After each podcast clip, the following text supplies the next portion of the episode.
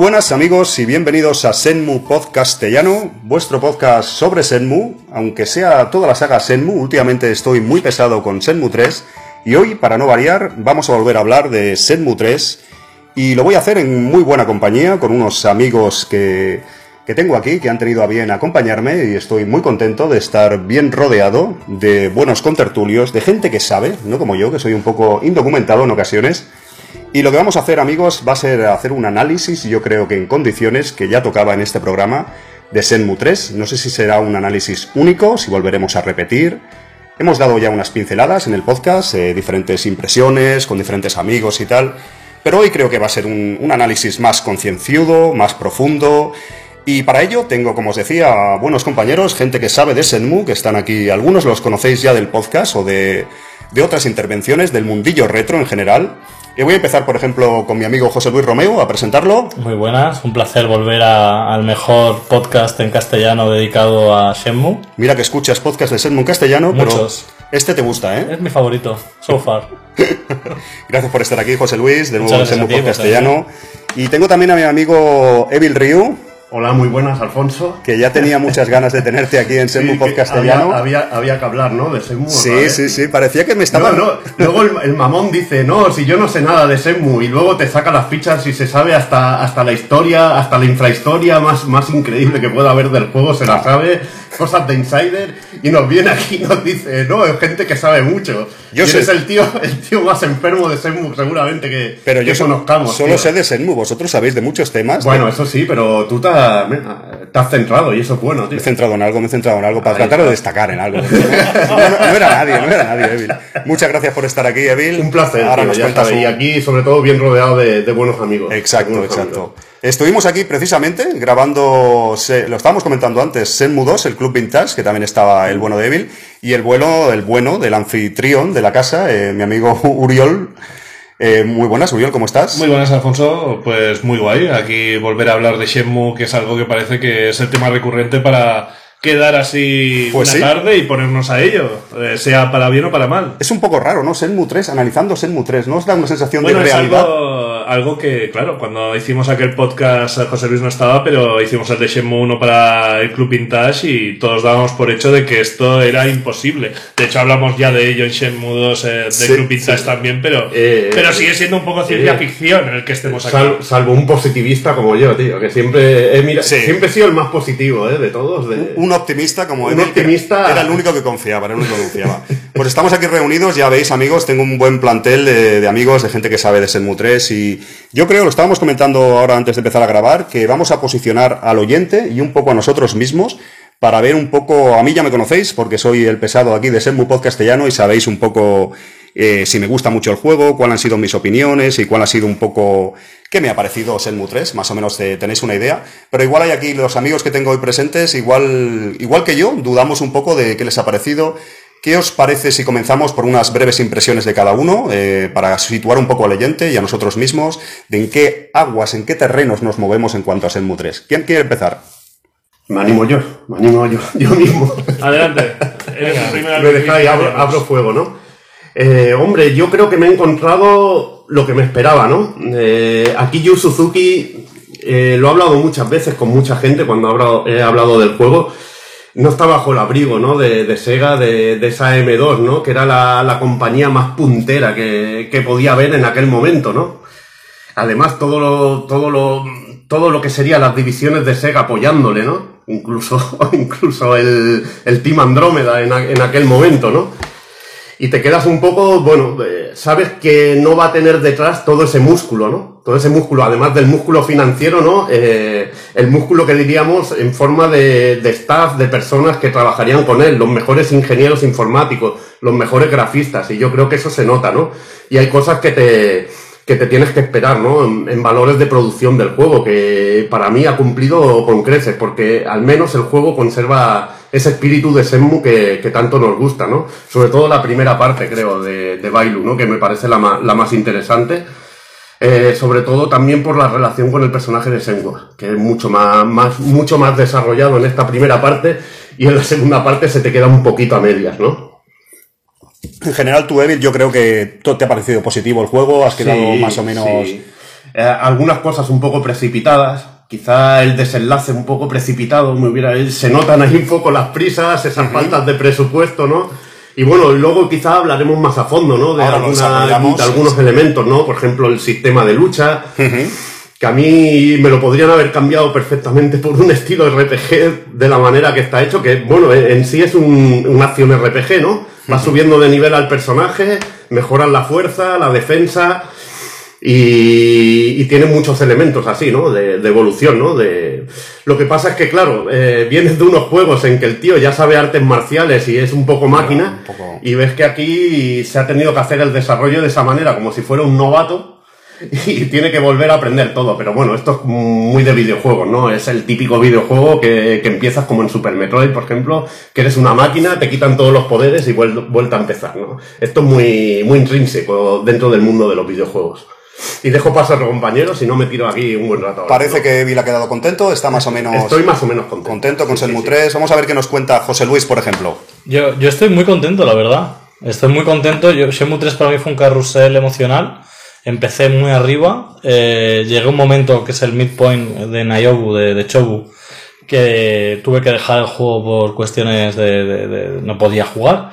Y de repente pensé, se me está haciendo un poco cuesta arriba. No sé si quiero volver. No sé si quiero volver porque, porque lo que estoy no me interesa tanto como lo que estaba. Y hice el esfuerzo de volver y acabé muy contento. O sea, eh, aparte yo soy una persona que creo que, que hoy parece ser que voy a defender el final de Shenmue 3. Yo creo que, que el problema no es el final de Shenmue 3. El problema es nuestras expectativas de Shenmue 3.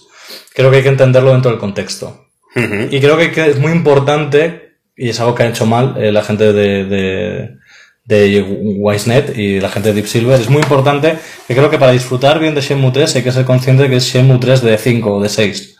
Y eso ahora mismo no lo tenemos. Y se hizo un muy buen trabajo en Shenmue 1 y Shenmue 2 de que fueran casi eh, impermeables al resto de la saga. Porque para empezar debemos de saber ¿no? que Shenmue 1 y Shenmue 2 se produjeron solo esos juegos, con la promesa de ya veremos qué pasa. Y creo que aquí la promesa estaba por hecho. Del que, y eso ha cambiado mucho el, el estilo de juego. Luego hablamos en profundidad de lo que yo creo que, que ha pasado y de por qué creo que el final de Shenmue 3 es el mejor que podía tener, teniendo en cuenta el, el proceso creativo, pero que mis, mis impresiones han sido positivas. También digo que no tengo muchas prisas para volver a rejugarlo. Eh, que es algo que, por ejemplo, me ha pasado con Shenmue 1 y Shenmue 2, que los he rejugado muchísimo. Quizá cuando Shenmue acabe en Shenmue 5 o Shenmue 6, tengo muchas ganas de volver a jugar a Shenmue 3 y volver a repetir toda la experiencia.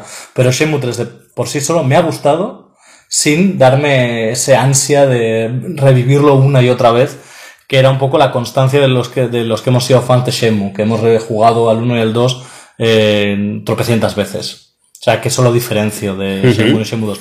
Pero eh, creo que las primeras eh, las, eh, impresiones iniciales que hicimos, tú y yo, Sí, me acuerdo. una cosa que te dije que es uno de mis tres juegos favoritos, todavía no sé si es el 1, el 2 o el 3, no sé si es Shenmue 1, 2 o 3. Tú estabas muy arriba en ese momento, Sí. porque me acuerdo que estabas en Bailu, es normal también. Sí, yo iba un poco más avanzado, yo no Pero- quería pincharte el globo. Pero, pero me reafirmo, sigue siendo uno de mis tres juegos Mira, favoritos, lo que ahora tengo claro que es mi tercer juego favorito. Bien, bien, bien. No me sorprendes porque yo te esperaba, es una persona pues muy crítica en ocasiones porque eres una persona que también no solo para esto, para el cine, para otras cosas, pues que bueno, que eres exigente porque te gusta la calidad y no sé, te tengo y de verdad, amigo, me sorprende que te haya gustado, no sé, pensaba una posición más crítica por tu parte, que es totalmente respetable y vamos a tener debate, entonces Luego vamos a tener tendremos debate. muy También piensa, Alfonso, que soy creador. O Sí, sea, sí, exacto, exacto. so- entonces entiendo el proceso de Correcto, creación. correcto. Y en eso soy muy crítico con cosas, pero también Sabes soy permisivo qué hay otras. detrás, correcto. Que hay gente que no, claro, no crea ningún tipo de obra similar o parecida a esta y lo entiendo, lo entiendo.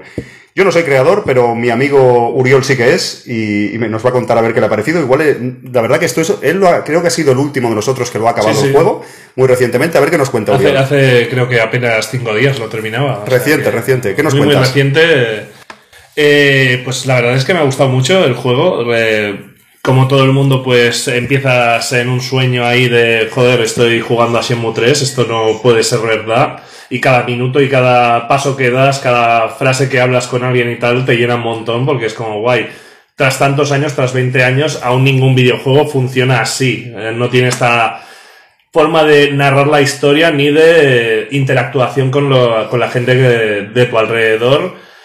Y sobre todo algo tan sencillo y tan simple que dices, ostras, es que realmente grandes producciones podrían hacerlo, tomarse este empeño, pero no lo hacen. Entonces estás como en ese pequeño sueño que es, guay, estoy en Shenmue 3 después de muchos años. También sabíamos eso, que Yu ya tenía la historia pensada, sabía por dónde quería ir, con lo cual estás realmente motivado. Y a medida que avanza, realmente empiezas a ver los altibajos de un producto tan grande, de, algo, como dice Evil, Evil que, que debería estar en una empresa grande para poder realizar esta visión tan gran, o sea, tan monstruosa que Shemo, porque realmente, pese a que la tecnología avanza, y esto lo hemos hablado anteriormente en Club Vintage, o incluso Alfonso lo habrá mencionado en su podcast, de que sí, ahora es más fácil hacer según qué cosas, pero el trabajo de hacer hablar a la gente, de que tengan unas rutinas y demás, es un trabajo de creatividad y de, y de personal. O sea, no es algo que puedes apretar un botón y automáticamente te lo haga.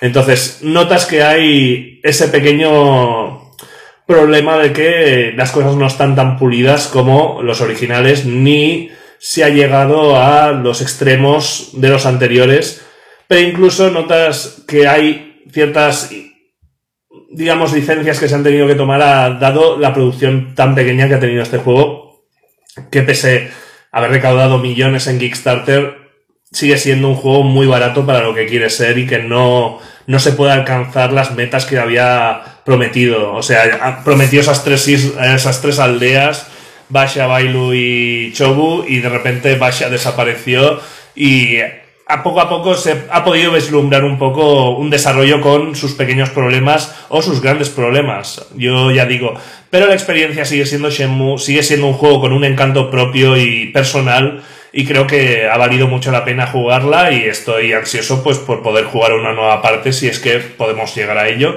Pero muy satisfecho con Shenmue 3 de punto A a punto B en general, sin tenerme que desmoralizar porque haya partes hacia el final que sean más flojas que lo que se te presenta en un inicio. Interesante, oye, estamos todos, a todos nos ha encantado el juego, estamos aquí, ¿eh? eh estamos rompiendo la leyenda de que Shemu Podcastellano es un hater de Shemu 3. ¿eh? Exacto, exacto. Vamos a cerrar, amigos, aquí el podcast acaba. Ha sido no, habrá titular de rajando de Shemu 3, pero ahora a cuatro bandas. Ya no, no solo yo y Ryu Fujiwara, sino exacto, ahora cuatro personas más rajando. Pero fijaos, bueno, fijaos las críticas, ¿no? Contra el juego, bueno, sobre el juego, contra el juego, más bien sobre el juego, las críticas sobre el juego eh, que lo consideramos un juego indie. Claro, es que eso también. Es un juego indie, pero es, es, de un nivel de ambición claro, claro. que para mí no me concuerda con un indie. Déjame, Bill, muy brevemente mis pequeñas opiniones y tal. Muchos oyentes o vosotros las conocéis y tal. A mí es un juego Senmu 3, como sabéis, más que esperado. Es un poco.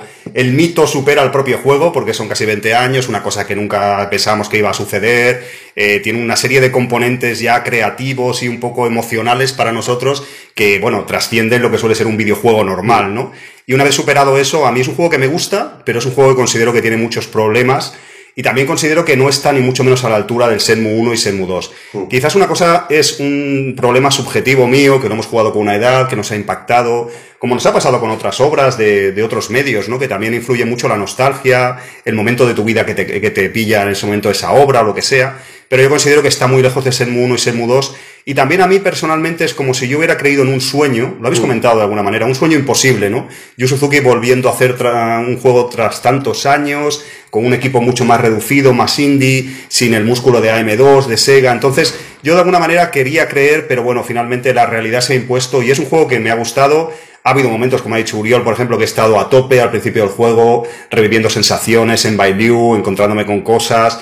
Pero la experiencia final, y también en parte por lo que ha dicho José Luis, por a mi manera ser un poco creativo, creador, y por conocer tantos detalles tal, tal vez del juego y del proceso de desarrollo, no he podido dejar de intuir, de ver cosas que han recompuesto, que han reorganizado, se nota atropellado en ocasiones, ahora lo desarrollamos, pero a mí eso me ha sacado mucho del juego, sobre, sobre todo la parte media final, la parte de Niagu y el final me parece un auténtico despropósito, y también el guion, que ahora también hablaremos de ello, el guion que es muy importante del storytelling en Senmu es eh, realmente una de las bazas, yo ya, ya os digo, un poco agridulce, es un juego que me ha gustado, pero no está a la altura para mí, en mi humilde opinión, del 1 y del 2, y eso, así también estoy un poco, así un poco de debate, amigos. Eh, extrapolando un poco, bueno, lo que, lo que comentabas así a, lo del desarrollo indie. Eh, a ver, eh, ya te tiene que mentalizar, era lo que hablaba antes. No estás con no estás con los mejores. se nota en cantidad de detalles por presupuesto ¿qué pasaba cuando llovía? No se ve la lluvia, ¿no? Eso- No, se ve la lluvia, pero ¿qué hacían los personajes? Sacaban su paraguas, se cobijaban.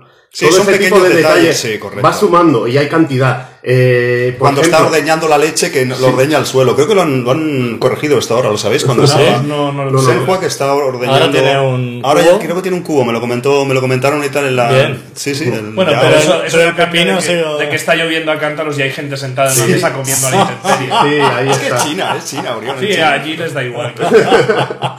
Lo que, lo- ese tipo de detalles te das cuenta, ¿no? De, por- hay otras cosas que están muy mejoradas, ¿no? Pero por el fruto de los años, ¿no? Lo que es iluminación es que va de cajón. Claro, ¿no? hay cosas que Por la el motor técnica- de juego la técnica se lo suple, ¿no?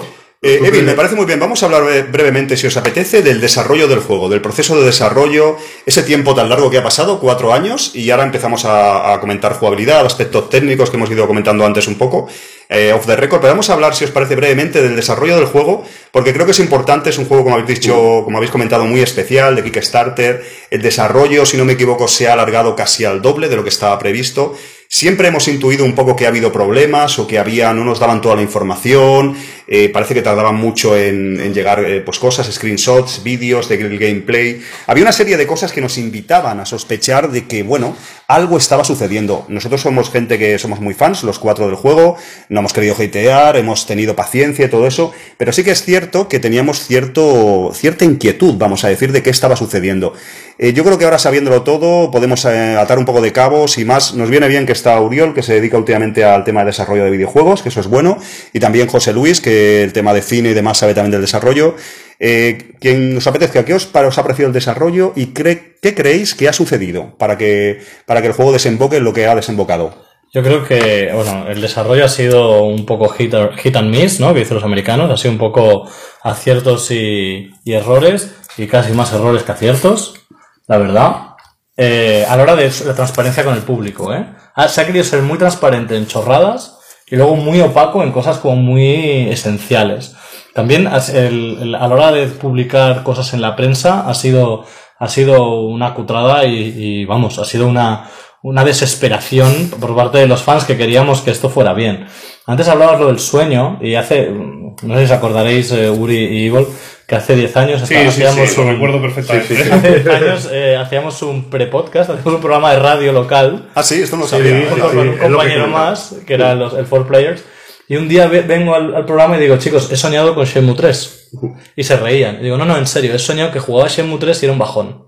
Entonces, ¿queréis O sea, que hagamos...? viste el futuro, viste. Era más bajón de lo que ha sido Ah, Shenmue entonces el 3. sueño era. Y, y me decían, ¿pero por qué? Y yo decía, bueno, es que básicamente en mi sueño, Shenmue 3 ya no era un juego grande, era un juego pequeño y es la mayor. Cada, o sea, Shenmue solo puede ser gigante. Shenmue solo se puede hacer con 500 personas en un edificio de M2 y mi sueño no lo era. Y entonces hay como minijuegos cutres de como arcades de. de en mi sueño eran arcades de shoot 'em ups, rollo Cave. Pero como de muy baja calidad, cuando hay arcades de Cave muy buenos, porque claro, ya no tienen acceso a los juegos de Sega. O sea, y, y entonces al final optamos por no hacer la review de mi sueño, que ahora hay gente haciendo reviews de sueños, o sea que nosotros nos Nos hubiéramos avanzamos, ido- nos habríamos avanzado. nos habríamos avanzado. Y entonces, ¿qué pasa? Cuando hablabas de este sueño, entonces yo cuando vi que eso era un juego independiente en el desarrollo, me di cuenta de que se estaba cum- autocumpliendo la profecía de mi sueño. O sea, entonces, cuando he jugado finalmente Shenmue, por suerte, está mejor de lo que yo había soñado. Porque, porque para mí el, el hecho de que se hiciera un Shenmue eh, en Kickstarter iba en contra del nacimiento de Shenmue. Entonces, partiendo de esa base, creo que el juego en sí, el desarrollo del juego así, se ha hecho de manera inteligente en cosas y muy poco inteligente en cosas. Me explico. Empiezan a trabajar por una cosa que es Baisha. Lo primero que se ve del juego son las tulons estas de Baisha. Se ven renders completos. Las primeras imágenes de que están probando el engine de lucha Es es en Baisha.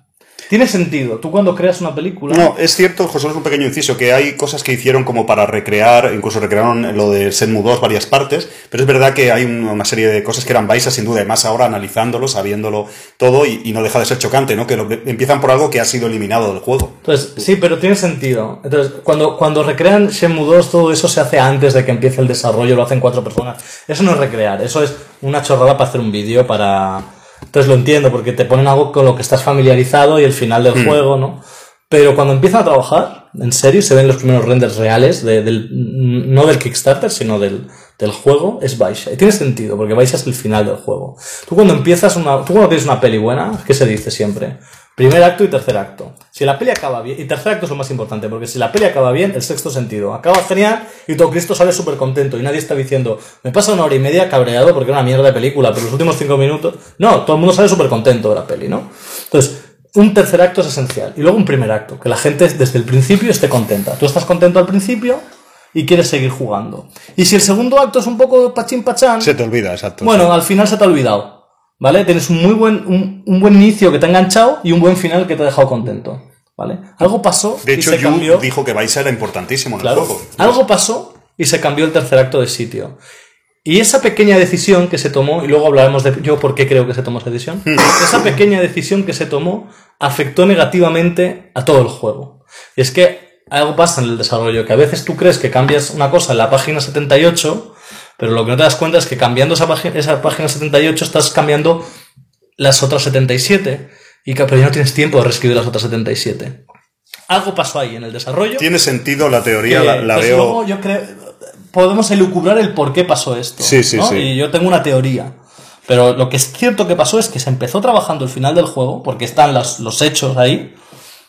Luego está claro que se invirtió mucho en el principio del juego, porque juegas y Bailu es una experiencia súper enriquecedora. Está como mejor hecho Bailu, ¿no? Parece que está como Sí. hecho como en orden, ¿no? Y Que- luego parece que la parte que finalmente ha sido el final del juego, que es Chobu, iba a ser solo una parte transitoria que han tenido que rellenar porque ya no era una parte transitoria, sino que era la segunda mitad entera del juego. Entonces ahí, mal. ahí, mal. Sí, sí, sí. no, me parece muy interesante elucubrar y también a ver las opiniones que damos, porque todos pensamos eso, yo creo que estamos de acuerdo, ¿no? Que ha habido algún cambio importante ahí que hace que el juego se resienta en Niaogu, que el final sea un poco más atropellado, que algunos desarrollos de personajes o de tramas parece que queden un poco ahí raras, ¿no? Eso creo que estamos todos de acuerdo, pero yo, esto ahora me entramos en este tema que me parece maravilloso, pero quiero deciros una cosa del desarrollo, que creo que también estaremos de acuerdo, que es muy importante o me gustaría, esto es un poco what if, ¿no? Pero, ¿qué tenían pensado en principio cuando se cerró el Kickstarter y luego qué sucedió, ¿no? ¿Qué sucedió con la entrada de, de Deep Silver que hizo que cambiaran, yo creo, eh, y esto a lo mejor Uri nos puede explicar, el, el scope del juego, ¿no? Ellos tenían pensado una cosa más modesta, por ejemplo, con un Chobu barra Niagu más, más modesto, más pequeñito, eh, con Baisa, exacto. Un, un bazar transitorio. Había menos Eh, presupuesto, eh, bueno, y en el momento que entra Deep Silver, esto básicamente lo ha declarado el propio Yu y lo sabemos por Shibuya, por el propio Deep Silver y todo esto, sabemos que cambió. Creo que es importante saber un poco que intentemos adivinar, como decía José Luis, qué cambio hubo, ¿no? Que el- había como un Senmu 3 previsto cuando se cerró el Kickstarter y se comenzaba el proceso de desarrollo, de hecho se comenzó. Porque Deep Silver entró, ya no os recuerdo si un año y medio cuando ya estaba en marcha el desarrollo.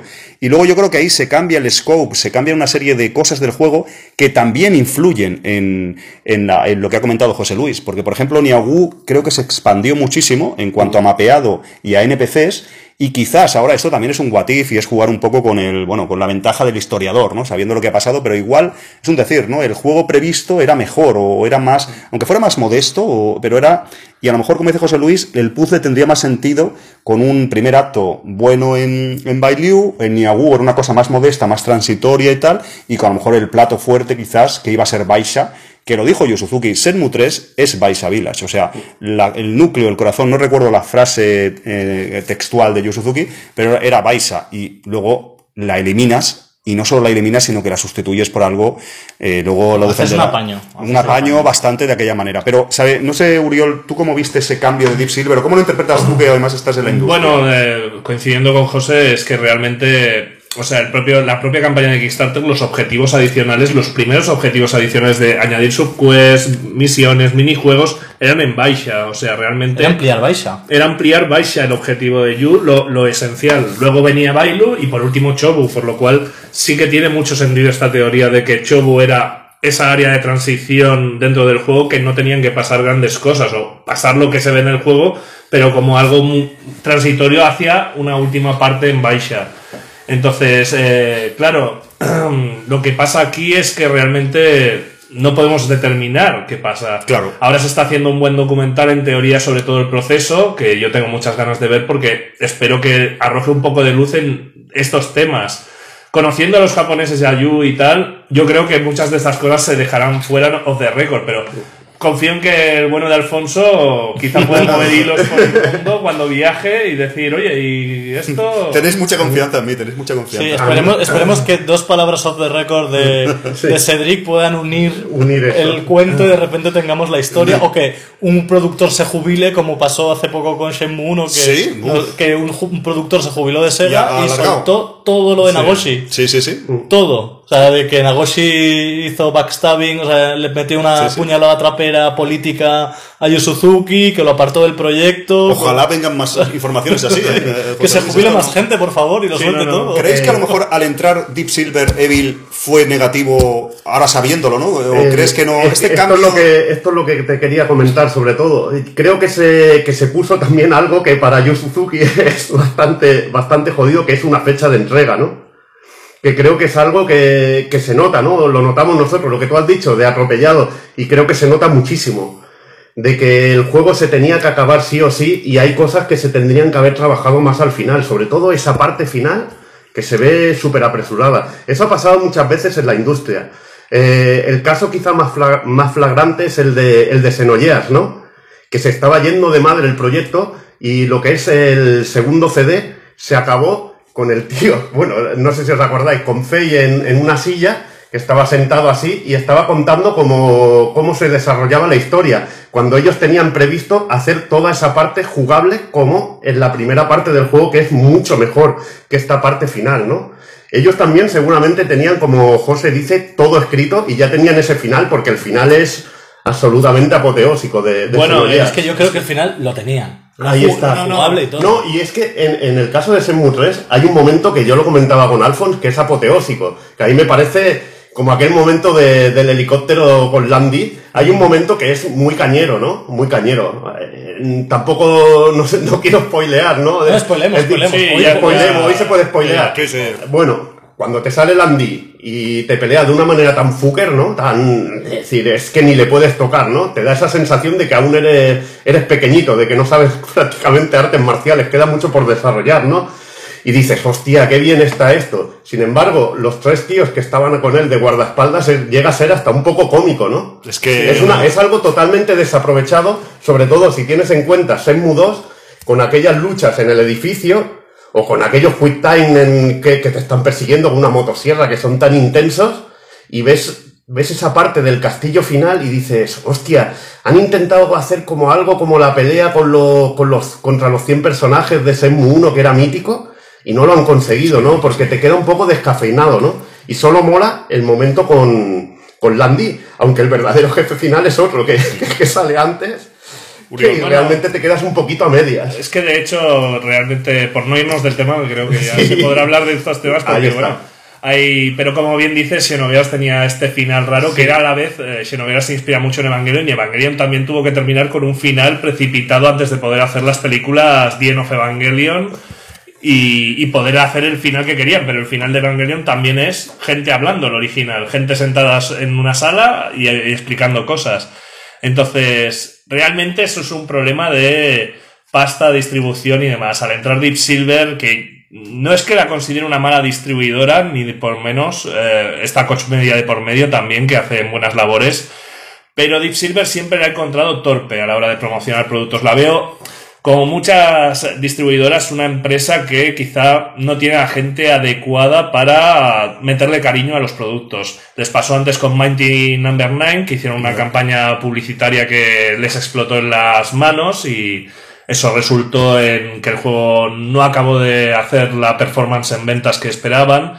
Y les pasó también con la saga de Thailand que, que de repente de, sacaron una segunda parte que, bueno, segunda parte no, un spin-off que no funcionó, sacaron otro spin-off que no funcionó y desde entonces tienen encallada una segunda parte que no lleva más de siete años. Y ha parada. cambiado de, de desarrolladora, Sí, de no, todo, no. y nunca la han llevado para adelante. El perfil de Deep Silver no la veo como la mejor distribuidora para que se encargara de un Kickstarter como Shenmue. Sobre todo porque luego también sabemos que muy agradecidos de que pongan dinero en el producto, porque quiere decir que sí que creen en él, Mm. pero creen en él de la manera equivocada, porque Shenmue en Kickstarter una copia digital te costaba 30 euros, si no recuerdo mal, y ellos la pasaron a que valiera 60. Y es Bueno, como, es la ver, política actual, ¿no? De que los juegos valen lo mismo en físico, Sí, físico que- Sí, pero que pero lo que quiero no no por el físico, el digital también vale 60. Lo Sí, que sí. quiero decir es de que ellos decidieron doblar el precio del producto y no es un producto pese a que sea Shenmue y tenga una fama, no deja de ser un juego que es un juego nicho, o sea, la, saga original la hemos jugado poca gente realmente y es un juego que el boca a boca ha hecho que crezca. Pero eh, Shenmue 3 no era ese gran producto, no era Red Dead Redemption ni Witcher. Era un producto más reservado a tratar de acaparar la atención de mucha gente que no conocía el producto. Entonces, hizo bastantes medidas desacertadas que no ayudaron al juego a popularizarlo. Por ese lado, la distribuidora yo creo que ahí, ya lo comenté cuando me pedisteis impresiones del E3, creo, Sí. y ya comenté que yo veía que estaban un poco perdidos y no acaban de hacer la publicidad. Y luego también, claro, el problema de cuando entra una distribuidora en un desarrollo es de que te va a exigir lo que ha dicho Evil. Unos, unos tiempos de entrega, va a meterse un pelín en el desarrollo y va a exigir cosas, te va a controlar la publicidad, los trailers que puedes enseñar, que de repente, claro, entró Deep Silver y los comunicados de Isnet casi terminaron ipso facto. Sí, y sí. incluso pidieron, bueno, pidieron, perdón, se borraron eh, mucho material enseñado de Baisha y tal que ya no existe dentro de lo que es Isnet. Incluso otro, otra luz de que había otro desarrollo dentro de lo de Baisha era que los primeros eh, momentos de Quick Time Events eran Quick Time Events en una montaña pasando un río y una especie de avalancha de rocas sí, sobre, sí, correcto. sobre Río y Shenhua y eso desapareció absolutamente. Sí, sí, Imágenes de Río en la, mu- en la muralla china. También, también. Y no, es no, verdad, en, es no verdad. la animática esta, No, sino no, no, como imágenes paseando. derecho, sí, sí, sí, ya con casi final, aspecto Sí, como sí, muy, sí. muy avanzado. Un pe- un- dos pequeños incisos y os lo dejo un poco sobre la mesa. ¿Creéis que eso, que la entrada de Deep Silver, aunque teóricamente sea algo bueno a nivel de inyección económica y marketing y todo el tema, quizás fue algo contraproducente por el tema sobre todo de que yo creo que perdieron un poco el control creativo de Shenmue 3? ¿Estáis de acuerdo? Es la sensación que me da a mí, ¿eh? Yo creo que, que Deep Silver fue negativo y positivo. Negativo en que, o sea, por lo mismo, realmente por la misma razón. Yo creo que Deep Silver al entrar y poner dinero, ¿no? Por un lado, asegura la, o cree asegurar el futuro de la saga. Exacto. Y amplía Entonces- también el scope de Entonces, Shenmue eso 3. significa que Shenmue 3, que iba a ser, yo creo, ¿eh? por cómo se presenta, yo creo que Shenmue 3 iba a ser más un Shenmue 1, un Shenmue 2, es decir, hacemos esto, es un juego jugable de por sí, cerrado, con un final abierto, con un cliffhanger, y Dios dirá si se hace un 4 y un 5, pasa de ser eso a ser, no, esto va a ser Shenmue 3 de 6 o de 5, ¿no? Entonces, va, os vamos a meter dinero y vamos a hacer que esto funcione. Entonces, hay que acabar en un momento inteligente. Seguramente el momento en que acababa Shenmue 3 no era muy inteligente, teniendo en cuenta en que luego tienes que seguir jugando a la saga. Se hace una serie de cambios, eh, seguro que con la mejor intención. Sí, ¿eh? sí, por supuesto. Eso. Con la mejor intención, seguro que Yu Suzuki pensó, hostia, qué bien, qué grande, y luego, pero también por otro lado, se, una- unos cambios que necesitan mucho esfuerzo, se tira mucho esfuerzo elaborado, no a la basura, se pospone, son cosas que no hemos jugado y que se han hecho, como dice, el camino, el camino entre eh, Niaobu y Baisha desaparece, se convierte solo en una pequeña eh, animática, una escena animada, desaparece, todo eso parece ser, como bien dice Uri, que había ahí un Quick Time Event que no, y había una parte en la muralla china que no es jugable, y, se, y lo que se tiene que hacer es ampliar Niaobu, pero por otro lado se ha puesto una fecha límite. Esa fecha, eso es un reloj de arena que no para, Claro, que no para, que no a para. ver, como, sí. ha compensado... Comprendo. Pero también fecha límite, yo entiendo, y vosotros que estáis más en la industria y en temas de producción, yo entiendo que puede haber, un- pues hasta cierto punto, una flexibilidad en, la- en los plazos de entrega. Pero estamos hablando que Shenmue 3, que a mí me daba igual esperar, me conocéis, y que el juego hubiera sido mejor. Pero estaba, estamos hablando que se está yendo al doble, se está yendo de dos años previsto a cuatro. Ha salido cuatro años. Ya quiero decir que siempre le ha pasado a Yu Suzuki que se pilla los dedos, que a lo mejor es un poco, eh, que quiere abarcar más, es muy ambicioso, etc, etc. Pero claro, ya no es por Deep Silver, es que en general yo no sé un, un proyecto cómo puede demorarse tanto o esto lo que, lo que implica es falta de planificación, ¿no, Uriol, quizás? Bueno, eh, es que realmente si tenemos en cuenta el resto de Kickstarters más o menos contemporáneos a Shenmue, no ha tenido un retraso mucho mayor que tuvo Bloodstain o, o Ah, sí, Shantae. es- Sí, sí, Bloodstain Es también el se doble, ¿eh? retrasó Son dos bastante años, sí, sí. y es otro tipo de juego. O incluso el Mighty Number 9 también sufrió unos retrasos bastante bestias. O sea, quiero decir, es normal, eh, creo que hay una, una tendencia, por decirlo de alguna forma, de que todos estos creadores que han vivido en grandes empresas, cuando se van a la independencia realmente les cuesta. O sea, no solo si, si van por el lado independiente de su propia empresa y hacen un Kickstarter o un crowdfunding, sino incluso yo, por ejemplo, recordaba estos días el caso de Tomonobu Itagaki, creador de Ninja Gaiden y Dead or Alive, que se fue a la independencia, hizo su empresa Valhalla, entró THQ y a partir de ahí fue una de las historias más locas durante ocho años para lanzar un juego que al final fue un auténtico fracaso que era Devil's Third. Entonces quiero decir, dentro del universo que vivimos de videojuegos tan ambiciosos, tan difíciles de crear, es normal. O sea, esto realmente, cuando lo que dice Devil, cuando estás acostumbrado a una empresa donde ah, pides cosas y hay gente ya en plantilla para hacerte y gente con experiencia, porque irte a la independencia, sí, puedes fichar a los mejores, pero quizás los mejores también son medio reglos o medio gilipollas y te meten mil pegas a las cosas y de repente trabajar con ellos se convierte en un caos. O esa persona que era tan buena no lo es y necesitas contratar a otro para suplir. Quiero decir, pueden salir tantos imprevistos cuando te vas a la independencia, pese que tengas la pasta, que a todos les ha pasado. En todos los Kickstarter y a todo el mundo. Entonces no es raro este retraso. El de Clock Tower, hace poco. Bueno, el claro. creador de Clock Tower ha hecho un juego que me- yo no lo, no lo he No, probado. no, yo- te lo dije yo también. Es un gran ejemplo de un juego que tardó. No acabó saliendo en la plataforma que tocaba, que era móvil. Salió la versión de PC. La versión de PC parece un juego de Play 2. Y puedo decir que es un desastre de juego. Realmente para ser un juego cerrado, que es un point and click, quieras que no, con unos hilos argumentales, pero un desastre también. A ver, el presupuesto, quizá estamos entre el juego con el presupuesto más bajo de todos estos Kickstarters. No, creo que fueron 200 mil dólares o algo así lo que recaudó, que comparado con los otros que son Kickstarters millonarios, se quedó en un bottom line más pequeño, pero igualmente para una persona con una experiencia muy grande con su propia empresa independiente que ha hecho juegos como Steel Battalion para Capcom o eh, eh, Infinite Space con Platinum, pues de repente sorprendía mucho ver este producto de tan mala calidad cuando había decidido hacer él por su cuenta este, este mundillo. Eso es, es una cosa, lo acabas de decir, el ecosistema lo hace todo. Fíjate Kojima, donde se ha ido. Kojima sí que ha hecho un juego grande, y os lo puedo decir, y, y muy redondo. Ha sido un juego de Kojima, pero de creador auténtico, pero con unos medios también que no son normales. Ha tenido a su disposición toda la maquinaria de Sony y eso se nota, ¿no? En los valores de producción, ¿no?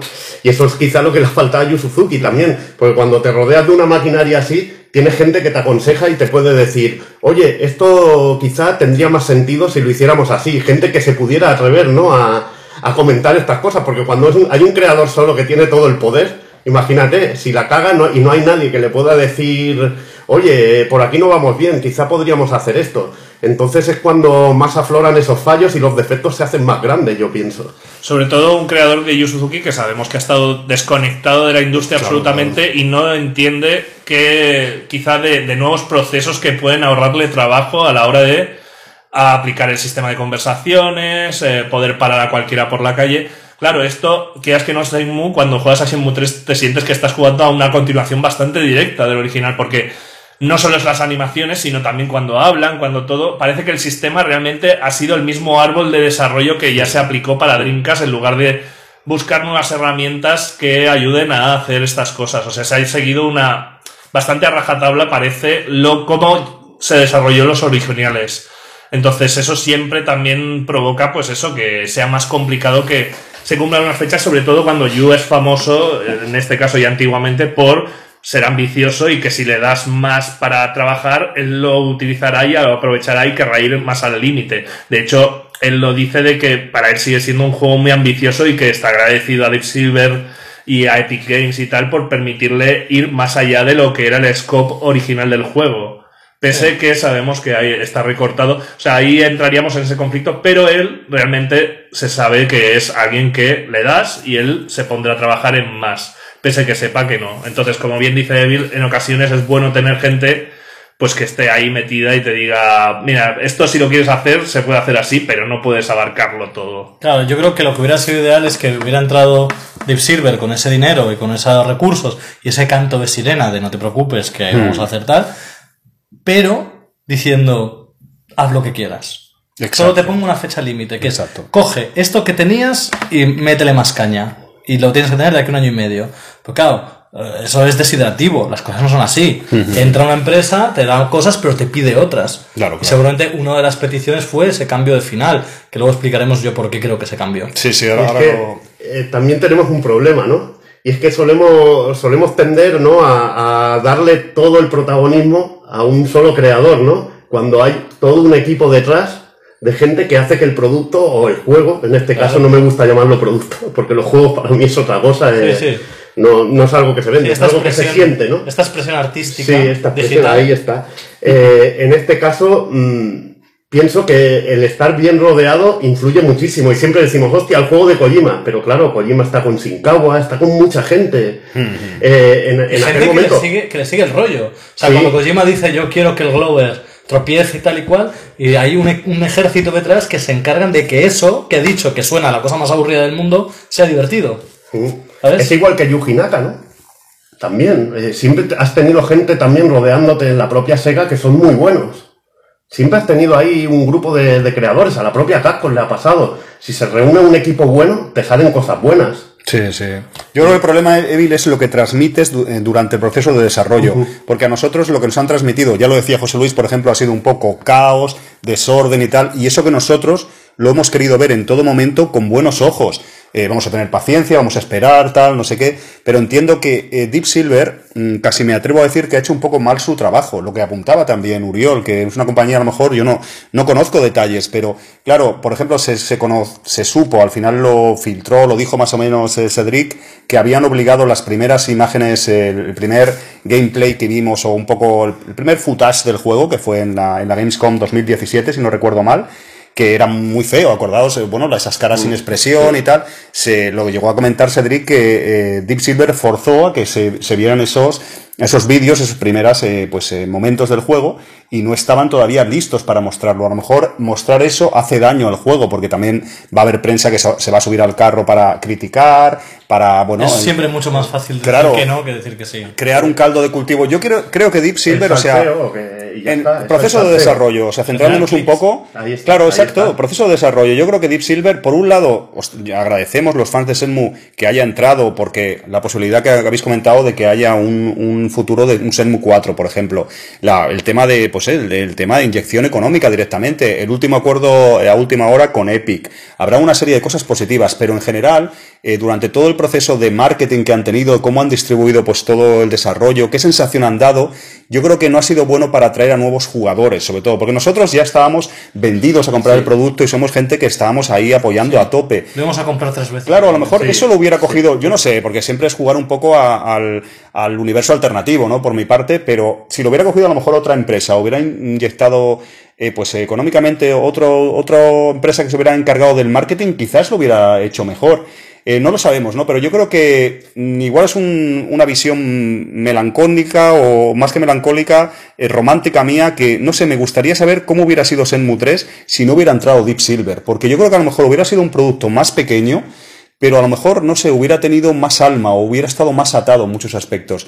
Yo creo que con Deep Silver, aparte de que ha habido malas decisiones, eh, ha influido mucho a la creatividad del juego y me da la sensación que Isenet o Yu Suzuki o en general, o Shibuya incluso, lo que haya podido ayudar o influir, gente como Cedric y compañía, ha perdido un poco el, el mando creativo de Senmu 3. Eh, sobre todo lo que ahora nos contará la teoría José Luis, pero la recomposición del juego, o yo recuerdo haciendo entrevistas a, a que de repente, no recuerdo si fue la, la segunda o la tercera que le hice, que le pregunté por el, por el tema de Baisa por- y era blanco, o sea, tenerlo enfrente es diferente, nos dejaban grabar vídeo, como sabéis, pero, o sea, y los de Deep Silver, como, eso no se puede preguntar, y claro, nadie nos había dicho nada, de repente, claro, era una cosa que, sí, como decís, estaba en los primeros vídeos del Kickstarter, Lo una cosa, hizo, claro, era una cosa pública y notoria, que iba a ser, iba a haber, primeros renders de pruebas sí, de Baisa. Vilas, era ilustraciones conceptuales que se veían las Toulouse, y de repente, Se veían a la gente no, trabajando y veías que sí, estaban ahí con el. De repente, no, eso no se de- puede preguntar. Y bueno, ostras, y una cara y tal. Y notas como You, como una cara de. No sé cómo jodido, explicarlo. sí, Sí, sí, o sea, leche, yo ya os digo, todo, pero- vamos a cerrar si os apetece lo del tema de proceso creativo, el proceso de creación del juego, el desarrollo del juego. Pero yo, eh, no sé, mi sospecha es eso. Mi sospecha es que, que bueno, la entrada de Deep Silver, evidentemente son empresas que lo hacen de buen grado y de buena fe y nadie quiere perder dinero y todo, nadie quiere tirar piedras sobre su propio tejado en, en temas empresariales. Sí, pero como fue es- el anti-marketing, fue la Claro, pero anti-marketing. exacto, que tampoco quiero hacer eh, como al villano Deep Silver, no me No, malinterpretéis, no. que también pues lo que decís. Fue la tormenta perfecta. Exacto, Yu Suzuki tiene su parte de culpa porque yo de hecho con Deep Silver, con gente que he hablado, que he conocido, que sabéis, me han dicho eso, que había que siempre pararle los pies porque es un... Y lo que comentabas antes de, pues, de Shenmue 1, de que hemos conocido de Nagoshi, que finalmente se hizo cargo del final de Shenmue 1 porque Sega estaba ya hasta la coronilla, que hemos conocido hace Sí, poco. Además explicó muchas razones porque a Sí. veces habla, habla de cosas de Shenmue 1, Yu Suzuki, que no están en Shenmue Sí, 1. sí, porque él no sabía como o no se no acuerda, claro, no se acuerda porque no acabó el juego. Lo que vengo a referirme que yo creo eso, creo que el proceso de desarrollo ha sido muy caótico. Eh, me parece interesante lo que ha comentado Uri también, yo lo desconocía, que a lo mejor es un poco marca de fábrica de este tipo de desarrollos, por desgracia, que se vayan muchísimo de tiempo, que estén mal planificados en cuanto a...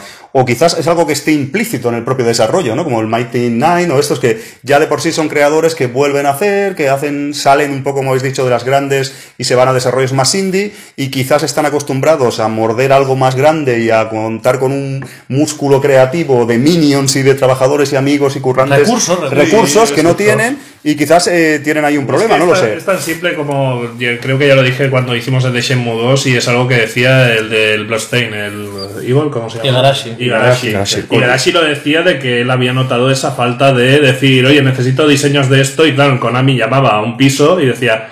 Os envío unas ideas, hacerme bocetos. Y al día siguiente le venían bocetos. Ahora se tenía que encontrar con que tenía que encontrar a un artista que le gustara, contratarlo, Contratarlo. ponerle el dinero. Ah, que el artista no está este fin de semana porque tiene otra faena, porque claro, no le pagamos lo suficiente como para que esté con nosotros todo el proceso. Entonces, claro, él se encontraba con esta situación y es que eso es lo que da una empresa grande. El hecho de que todos son contratados de la empresa, tienen un salario y van a estar ahí los días laborales como tú. Y si necesitas algo, bueno, creo que también hemos comentado en los Club Vintage sobradamente de que todo Sega trabajó en Shenmue. Ahí está. Todo el mundo. 800 personas. Ah, ¿est- ¿estás haciendo algo? No, eh, vente un momento a hacer esto. Ah, est- eh, ¿qué- ¿estáis haciendo Space Jam Spy? Un momentito, solo para Shenmue, ¿podéis arreglar esto? Y La ya mujer de la Mira, limpieza de Sega estaba ahí. Lo- Usted, lo- vengas aquí. Lo que estabas hablando ahora, ayer, ayer Hideki Kamiya eh, publicaron, bueno, un update del Kickstarter de Wonderful 101, ¿no? Y hablaba sobre el desarrollo del juego, y esto que comentabas tú ahora, ¿no? Dice, bueno, encargué los diseños de, juego a un, bueno, a una, a una chica que había trabajado, bueno, una de las integrantes de Platinum, que había trabajado diseñando, haciendo diseños en bayoneta y tal. Digo, y le encargué los diseños de más o menos lo que quería y vino con los diseños y al momento te, te explica cómo escogieron, al momento y lo tenía en la empresa. Tienen esos recursos dentro de la empresa de que ya tienen sus ilustradores y además gente muy capacitada, ¿no? Porque ya han trabajado en juegos muy grandes, ¿no?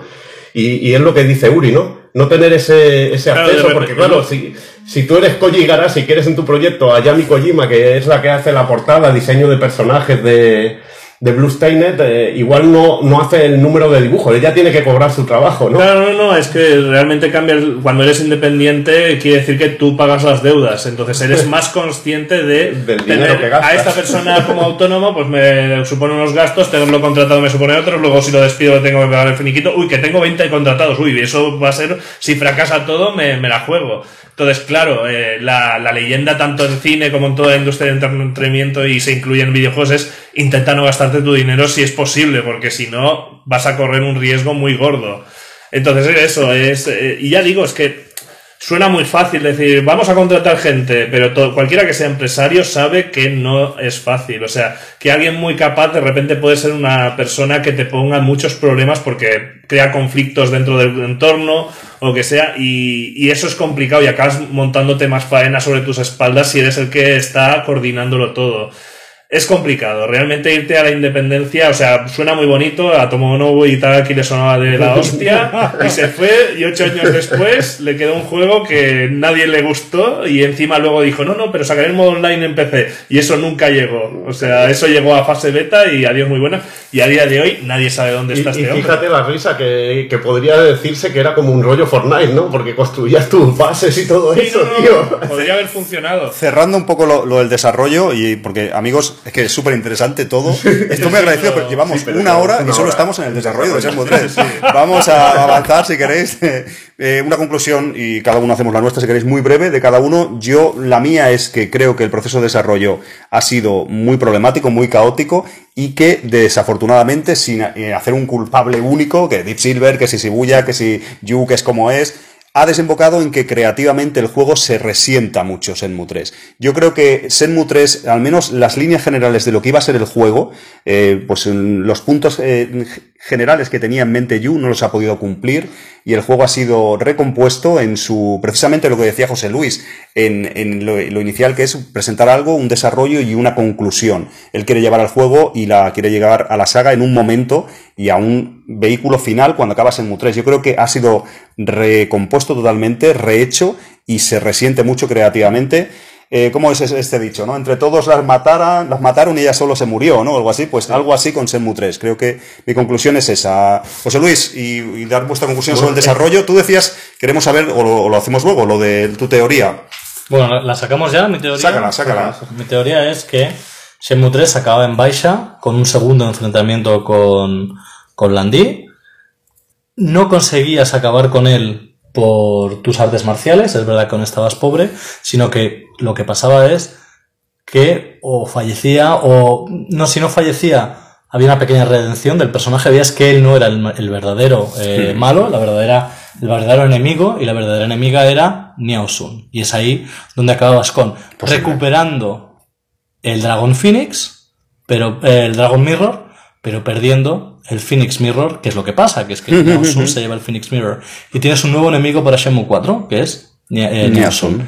Esto tiene un gran peligro. Es el Pero entonces, perdona, ¿no habría un enfrentamiento inicial? Sí, habría un pequeño enfrentamiento inicial. ¿Con Landy dónde? En Niaubu. En Niaubu también. Y un segundo, que pasaría lo un poco parecido, que es que eres un mierdas absoluto. Ah, vale, y luego en el... Irías a, a la... A Baisha, y en Baisha... y en Baisha vale, vale. tendrías que recuperar eh, con los amigos que has conocido en Neobu eh, acabar de subir nivel, que esto no está, sino que de repente ahora son tus mejores amigos, son tus mejores amigos porque ha habido una parte de desarrollo que la hemos perdido. El viaje a Baixa también era una oportunidad para subir conocimiento y subir de nivel. Tenías un último enfrentamiento, este sí que más en serio, que aprovechaba Neosun para hacer de las suyas. Mola porque lo tiene escrito, ¿eh? Lo sabe perfectamente todo. No, que es, muy plausible te lo compraría, Te lo compraría eso, pero la manera de salvarte, salvarse de Río lo vería como un despertar de Senhua, ¿eh? que es algo que se ve en el... Quizá, quizá también es Senhua que, que, participa. Que participa y despierta algún tipo de poder, que era algo que se ha visto en algunos vídeos de Senhua, ¿no? En el Project Berkeley, por ejemplo, ¿no? Aquello de los poderes tan bestias que había. Pero para mí era esencial el concepto de cambiamos de enemigo, porque esto tiene que pasar, ¿eh? Sí, sí, sí. Pues,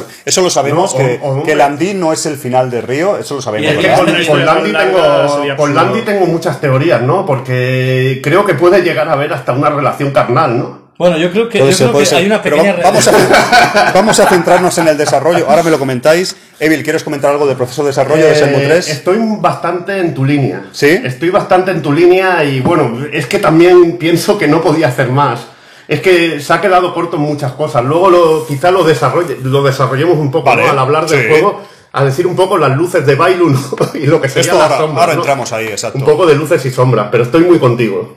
Amigo Uriol, tema de desarrollo. Estoy de acuerdo con vosotros. Esto es eh, un, algo ha fallado aquí de, de tiempo y de desarrollo, sin duda que lo que hay, igualmente no me gustaría que los oyentes pensaran, ah, vale, está mal. No, no, lo que hay está bien desarrollado. O sea, las cosas que funcionan, funcionan y muy bien. Son muy bonitas, el juego es precioso a nivel visual, pese que tenga esas animaciones pues un poco anticuadas. O sea, es realmente un juego bien elaborado, hecho de una manera que no puede hacer un equipo indie normalmente. Realmente luce muy bien y se le ha metido mucho empeño. El problema es de que se nota que hubo un momento en que hubo que hacer un, un, tijeretazo. Exacto, un tijeretazo de final.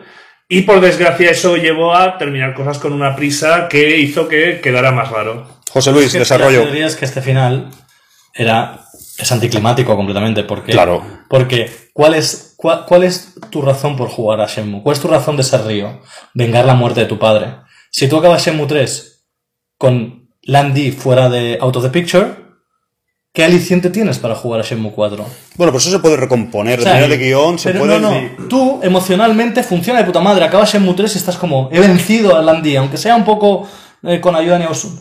Pero a mí Neosun me la trae floja. Es que es lamentable, en eso, eso entramos luego. Pero, es pero, es que, pero, es que, pero es que Landy queda. Desarrollo. Estamos, en... No, no, no, estamos en desarrollo. Yo, estamos en desarrollo. Yo creo que tú acabas Shenmue, la idea original es acabar Shenmue 3 con el tema Landí cerrado. Eh, ahí viene Deep Silver y dice... Tiene mucha lógica y dice, eso. tú tienes un problema, Yu Suzuki, no quieres hacer Shenmue 4 en tu vida. Y él dice, no, pero esto es súper guay, mira lo de Baisha y tal. Y dice, mira, vamos a hacer una cosa. Lo de Baisha te lo dejas para Shenmue 4. Y me haces que haya un enfrentamiento que no sirva de nada. Y todo esto guay que tienes que los tíos... Esto está guay, está guay esto de que vienen los amigos que he conocido y tal. Pero ponlo en... En, en Niaogu, Sí, sí, lo entiendo, lo entiendo. Y claro, es un... Vale, vale. Ahora acaba que tú quieres acabar con Landy. ¿Ves? Sigue, sigue, porque va a ser Shenmue 3 y Shenmue 4 y Shenmue 5. Pero claro, eso, por eso yo lo defiendo el final, porque el final funciona a nivel emocional. Yo quiero seguir vengándome. Sí, sí. Igualmente, no- no, no estoy de acuerdo. Igualmente. Ahora igualmente, comentamos. yo eh, también, yo también ahí tendría mi A ver, objeción. es, es tendría totalmente- mi objeción. Eso es, yo- exacto. eso es yo no estoy de acuerdo. Pero bueno, del proceso de desarrollo de Shenmue 3 creo que hemos acabado. Sí, ya está. Vamos a hacer una pequeña pausa, amigos, porque es que. Eh, oye, yo estoy encantado, ¿eh? Por mí, si queréis, hacemos este programa, dure seis horas. Yo- Los del Club Vintage, ¿cuánto duraba, Nuri? Era algo así, ¿verdad? horas, Por o rol, tres sí, horas, Más, que estamos ahí en mi tienda Y y. fueron dos días alguno de ellos. Vamos a hacer una pequeña pausa, amigos, eh, y continuamos hablando ahora de la jugabilidad, de novedades jugables, de algo, algo que no sea el desarrollo y algo. También continuaremos con nuestras teorías. no, Tenemos las teoría teorías no definitivas. No, no, no, ha pero las vamos a desarrollar Sí. porque yo creo que hay cosas que, que se pueden hablar. Podemos ¿no? discutir. Pero sí, me- que podemos discutir. ahí Me ha está. gustado José Luis porque lo tiene tan claro, lo tiene como escrito todo. Que está Es- muy, era Es lo que escribiría él. He hecho- no, no, he, he trabajado no. mucho en guion, he Claro, trabajado... claro. Y lo ves ahí, yo lo puedes desarrollo, yo antes de ser montador Sí. de cine era desarrollador, de- trabajaba como ayudante de desarrollo de guiones. Y esto lo he vivido, esto de, no, no, no, no, no, el tercer acto hay que, hay que cambiarlo y tal. Y dices, ya, pero, pero está muy bien en el midpoint, vamos a ponerlo, dices, ya, pero entonces nos falta midpoint, nos falta, ya, pero no hay tiempo de reescribir todo el guion, así que vamos a hacer un apaño, ya, eh, pero se Pero jode toda la pe- pero no ves película. que hay muchos personajes que le están, están bueno, intentando que, que Ryo no, no base toda su vida Claro, en la venganza, sí. ¿no? Es que eso se ve mucho en Semu, Sí, ¿no? pero no está que le están de diciendo, la venganza te va a consumir, tío. Pero no está acabado de desarrollar. Ahí está, eso Amigos, es mi objeción. Pero Ahora, vamos a liar. ahora lo continuamos hablando. Vamos a hacer una pequeña pausa para los oyentes también y para nosotros mismos. Y ahora continuamos con teorías. Vamos a crear nuestro propio Shenmue 3. Vamos a hacer nuestras propias fanfiction aquí. De bromas aparte, creo que muy interesante el programa. Eh, esto, esto pinta muy bien. Y ahora continuamos, amigos. Hasta ahora.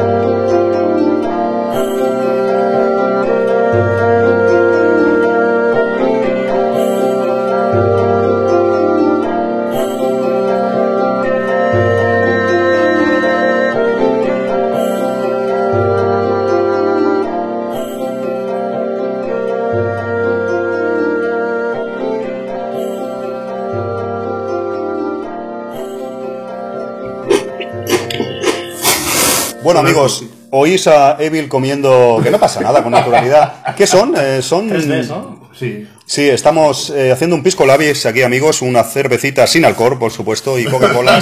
no te lo crees Y- ni tú. pero, Ni tú te lo crees. eh, evidentemente, oyentes, hacedme caso, yo sabéis que digo la verdad. Son cervezas- es como Río, no, no bebe Eh, y exacto, se cuida. son cervezas sin alcohol, estamos grabando podcast y Evil sabe que... Evil es un hombre realmente que tiene mucho criterio con los videojuegos, pero con el fútbol hay rumores que no hay Sí, tanto... con el fútbol ya sabes. No tiene tanto criterio, no tiene tanto criterio. Vamos a centrarnos, amigos. Hemos hablado del desarrollo del juego, de impresiones rápidas de cada uno que hemos tenido. Hemos, eh, todos estamos contentos con Senmu 3, yo creo. Y hemos intentado un poco pues jugar a, a divinos o qué ha sucedido durante el proceso de desarrollo, que creemos que es importante para lo que hemos tenido en las manos, este videojuego que tenemos, Senmu 3, que estamos analizando hoy aquí en Senmu Podcastellano. Y ahora vamos a hablar, eh, vamos a introducir unas cosas que sin querer hemos introducido un poco, mientras que tocábamos los temas anteriores. Por ejemplo, vamos a hablar, si os apetece, de la jugabilidad, las novedades, eh, un poco que hemos sentido y lo que, cosas que habéis empezado a desarrollar, que hemos sentido en el juego. Evil, empieza tú si te, si te apetece. ¿Qué, por ejemplo, qué novedades has visto a nivel jugable? ¿Cómo crees que se ha articulado Senmu 3 en cuanto a recuperar cosas que tenía Senmu 1 y Senmu 2? Aportar cosas nuevas. ¿Qué has sentido tú como experto jugador y una, persona que llevas mucho tiempo en el mundo de los videojuegos al, ponerte a los mandos de este Senmu 3? Eh, hay una cosa muy buena, ¿no? De, de Shenmue 3, ¿no? Que es lo que me gusta, ¿no? Y lo que me hace que me, que me gusta el juego. Que no traiciona, ¿no? No traiciona el, el legado, ¿no? Eh, te sientes que estás jugando a Shenmue, ¿no? Eh, eso de hacer la rutina diaria, ¿no? Eh, mi rutina diaria. Y en este caso se introduce muy fuertemente el desarrollo de las artes marciales, ¿no? Por la mañana salgo de, casa de Senhua, ¿no? Voy a entrenar, hago mi rutina de entrenamiento, hago mis dos entrenamientos para mejorar el personaje. Voy luchando con, con gente, ¿no? Que eso está muy bien, ¿no? La manera de subir nivel luchando con, con personajes que te vas encontrando que son fanáticos de las artes marciales, como es aquella zona, ¿no? Está realmente muy bien, muy bien logrado, ¿no? Ese desarrollo de, de voy a pasar el día, el trabajo, ¿no? También está muy bien. Luego está lo de los minijuegos, que a mí no me acaba de convencer del todo, ¿no? Pero bueno, eh, creo que está bastante más exagerado que, que lo que era en Senmu, ¿no? En Senmu lo veías más como, como un complemento, ¿no? Mejor integrado, ¿no? Sí, mejor integrado, porque en Senmu también investigaban mucho más, ¿no? Investigaba sobre los hombres de negro, como digo, ¿quién has visto? Aquí ibas investigando por las tiendas, ¿no? Y las tiendas no se veían tan batiburrillo, ¿no? Bueno, la primera parte es un pueblo, ¿no? Está todo mucho más, es mucho más pequeño y tiene muchísimo más sentido, ¿no? Cuando hablemos un poco de, de lo que sería ya segundo pueblo, ya veríamos que, que todo ya alcanza unas dimensiones un poco de despropósito, ¿no? A nivel de diseño para mí. ¿Te han gustado las, las, eh, novedades que, han que ha introducido Yu Suzuki en este Senmu 3? Eh, bueno, la- lo del salto en el tiempo está muy bien, realmente. Lo de poder saltar el tiempo e ir directamente a una zona, aunque la verdad a mí no me da igual, porque Senmu también es una cosa que puedes perder tiempo y hacer cosas de, eh, durante, bueno, de lo- durante ese trámite de tiempo puedes hacer cosas para, para entretenerte y llegar a esa hora. No, tampoco lo veía necesario, ¿no? Yo creo que era algo para, para intentar captar o, o no hacer, o no hacer tan denso esos, esos tiempos de espera, pero realmente no se llega a usar demasiado. Eh, luego los quick time, ¿no? Por ejemplo, mm, veo que ha habido pocos, ¿no? En Shenmue había más quick times y alguna escena que no era tan, tan bueno, que no era tan altamente necesaria, ¿no? Pero que, que le daba le daba empaque, ¿no? Eh, Aquella escena de la barbería, por ejemplo, en el Senmu 1, ¿no? Que te Sí. sacan con una navaja, ese momento de quick time así tan rápido. Que no tienes que, que no tienes que. que No te lo esperas time, que- tampoco. un quick time que como tu, tu memoria muscular a la que pi, pi, pi, sí. le das.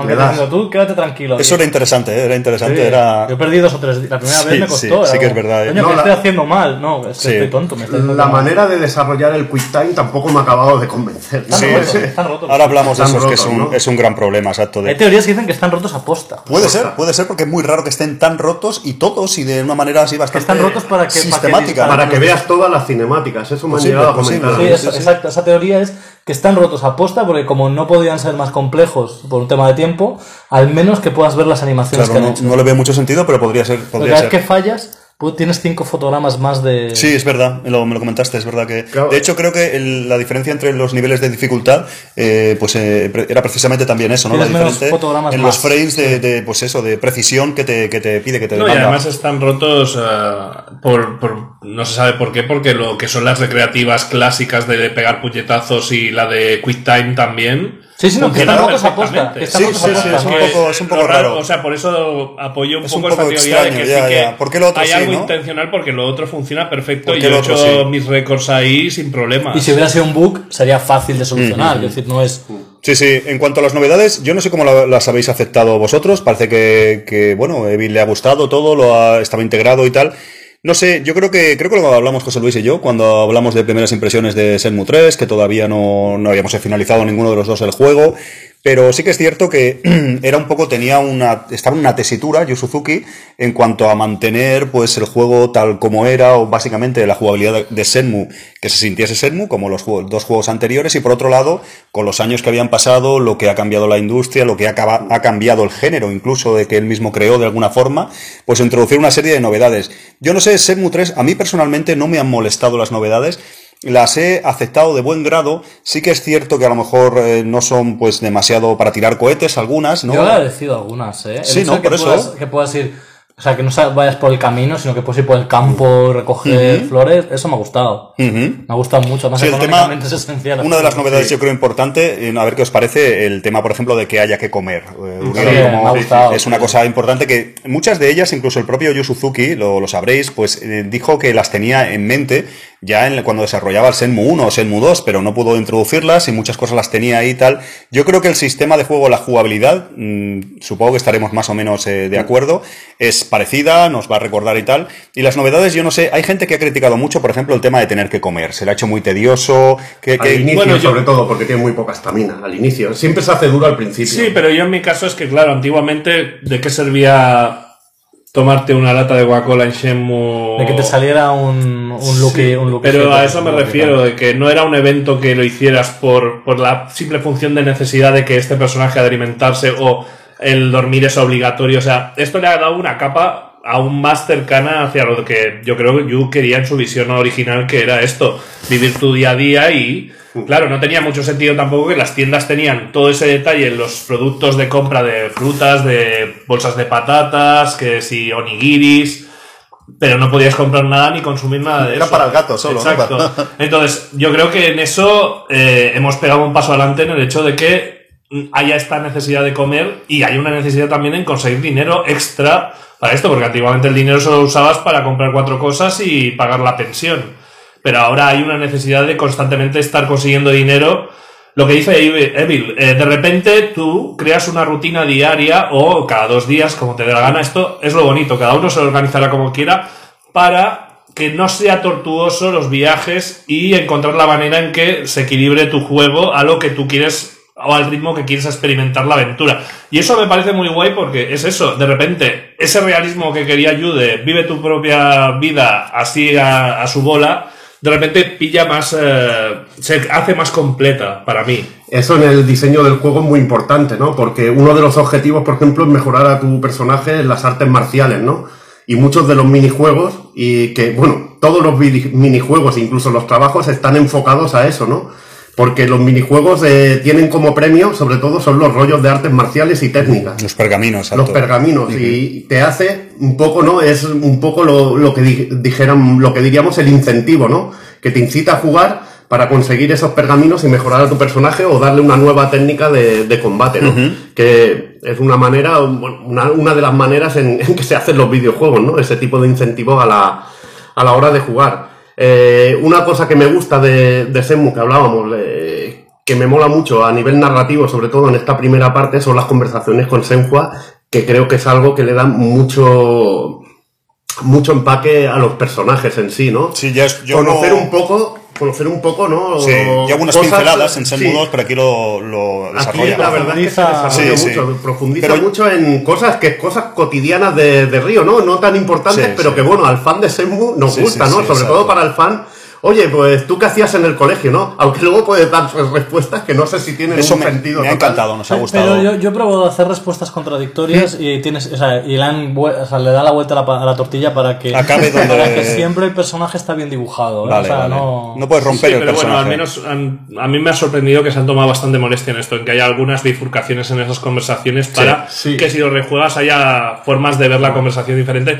Al igual que también me sorprendió bastante las llamadas telefónicas que tienes como seis conversaciones diferentes con ellos, pese que el principio y el final de cada llamada es el mismo. Igualmente, Pero dije, igualmente lo de las conversaciones, los backers teníamos una ventaja que no estaba hecho de esa manera, ¿no? Que podíamos hacer to- todas las llamadas, yo, yo en la misma, en cuanto tuve la tarjeta, yo hice todas de golpe, ¿no? Sí, sí. Y podías volver a llamar y tenías la misma conversación, pero yo me imagino que ibas consiguiendo esto, hostia, ¿y ahora quién voy a llamar? A este, ¿no? Más sí, limitado, sí. le veo mucho más sentido, no, no, son- ese... no es una novedad tampoco las conversaciones Ahí telefónicas, pues No, las teníamos en no, Senmu 1. no. A mí es una de las cosas, luego eso profundiz- profundizamos, que menos me ha gustado del juego. Realmente me saca del juego, me parece mm, patético. O sea, realmente es que no. De hecho, no, no he hecho todas porque no me gusta nada, me saca mucho A del mí es, juego. es curioso porque yo era una de las cosas que más quería Yo también. y luego menos me han gustado. No me ha gustado nada. No sé si yo lo he jugado en inglés y de hecho lo comentabais antes, pero uno, uno de los, de los detalles que implica o que indica Durísimo, tío, o que indica que Senmu 3 no nos ha gustado quizás demasiado es que no lo hemos rejugado todavía. Por ejemplo, José Luis, creo yo, eh, nosotros con los fans que éramos de Senmu antes acababa Senmu 1 y estabas jugando otra vez Pero al instante. Precisamente porque creo que no- es demasiado continuista. O sea, en el sentido de que necesito seguir jugando. Tengo más ganas de jugar Shenmue 4 que volver a jugar Shenmue 3. Y no me Ya, pero también tenías Shenmue ganas de 2, jugar a Senmu 2 porque en el 1 te habían dejado ahí en el barco partiendo y volvías a jugar. Yo creo, a ver, igual es un detalle mío. Sí que os voy a decir de novedades, volviendo un poco a lo que estábamos. Novedades jugables, yo creo que es muy importante lo que habéis dicho también de las artes marciales, ¿no? El nuevo tratamiento. Yo creo que quizás las dos más grandes son eso, ¿no? El sistema, eh, lo, lo ha comentado, Sí, ¿no? la estamina y- Sí, exacto, la estamina. E- Ese balance que ha hecho ese sistema, pues económico, vital, no sé cómo llamarlo. Y eso que es muy difícil y creo que funciona muy bien. Que es dificilísimo que, nivelar. está bien hecho, ¿no? que es que, que es nivelar todo. Es, por ejemplo, lo de la estamina tiene un sentido jugable. Es para que no empieces el juego y ya te puedas poner a correr y ver todo. Es una manera que te dice, eh, chaval, cúrratelo y si no, ves andando a los sitios. Una manera que tiene el juego de limitar tu acceso al mapa. No solo cerrando calles, que también. Es también diciendo, si corres, o sea, si no, puedes correr hasta cierto punto porque se te acaba la vida. Sí, yo creo que lo hace Entonces- también para generar esa rutina, que eso yo creo que estamos todos de acuerdo. Sí, esa rutina diaria, natural, ¿no? esa rutina diaria que a mí me encantó, lo tengo que reconocer en Bailu, lo que comentaba Evil, ¿no? La rutina de cada día pues ir a, ir a entrenar, eh, hacer tus artes marciales, eh, pues ir a jugar algo minijuegos para conseguir algo de dinero, a la vez comprar, a la vez eh, avanzar un poco en la trama con conversaciones, eh, pues haciendo tus investigaciones, tu, tu quest de toda la vida de Senmu, por la noche siempre querer volver a casa para hablar con Senhua, con esas conversaciones tan chulas, tal. Entonces eso crea, creo que está muy bien balanceado y sobre todo en Bailu funciona muy bien y te crea eh, algo que tenía en parte ya Senmu 1 y Senmu 2 hasta cierto punto, ese, esa ilusión de vida que ha tenido los Senmu, ¿no? De, de generarte pues eh, el ciclo diario y que por un lado sea rutina y a la vez es algo nuevo siempre, ¿no? Y es una, es una rutina que te gusta estar y que va avanzando. Quizá el único aspecto criticable de, de las artes marciales es los minijuegos de práctica que realmente pues son poquitos, son tres, más luego el entrenamiento Sí. con cualquiera en, un- en uno de los dojos que hay. Pero es una lástima porque un horse stance, o sea, la postura del caballo, supongo que dicen en castellano, no tiene ninguna gracia como minijuego. Lo siento, pero es que es súper Son un poco fácil. aburridos, ¿no? Sí. Aún el de la palma dices, vale, es más darle en el momento justo y el de dar vueltas, pues también es bastante. Es que ¿Sabes, sabes lo que faltaba, Uri? Es como cortar leña. Tú a cortar leña le metes, le metes música del Afterburner Claro, y ya sube, sí, no, ya sube de nivel. Sí. Tú imagínate el juego del potro con música de Hanon y música de Outrun. No, pero sí que gana, tío. Pero son No, tediosos. Sí, son tediosos, pero, si te ponen pero buena creo- música, creo que- el tedio se va, tío. aquí, aquí hubo un desacierto en quizá Sí. utilizar una idea más moderna que es que ganes experiencia haciendo todo tipo de no y todo tipo de acciones que corres mucho oye pues va subiendo Subiendo, poco a poco la está, estamina también o sea este tipo de desarrollos para no obligarte a volver siempre a esos tres minijuegos para subir Lo que pasa es que las artes marciales también, si te lo pones a mirar, es disciplina. Sí, sí, y la postura del potro es disciplina, tío. sí sí lo, no Eso lo, comentó José Luis. Sí, a mí eso me gusta porque te obliga. Es, eh, para mí sigue un- una cosa que es la disciplina que ya marca en el primero, que es cada mañana entrenan yo- en el parque Yokosuka, no sé qué. Pasa es que es un poco estúpido. Lo que no es compatible con diversión, tío. Claro, claro, ese es el problema. Es lo que le falta de lo que decíamos de Kojima. Kojima dice una idea que es lo más aburrido del mundo y tiene un ejército de gente que se, que se encarga de que esa idea sea divertida. Ayu no ha tenido ese ejército. Le han hecho caso, pero no le han hecho que sea divertido. No, y, y luego también la medida de cuántas horas puede ser subir los siete niveles de cada minijuego. Pues no sé, pero ahí hay mucho tiempo. Sí, Sí, mucho tiempo invertido. Sí, sí. normalmente lo que... Y, y no, no diría perdido porque ya digo, haces tu rutina y al final es como, bueno, ahora toca esto, Pero ahora sí te lo- y yo de creo que- repente estás como. Uri, lo que como hemos te- hecho que te todo, pasas sí, te lo- bien. Pero si cada día, cada día dices una de Sí, sí. y una de tal. Es que lo que hemos hecho todos, Es lo que hemos intentar hecho. Sí, sí. hacerlo poco tedioso o combinar todas las actividades que hacíamos. Sí, como ir cada mañana a la piscina, Sí, hacer unos exacto, largos y exacto, tal, entonces eh. ya trabajar. Yo creo que hemos hecho todo. Otra de las novedades, o si no novedades del todo, readaptaciones, vamos a comentar que lo habéis tocado li- ligeramente, alguna pincelada habéis dado, el sistema de lucha, el nuevo sistema de lucha. ¿Qué opináis? ¿Qué os ha transmitido? Aquí tenemos un, un experto, por ejemplo, en lucha, como es Evil o Uri, que me pegan palizas al Street Fighter. Echo, echo de menos un ¿Qué os poco, echo de menos un poco el sistema del original porque me recordaba, para mí era como un mix un poco entre Virtua Fighter, sin ser tan completo, y Dynamite, Dynamite Deca o lo que sería un beaten up eh, como Dynamite Deca o Spike Out, ¿no? Spike Out, Slash Out. Spike todos Out, los Slash juegos, Out.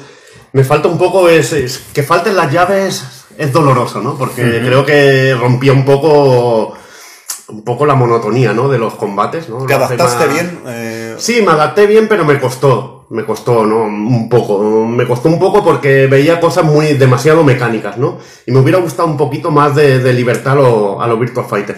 Igualmente creo que funciona bien y está bastante bien nivelado, ¿no? Y que luego lo que son los endurance, ¿no? De que llegas en la segunda parte, rollo Mortal Kombat. De El los Rose Garden a enemigos. mí me gustó muchísimo. Sí, sí, el Rose Garden me está lo, muy hice, bien. me lo hice full, ¿eh? Me hice todos hasta los tríos. Está muy divertido. Tío. Yo a los tríos no llegué.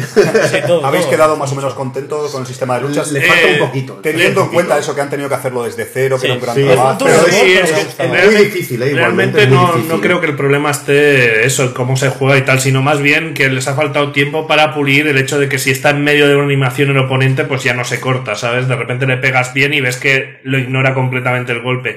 Eso es quizá lo más frustrante y también que no hay skip de animaciones. O sea, una vez Río entra en animación, hace todo el movimiento entero, cosa que, no en te cortan. que en un juego de lucha o en el propio Yakuza te hacen un corte y ya está.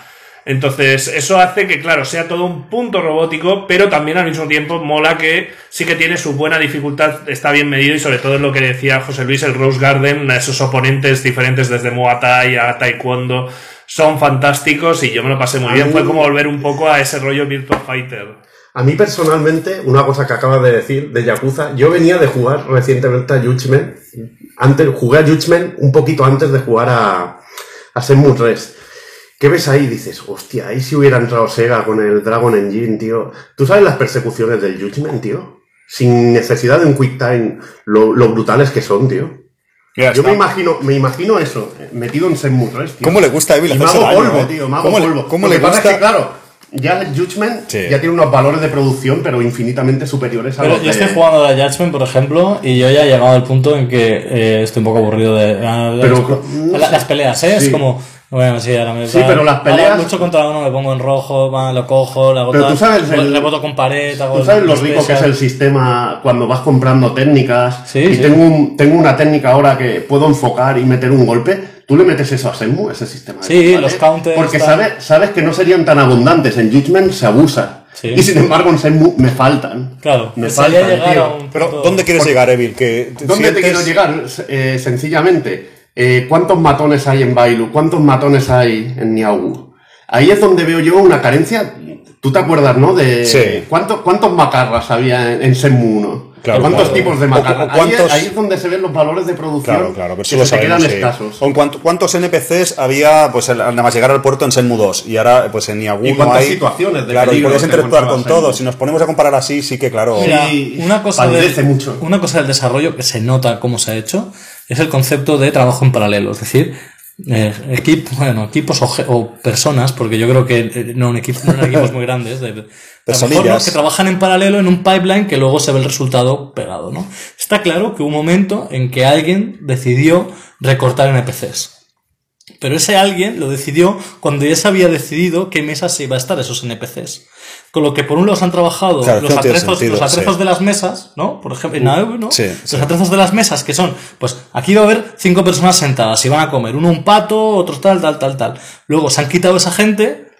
Pero Están no las mesas pero y no los platos. Pero no se ha quitado los platos. Sí, la hamburguesería tiene hamburguesas, pues servidas por todos lados. Es el No, peor porque negocio del universo. Son, claro, son, eh, am, son los clientes normalmente son los hombres invisibles, y las mujeres invisibles. Entonces falta. No, claro, pero eso se No, nota pero es verdad, es verdad. Sí que, que, hay cosas que se han sí, hecho en sí. paralelo, Pero es se que- han tomado decisiones Pero en es que hay un límite técnico de personajes en pantalla. también no- También no, hay una eh, limitación. No descartaría problemas limitación por técnicos motor. a nivel de que, claro, Shenmue 1 es un juego, Shenmue 1 y 2 es un juego muy controlable porque se cargaba por zonas. Claro. Entonces tú cargabas una zona y podías controlar muy bien quién entraba en esa zona.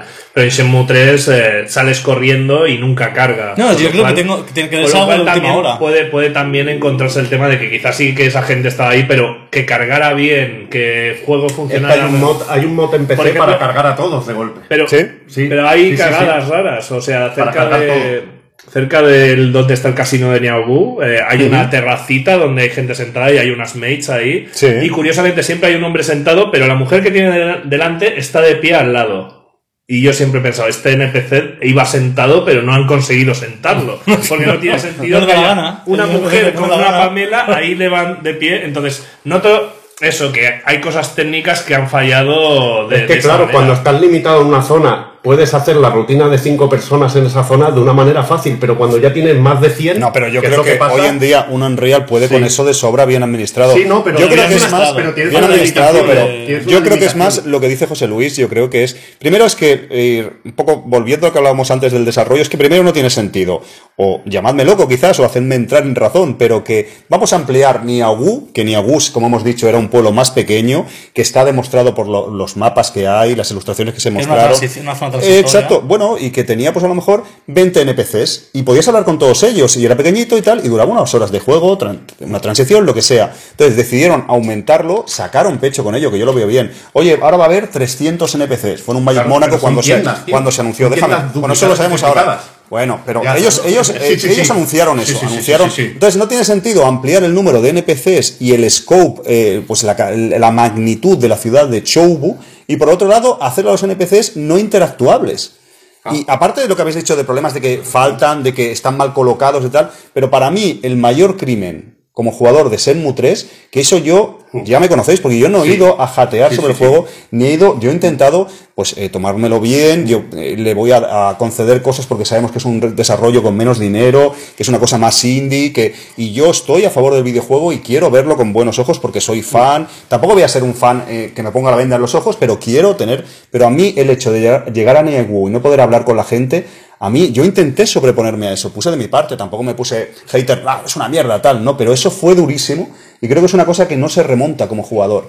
y creo que es un, un- totalmente un contrasentido de ampliar Niagu con no sé cuántos NPCs cuando luego no son interactuables, es que no, No, no sé. Están en tiendas. Hacedme entrar en razón si es que estoy Están equivocado. en tiendas y hay un límite. No, es que justamente es Están eso. entiendas que hay un límite. Es eso, Evil. Como ha dicho José, se han centrado en hacer productos para las tiendas, ahí en 3D Sí. perfecto, cuando, por ejemplo, Yakuza no hace los productos de las tiendas en 3D, hace una foto y ya está, te has comido esto. Fin.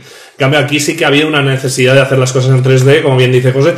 Y a lo mismo, también, claro, en el pipeline quizá empezaron por las tiendas, los tendederos, tal, y cuando llegó la parte en vamos a poner a gente en la calle, pues lo que digo, o por un problema técnico. A ver, es más fácil hacer un tendedero porque está quieto en su tienda, eso es obvio.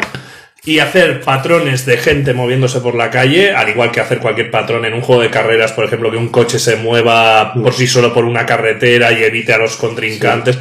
Es difícil, es bastante difícil. No es un, se ha hecho en 20.000 juegos, sin duda durante más de 30 años se ha hecho, pero no es fácil. Y entonces, esto yo creo que es lo que ha pasado. Simplemente se han encontrado que a la hora de hacer interactuación con la gente que camina y tal, claro, en Bailu pueden hacerlo porque Es esos personajes tienen una rutina muy simple y no están caminando a su bola realmente. No, no. Son todas rutinas bien marcadas de a tal hora. No salen de zona, no salen de Exacto. zona. Entonces, cuando coinciden en medio de la carretera, no van a coincidir nunca de una manera que no puedan controlar. En el sentido de que no se van a encontrar cinco y se van a chocar entre ellos y no van a poder moverse o se van a hacer una pelota de, de NPCs. Hoy nos pasaba con, el- con Yakuza 3. Os ha pasado.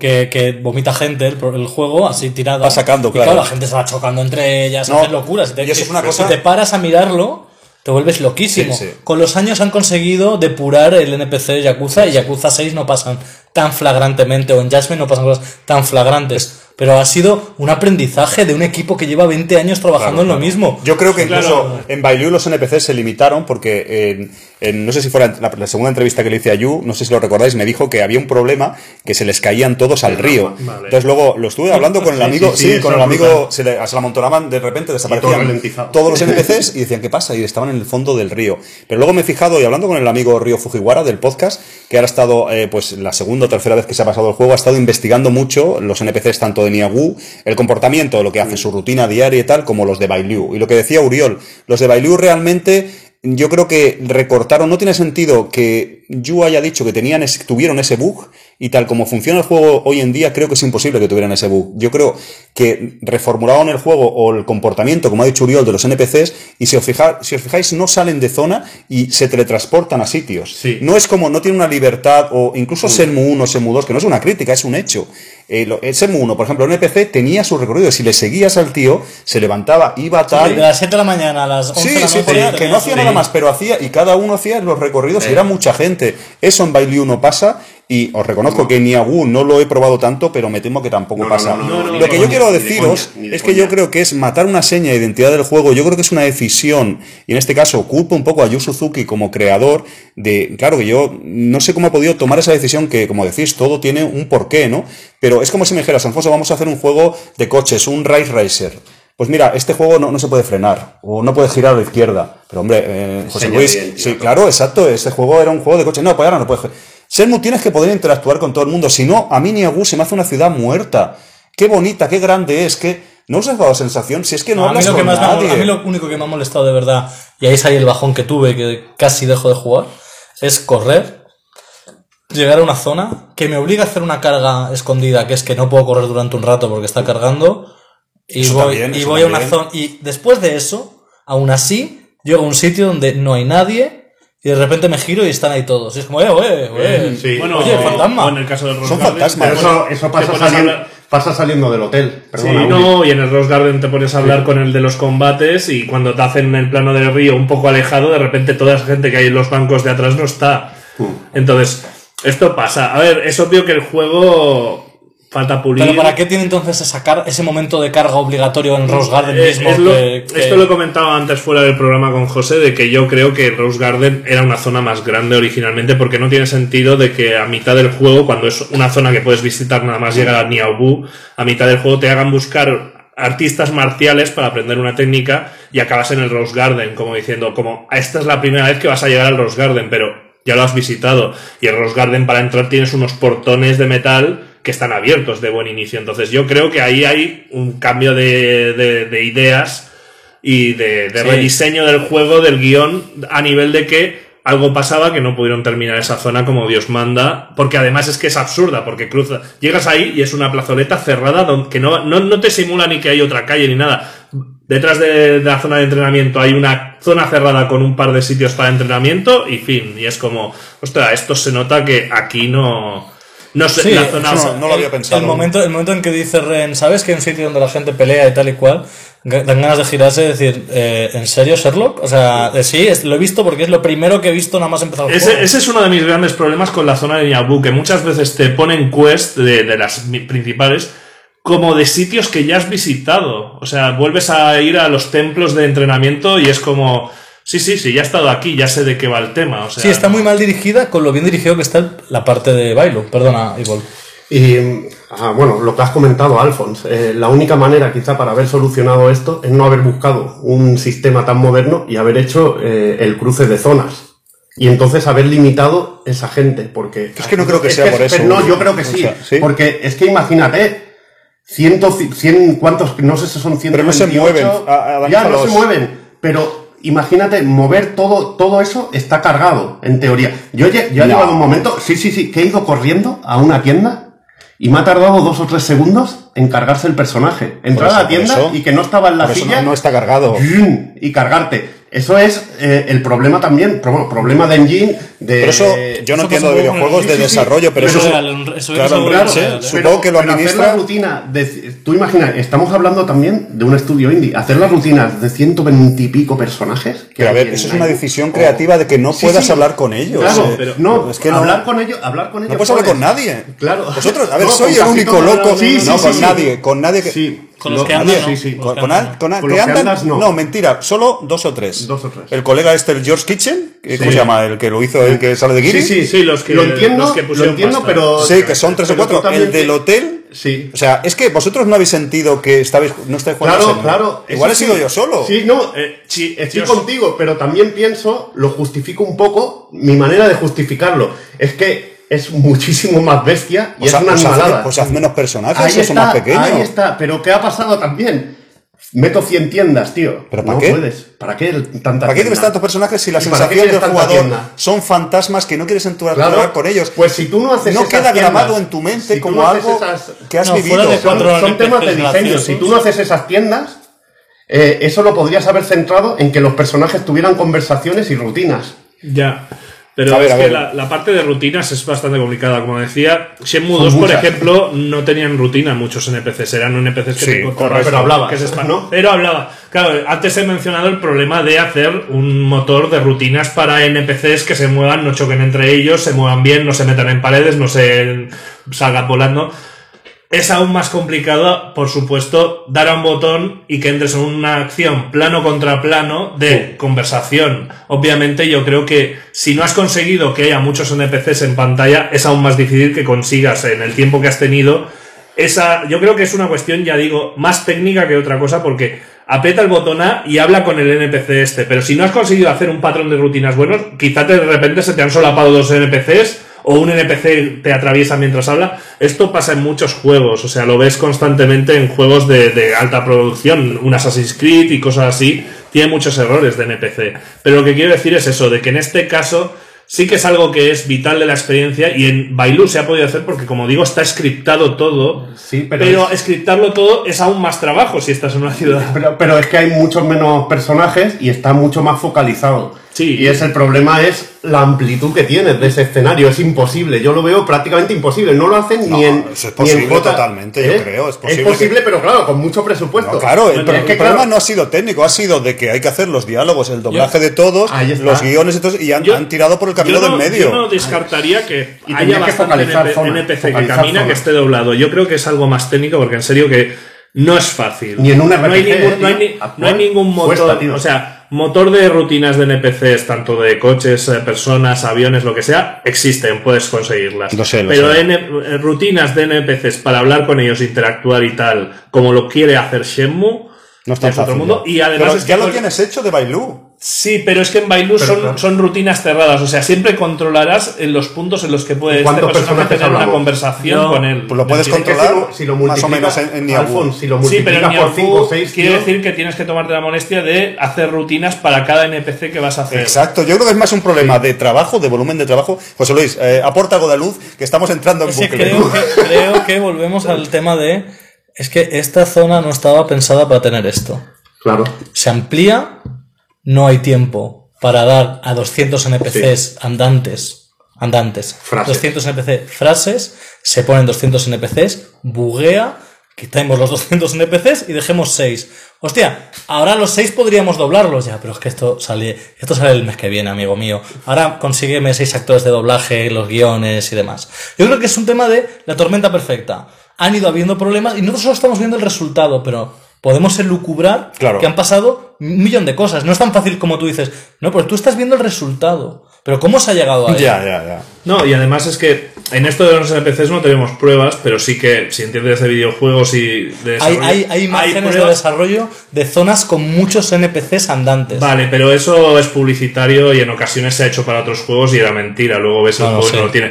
Lo que quiero decir es de que sí que hay pruebas de zonas de conexión para saltarte otras zonas. Por ejemplo, cerca del hotel de Niabu, por detrás, puedes abrir una puerta, irte a un jardín, ir caminando hasta arriba, que te saltarías lo que es la zona del mercado primera, y pasar por el templo, subir las escaleras, y esa zona conecta con otra zona. Pero hay una valla en medio. Vaya por Dios. Hay una valla que no te deja pasar y de repente esa zona, que podría haber sido perfectamente una puerta o algo para pasar, no está. Y eso es obvio que se ha hecho simplemente porque ahí había un problema de carga. Al igual que en el mercado que está cerca de, digamos, donde está el mar, el mercado que llega... Sí, el, bazar- el mercadillo. que Ahí hay un ellos, callejón que no se usa nunca, que está ahí, que puedes acceder, con una valla amarilla que te bloquea unas escaleras que van a la otra zona del mercado que está al lado. Sí, que y realmente esa tú puedes valla, dar la vuelta, tú esa dar la vuelta valla no desaparece, al igual que tienes un montón de vallas que desaparecen, pero esa no, y es la más simple de todas, porque es una conexión, y es obvio que está ahí, porque ahí hay un bug. Tal como entras, algo pasaba que se podía cargar el juego.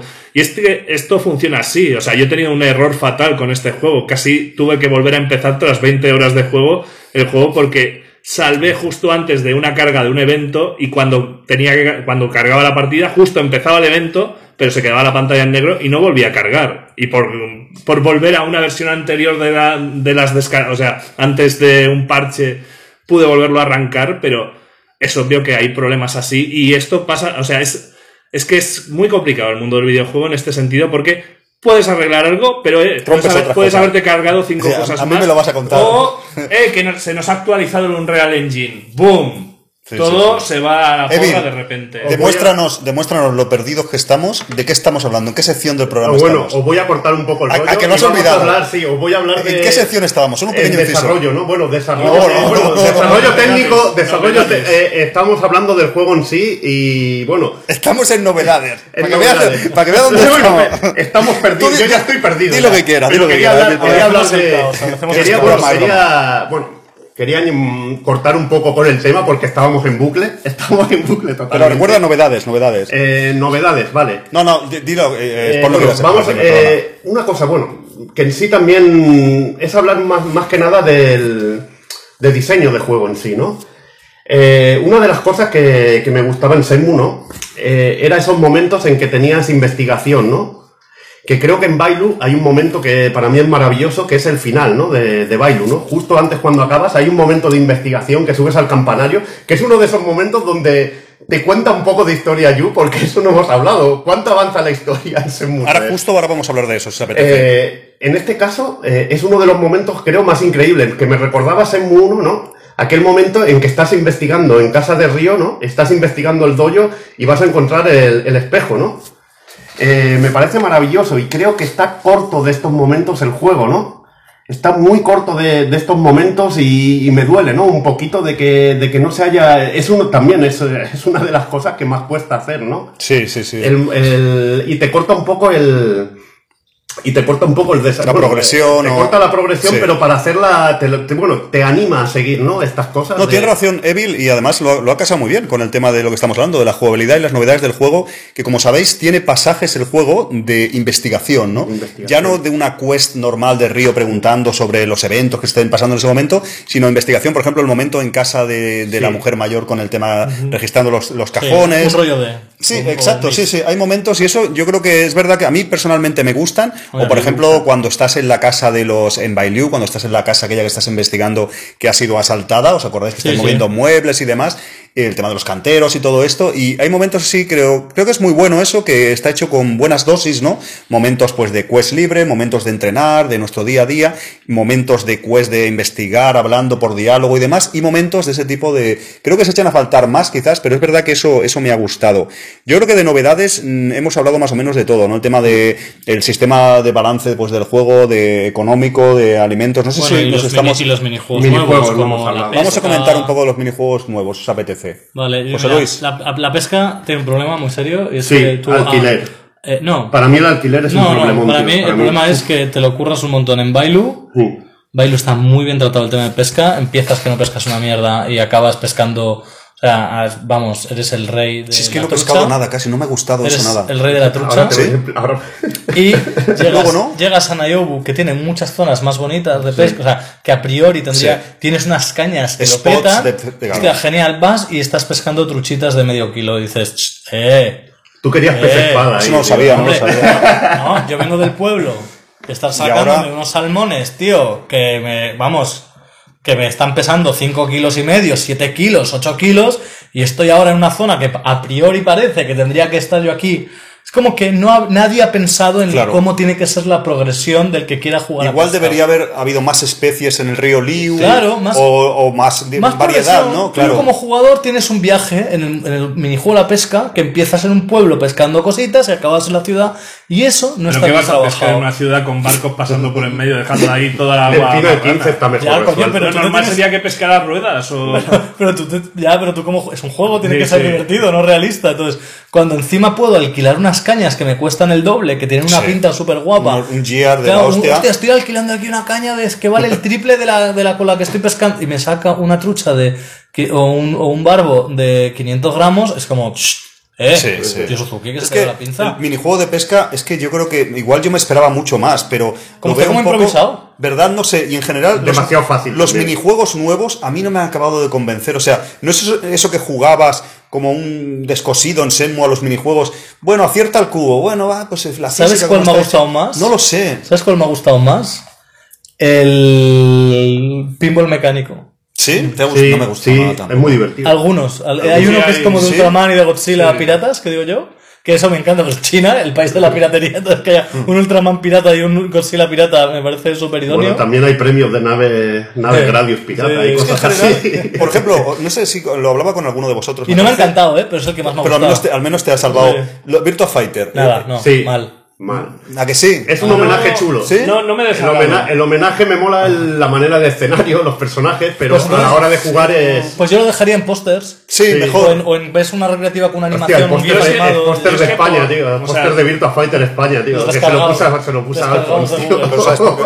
Sí, sí, sí, sí. ¿Sabes por qué es eso, no? Que no Sí, te- sí, lo, sí, han tenido, sí, lo han lo- buscado de Google. Ya te digo. Te lo tío. demostré. Yo, yo lo, o sea, lo veo bien. Eso sí, no pondría, o sea, me molaba que en Shenmue no tenía Fukusan la foto de Pei en la habitación y el póster de Virtua Fighter y decía, bueno, es un guiño a tu, a tu juego querido. Pero que haya recreativas de Virtua Fighter o las Astro City es como, es, no eran de esa época, obviamente. Y lo que me gustaba justamente de Shenmue es que era muy respetuoso con la época y yo soy bastante fan de los minijuegos de este, que sean ¿Sí? ¿Te todos juegos mecánicos de la época. A mí el concepto me encanta, Con, poco me gusta. atractivo y alguno lo encuentro, el del coche lo encuentro bastante gusta, difícil sí. y, y vamos, eh, nervios de acero para hacerlo bien. O No, sea, es cierto eso, ¿eh, Uri? Que para lo que tenía Yu Yu Suzuki, para la papeleta de no poder usar los arcades de Sega y tal, ha tenido que improvisar, ha tenido que hacer algo relativamente sencillo, que no les lleve mucho desarrollo, y a la vez, pues mira, lo ha integrado con a lo mejor unas máquinas electromecánicas y tal que podrían estar quizás eh, en China en esa época, ¿no? Un juego de baloncesto, de Exacto. minigolf. Sí, sí, sí. eso, sí. eso- esos dos me, me molaron mucho. Mira, el de más golf que no me- lanzar a los cubos ahí Claro. en baile. Pero bueno, Pero, es me gustó- pero a mí me gustaron más de idea que de. O sea, el, con- lo veo, el concepto y digo, qué guay. Y luego- luego, lo juego y digo, eh, eh. O sea, el, el juego del el, el guacamole, ¿no? Sí. el pegar Sí, el guacamole está Es que sea, Eso, olvidable. guay y tal, pero. ah, Bueno, pero lo que no pasa es que es repetitivo. Sí. Le faltaría cambiar secuencias. Y es que encima se repite. Claro, es que todo tiene mucho trabajo, ¿no? Es que Sí, claro. Claro, entiendo curro. que son cosas como. Es Sí. lo que te digo de la pesca. Parece como improvisado. Como vamos a ponerlo. Pero es que es un currazo, es un juego. de- es GTA, ¿no? GTA, el tenis, de repente es un juego de por sí. Claro. Vale, pero claro, tiene un equipazo, ¿no? No lo puedes hacer en pequeñico. En pequeñico Pero en el caso queda- de la pesca incluso se nota que han tenido que ir a lo bajo porque tienes posiciones de la caña que no sirven para nada usarlas. O sea, estirar de la caña hacia atrás Nada, mientras para nada. pescas Ah, nada. Es básicamente un par de quick time events y darle vueltas al analógico que cuando empiezas mola porque realmente si vas moviendo la caña un poquito ahí sensiblemente sí que pican más rápido. Pero se nota que aún faltaba Sí. un paso más en ese minijuego que a mí también me ha entretenido bastante. Pero yo al principio me encantaba solo por el mero hecho de, hostia, vale, el, el minijuego en sí no es muy bueno, pero veo que hay una progresión, y a mí pues ya me has enganchado con eso, pero cuando me rompieron la progresión, ahí dije, que es eso, nada, es que-. No, y al mismo tiempo también está muy bien la side quest de Bailu, la segunda que no es obligatoria de pesca, que es pescar unos tipos Colores, de pescado. sí. Y está bien porque te dicen la zona específica, o sea, dónde has de pescar, pero aparte, dónde se mueven estos peces dentro de ese lago. Entonces tú mismo has de mirar el lago y decir, vale, ahí puede estar, y lanzas la caña, y mola que los consigues en esas zonas específicas. O sea, realmente veo que se podría haber desarrollado algo muy interesante respecto a esto, teniendo esto en Sí, cuenta, no, pero que llevaba- está muy bien el desarrollo. Es cuando llegas a Nayu que se va. Sea, Chobu. Evil. Mi gran pega con la pesca sé que es una es- sé que es un tema de, de, ni- de nivelar el juego, ¿no? Porque si te dejaran pescar a todas horas, ganarías un montón de pasta. Y hay que nivelar, ¿no? Lo que puedas ganar de pasta, porque el ganar pasta es uno de los elementos que te hace continuar en el juego, ¿no? Hay uno, ciertos puntos en Senmu que necesitas dinero para poder avanzar en haciendo determinada, determinadas cosas, ¿no? Y en este caso mi pega es eh, que se hace engorroso. Tengo que ir a alquilar la caña. Solo puedo ir a unas horas.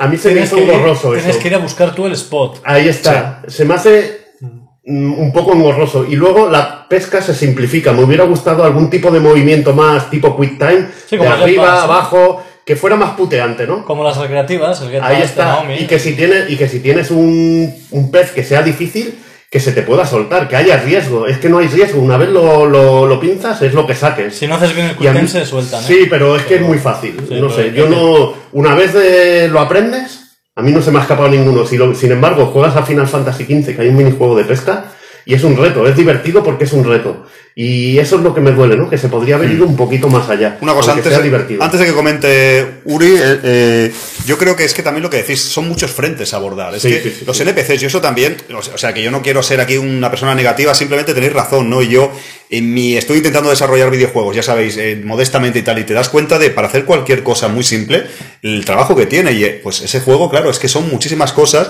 por mucho que, Alfonso, es que han tenido cuatro años para hacerlo, es que han contratado más gente, han, han tenido inyección económica, pero aún así, un juego como Senmu, no como Senmu 1 y 2, sino como Senmu 3, que es un juego más modesto y tal. Y es cierto que la tecnología ha avanzado en muchos aspectos y permite hacer cosas de manera más fácil o un poco más eh, que cueste menos hacerla, pero aún así, claro, es que son mil cosas que nivelar, que debuguear, que testear. Entonces, realmente, yo creo que estará de acuerdo también Uriol, que se dedica a esto. Yo me he dado cuenta que los videojuegos también, eh, sobre todo este tipo de videojuegos, son un poco crear una sensación en el jugador como algo falso de que están pasando cosas, de realidad, como un poco hay que engañar, como que, que pasan cosas, que, que hay un, una- minijuegos, gente por la calle, realmente todo es fraude, por así decirlo. Lo que pasa que es hacer el fraude muy bien hecho Fantasía, para que, fantasía. fantasía, para que creas, tengas una sensación, como una ilusión que te hace un mago, que te hace una ilusión, pues el juego tiene que hacerte esa ilusión de que hay NPCs, de que interactúas, de que hay minijuegos, de que hay un sistema económico, que hay objetos, que a la vez está pasando trama, que estás haciendo... Y yo creo que eso falla mucho en Mu 3, sobre todo en, en Niagu, en Chubu, y creo que se desinfla mucho, porque se pierde como esa ilusión. Yo me encuentro ahí perdido, como un poco sin rumbo, no sé cómo decirlo. También quizás lo que decís es que igual abarca más de lo que puede. En vez de haber tantos minijuegos, no sé, igual es, es una suposición mía, que hubiese habido la mitad, pero más trabajados. O más de, o lo que hemos hablado, en vez de tantos NPCs que hubiera habido menos, o que el mapeado hubiera sido más pequeño, incluso las horas de juego en Niabu hubieran sido menos. Pero yo creo que quizás eso es que se intentó abarcar mucho y luego ha quedado eh, pues en tierra de nadie. Uriol, ¿qué ibas a decir? Disculpa. No, iba a decir, eh, dejando la pesca de lado, a mí lo único que me ha fallado bastante es el tema de recompensas por jugar a minijuegos de los casinos, de los Lucky Hit, el- los cuatro colores estos, y, o carreras de tortugas, carreras... Eh, cuesta muchísimo conseguir las dichosa, la dichosa eh, moneda que se usa para intercambiar en las pawn shops por Sí, objetos por de ropa, regalo. que es una de las novedades. ¿no? Y, Poder cambiar de y es ropa. que es eso, o sea, el Lucky, o sea, da, da la sensación de, de- de que Lucky Hit es más difícil que nunca, al menos me lo parece. Las físicas Sí. no las entiendo para nada. He hecho exactamente el Es mismo que es tiro Lucky, y he es visto que ha hecho Lucky. exactamente lo que le da la gana. Lucky Random. Es Lucky Random. Y eso me, me- me parece frustrante porque le echas muchas horas para conseguir cosas y luego No, la luego hay recompensa un no es tan sistema, ¿eh? genial. Hay un sistema que para eso están los que adivinan. Las Sí, claro, ¿no? pero que te dicen el que- color y sobre todo Claro. para los gasapones, tío, porque los gasapones que te salga el raro, eh, está hecho así, que te salga el raro es realmente infernal, ¿no? No, no. Y si te- sin embargo te dicen eh, color rojo es tu suerte, vas a los gachapón rojos y tienes muchas probabilidades de que te salga el raro. José Luis está se No lo había pensado. Claro, es que son colores rojo, verde, amarillo, azul. Si te dice, hoy, hoy Me tu quiero día poner a llorar. o ¿Quieres sea, he gastado miles de yuan, he gastado, vamos, eh, salarios y completos de, y familias. que te estabas cagando en quién coño había hecho el algoritmo de eso, ¿no? Sí. Pues es así, tío. Pues eh, sí, sí, para conseguir, para conseguir el set de. Claro, los gachapones, esos maravillosos gachapones de extintores. De para extintores. conseguir- Para conseguir dichosa para conseguir- hacha. No, pero que no era un extintor, era el hacha. El hacha. podía El hacha, el hacha. Eso, No, no, pero lo que quería decir es eso, que eso es quizá lo que más me falla de que a veces se pone muy O ese diamante esto. rojo, ¿sabes? Claro. me cago en la vida. Mira, y eso de los gachapones, que es verdad que es otra de las cosas que habéis dicho que Yu ha tenido que redactar al no poder pues, usar eh, franquicia Sega y tal. Yo creo que en su día me sonó muy marciano el tema. ¿Esto qué es? Eh, esto que, vale, se tiene que inventar algo, pero esta temática que ha elegido, o las que ha elegido, son un poco marcianas, un poco raras. Pero luego, investigando un poco, bueno, también en China y todo eso, hay, hay ese tipo de cosas que son la chorrada más vil que te puedas... eh, eh, o sea que en ese sentido es Y, fidedigno. y- y en Japón también. Y en ¿eh? Japón también, Bueno, ¿eh? y- y- es que, es Que ido- jugueterías porque bueno, me gusta auténticas y bizarradas, ¿eh? Y ves gachapones que dices, ay, voy a echar- le voy a echar un poco a todos, ¿no? Y de repente. de- ¿eh? De cuchillos, colección Sí, de cuchillos, sí. son miles de cuchillitos. De, Mesas. o sea, realmente es sí, fidedigno. Furniture, ¿no? En este, en este, Muebles, tío. ¿Qué? Muebles. En este caso no hay que descartar lo evidente de que muchos son assets del juego que están en las hombre, tiendas y tanto. tal. Y modelito en 3D, tío. Pero bueno, para quien le guste el coleccionismo, adelante. Para mi gusto, lo que quería enlazar también esto de los minijuegos es que se ha dedicado mucho tiempo a esas recompensas, a esos objetos Mm. y demás para que aparezcan en esos eh, minijuegos. Y ahí también, claro, obviamente se ha perdido tiempo y recursos en que esté todo modelado en 3D. Es que, claro, si se hiciera una lista de cuántos objetos están modelados en 3D en este juego, Hay muchísimos, cuánto nos eh, saldría es una para- barbaridad, Es eh, que ya digo, eh. hay cosas que no las Es veo necesarias. O sea, veo bien que en el stand estén en 3D, pero no hace falta que yo pueda ver en el menú en 3D y girar el objeto para verlo a todo detalle. Amigos, vamos a hacer otra pausa si queréis. Llevamos otra, casi otra horita ya. Estamos hablando de la jugabilidad, de novedades, un poco mezclando un poco todos, porque eh, somos un poco Nos caóticos. faltaba cosas de economía. eh. Yo te quería ahora. ¿Quiere eh, sí, Evil Fire? No, pero era, era un pequeño. Evil una está pequeña- bebiendo cerveza con alcohol, es el único que bebe cerveza con alcohol. Era una pequeña pincelada de, sobre Dilo, todo, porque creo que nos falta, ¿no? Estamos hablando de la economía, nos faltaban los minijuegos, ¿no? Que hay para, bueno, hay un, un tema, una novedad que tampoco hemos hablado, lo hemos comentado ligeramente, lo de las plantas, que también influye en la economía, es una de las maneras de conseguir más dinero. Sí, muy bien visto. Que había, había un momento que yo me pensaba que las plantas volvían a crecer. Y era una locura mía. Yo también, yo también, ¿eh? Sí, sí, ¿no te, te pasó eso? tío? Sí. Yo pensaba, digo, Quise creer. dejo, dejo cuatro En la madre, que, días, que sería lo más lógico, ¿no? la Sí, madre sí, ¿no? naturaleza que... Pero claro, todo está controlado para que tú, porque si no se va de madre, una de las maneras de conseguir dinero más fácilmente es con las colecciones de, de plantas que cambias en las casas de empeño o con los boticarios, ¿no? O las, las farmacéuticas, ¿no? Sí, sí, sí. Eh, es una de las maneras, ¿no? Pero hay unos mapas de localización y hay plantas, hay gran cantidad de plantas, ¿no? Que te sirven para conseguir pergaminos de, de lo que sería artes marciales o cambiarlas por dinero directamente. Esa es una de las cosas que está también muy bien nivelado en la economía, ¿no? Eh, solo quiero recalcar, pues también hay un pequeño error o algo que no está inacabado en esto de las plantas que a mí me pareció curioso que coge todas las plantas bien y las arranca y se las guarda, pero en cambio con lo que son naranjas y una especie de limones, hace, de repente la Corte. mano se acerca y se Sí. corta a negro y Sí. de repente ya está, ya las Esto lo hablamos. Sí, sí, Y esto, y esto es bastante curioso porque demuestra de que ahí, en algo tan simple como en, en Shenmue, coger cosas que lo ha hecho Río como si No, nada exacto. durante años. Pero es cierto lo que, lo que decía, lo que decíais, ¿no? Que realmente no es por decir cosas negativas solo de Shenmue 3, sí. pero el tema de la economía no tiene que ser fácil, lo han conseguido. Más o menos que tú no puedas romper el juego, creo, así fácilmente. Lo comentábamos en su día José Luis y yo también, Cuesta. que en Shenmue 2 o en otras eh, ganabas una pasta haciendo tal treta y te olvidabas casi del dinero. Aquí no, aquí te mantienen todo el rato. Eh, aunque tenga sus dificultades en ocasiones, se puede hacer tedioso y tal, pero más o menos cuesta, cuesta Y romperlo. a veces se te iba la olla y te has gastado todo en gasapones y digo, hostia, he vendido todas las plantas. ¿Y qué me pasó? Que fui a ver, digo, hostia, ya habrán crecido las plantas. Digo, hostia, no hay. Evil, no. Tú regabas como yo, regabas como yo, pero- pero, pero esto es Yu que nos da una buena lección de Sí. no te gastes el dinero en tonterías En ni en tonterías, apuestas. ¿Ves? ¿Ves como En todo? cuanto a la economía, bueno, seguimos un poco, eh, las dos o tres pinceladas. eh, está el viejo minijuego, ¿no? De, de la carretilla, ¿no? Uf. ¿Quieres entrar ahí también?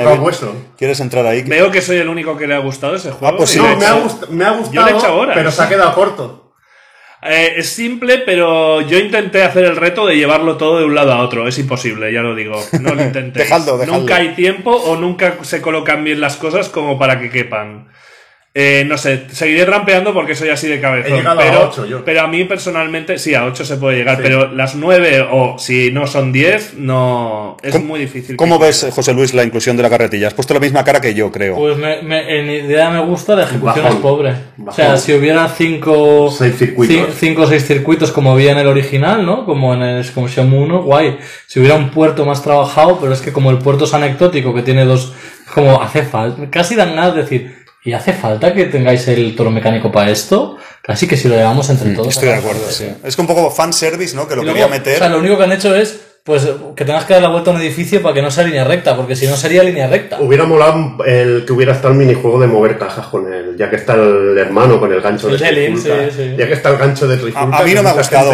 no- A mí lo que decís es que hay muchas cosas de Shenmue 3 que me sacan. O sea, yo he intentado, pero es que, por ejemplo, lo de las llamadas, es que esto son cosas que te sacan del juego, eh, que no puedes interactuar con NPCs. Se juntan muchas cosas. Eh, no queremos abrir ese melón casi, pero creo que os lo he dicho alguna vez. ¿Qué hace eh, pues Senhua en, en Niagu, en Choubu? Un personaje que se siente ahí totalmente perdido. Eh, eso que se pierde precisamente con la buena relación que ahora vamos a hablar del guion. padre, ¿eh? Y Ya, pero y queda- leña en también. Bueno, la de la leña yo no lo aguanto, yo no sé cómo la gente ha podido hacer esos por, récords lo- por porque la música.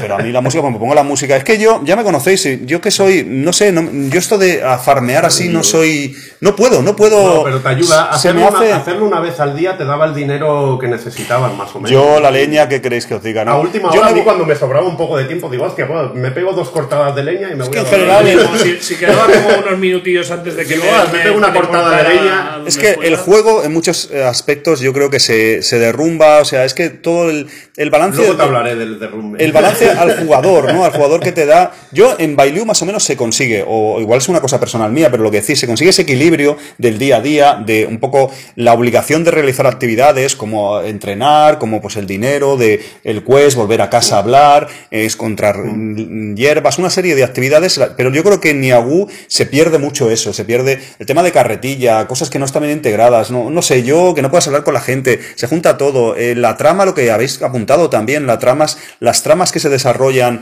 eh, que ahora vamos a hablar si os apetece del guion, hacemos Sí. una pequeña pausa y hablamos, Ahí, ahí. pero que se desarrollan en Niagu son un poco los serpientes eh, rojas, esto, son un poco insulsas, o no sé, creo que no. No, a mí me hace gracia, ¿eh? Sí, o son mí me hubiera repetición, gustado más- me hubiera gustado más participar en, dentro del eh, el hangout que tienen ellos eh, como Por ejemplo, hotel. por ejemplo. O sea, que no se me hacen insulsas, lo que se me hacen cortas. O la inclusión de Ren, cómo aparece Ren ahí, ahora hablamos de trama, No, pero pero... Sí, ahí, molesta, ahí ¿eh? quiero hablar yo de un Ahora par de hablamos. puntos que... Ahora hablamos de trama, sí, que eh, de jugabilidad más o menos. Se nos han quedado mil cosas por, por decir, amigos, pero, pero no podemos abarcarlo todo. Tenemos mucho palique, llevamos 55 minutos de este bloque.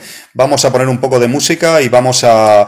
a- aquí os voy a comentar una pequeña anécdota, yo creo que graciosa. Tenemos un plato, como os hemos dicho, de 3D, de estos de Matutano, valga la publicidad, y es increíble el, el- porque todos queremos comer, pero al estar Es la hablando, Estar hablando. claro, Llevo, ah, llevo vale. media hora con esto. Sí, sí. Es una cosa para los oyentes en plan broma, pero eh, poneros en nuestra situación con los micros y eh, cómete uno, por favor, Evil, que se... Eso, no queríamos que se oyera. Y el amigo Uri es el puto amo, pero es capaz de comer a lo ninja. Yo no. Sí, sí, yo todo el rato estoy. traga, lo traga, no sí, sí, sí, los patos, Ahí, ahí, ahí. Ahora quiero hacer esta pausa para que podamos comer matutanos de estos de hacendado y para coger fuerza para hablar del guion. Como un porque cormorán, tío. El guion. Tienes que, tienes que decir como un cormorán. Como, exacto. Ahí Otra cosa que no está aprovechada, el cormorán y el maestro. Bueno, es que mil cosas que Bueno, hablar. lo del ma- esto es lo que tenemos que hablar ahora en guion. los Ahora hablamos. Ahora hablamos, Evil. Coge fuerzas. Hasta ahora, amigos.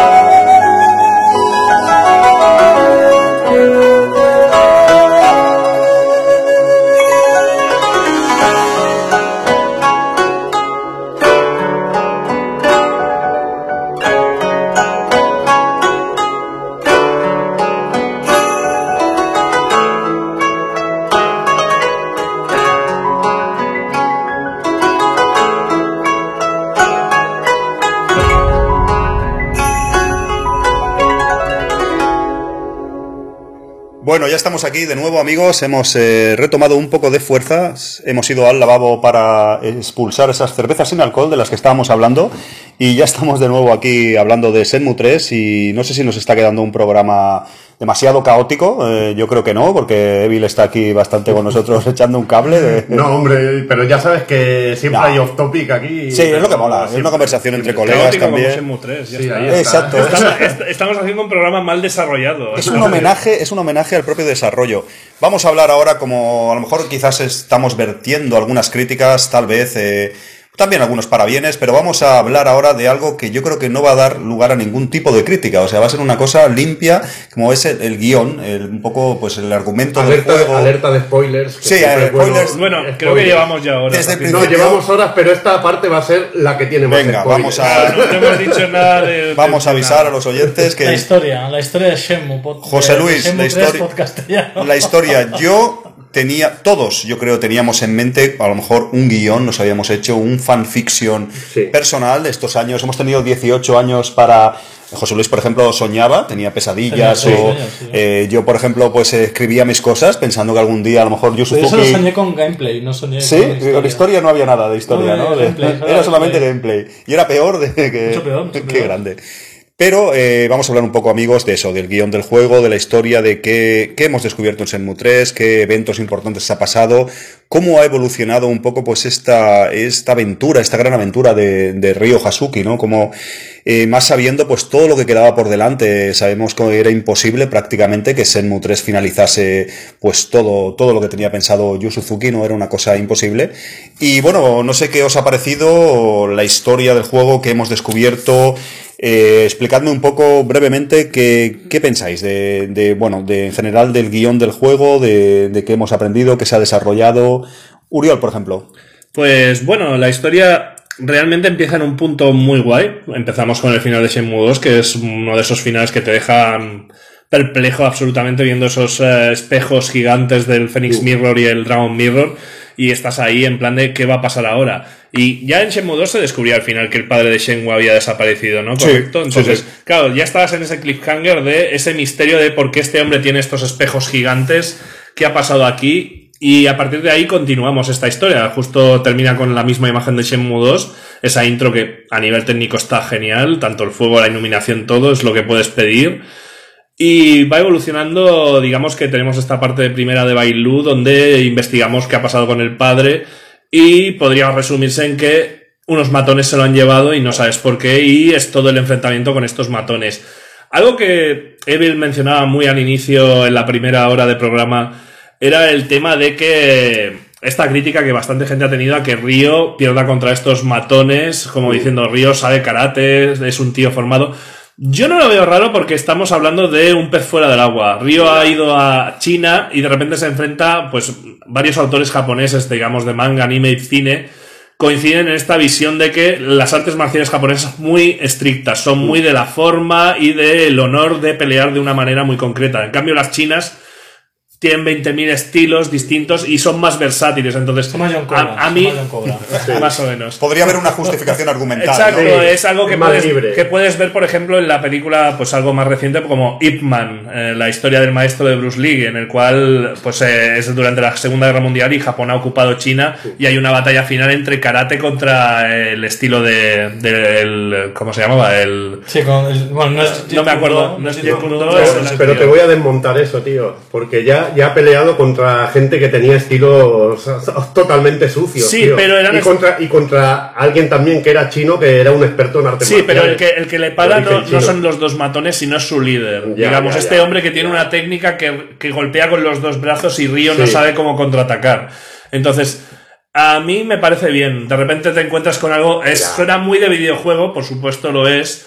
Pero me Pero- entra dentro del tema de tengo que aprender nuevas formas y el hecho de que esta primera parte va de eso, va de un poco investigar sobre el Phoenix Mirror, que entende- a- Sí. aprendemos de dónde viene, porque se creó una Sí, visita eso es de- interesante. o sea, hay, hay un Sí. concepto histórico que es muy interesante, pese que no es de lo peor desarrollado del juego, es algo que está desarrollado en lo suficiente. Ya está, es mínimo, pero funciona sí, y todo es- lo de la historia del puente, Sí. de tal. Es un poco Cristocumen, ¿eh? O sea, si ahora yo os pido que me hagáis un resumen en dos líneas de todo eso, os vais a sacar un poco de humo por la cabeza, ¿eh? Sí, Sí, bastante, pero sí. es como, no, porque entonces vino el emperador y se le hicieron los.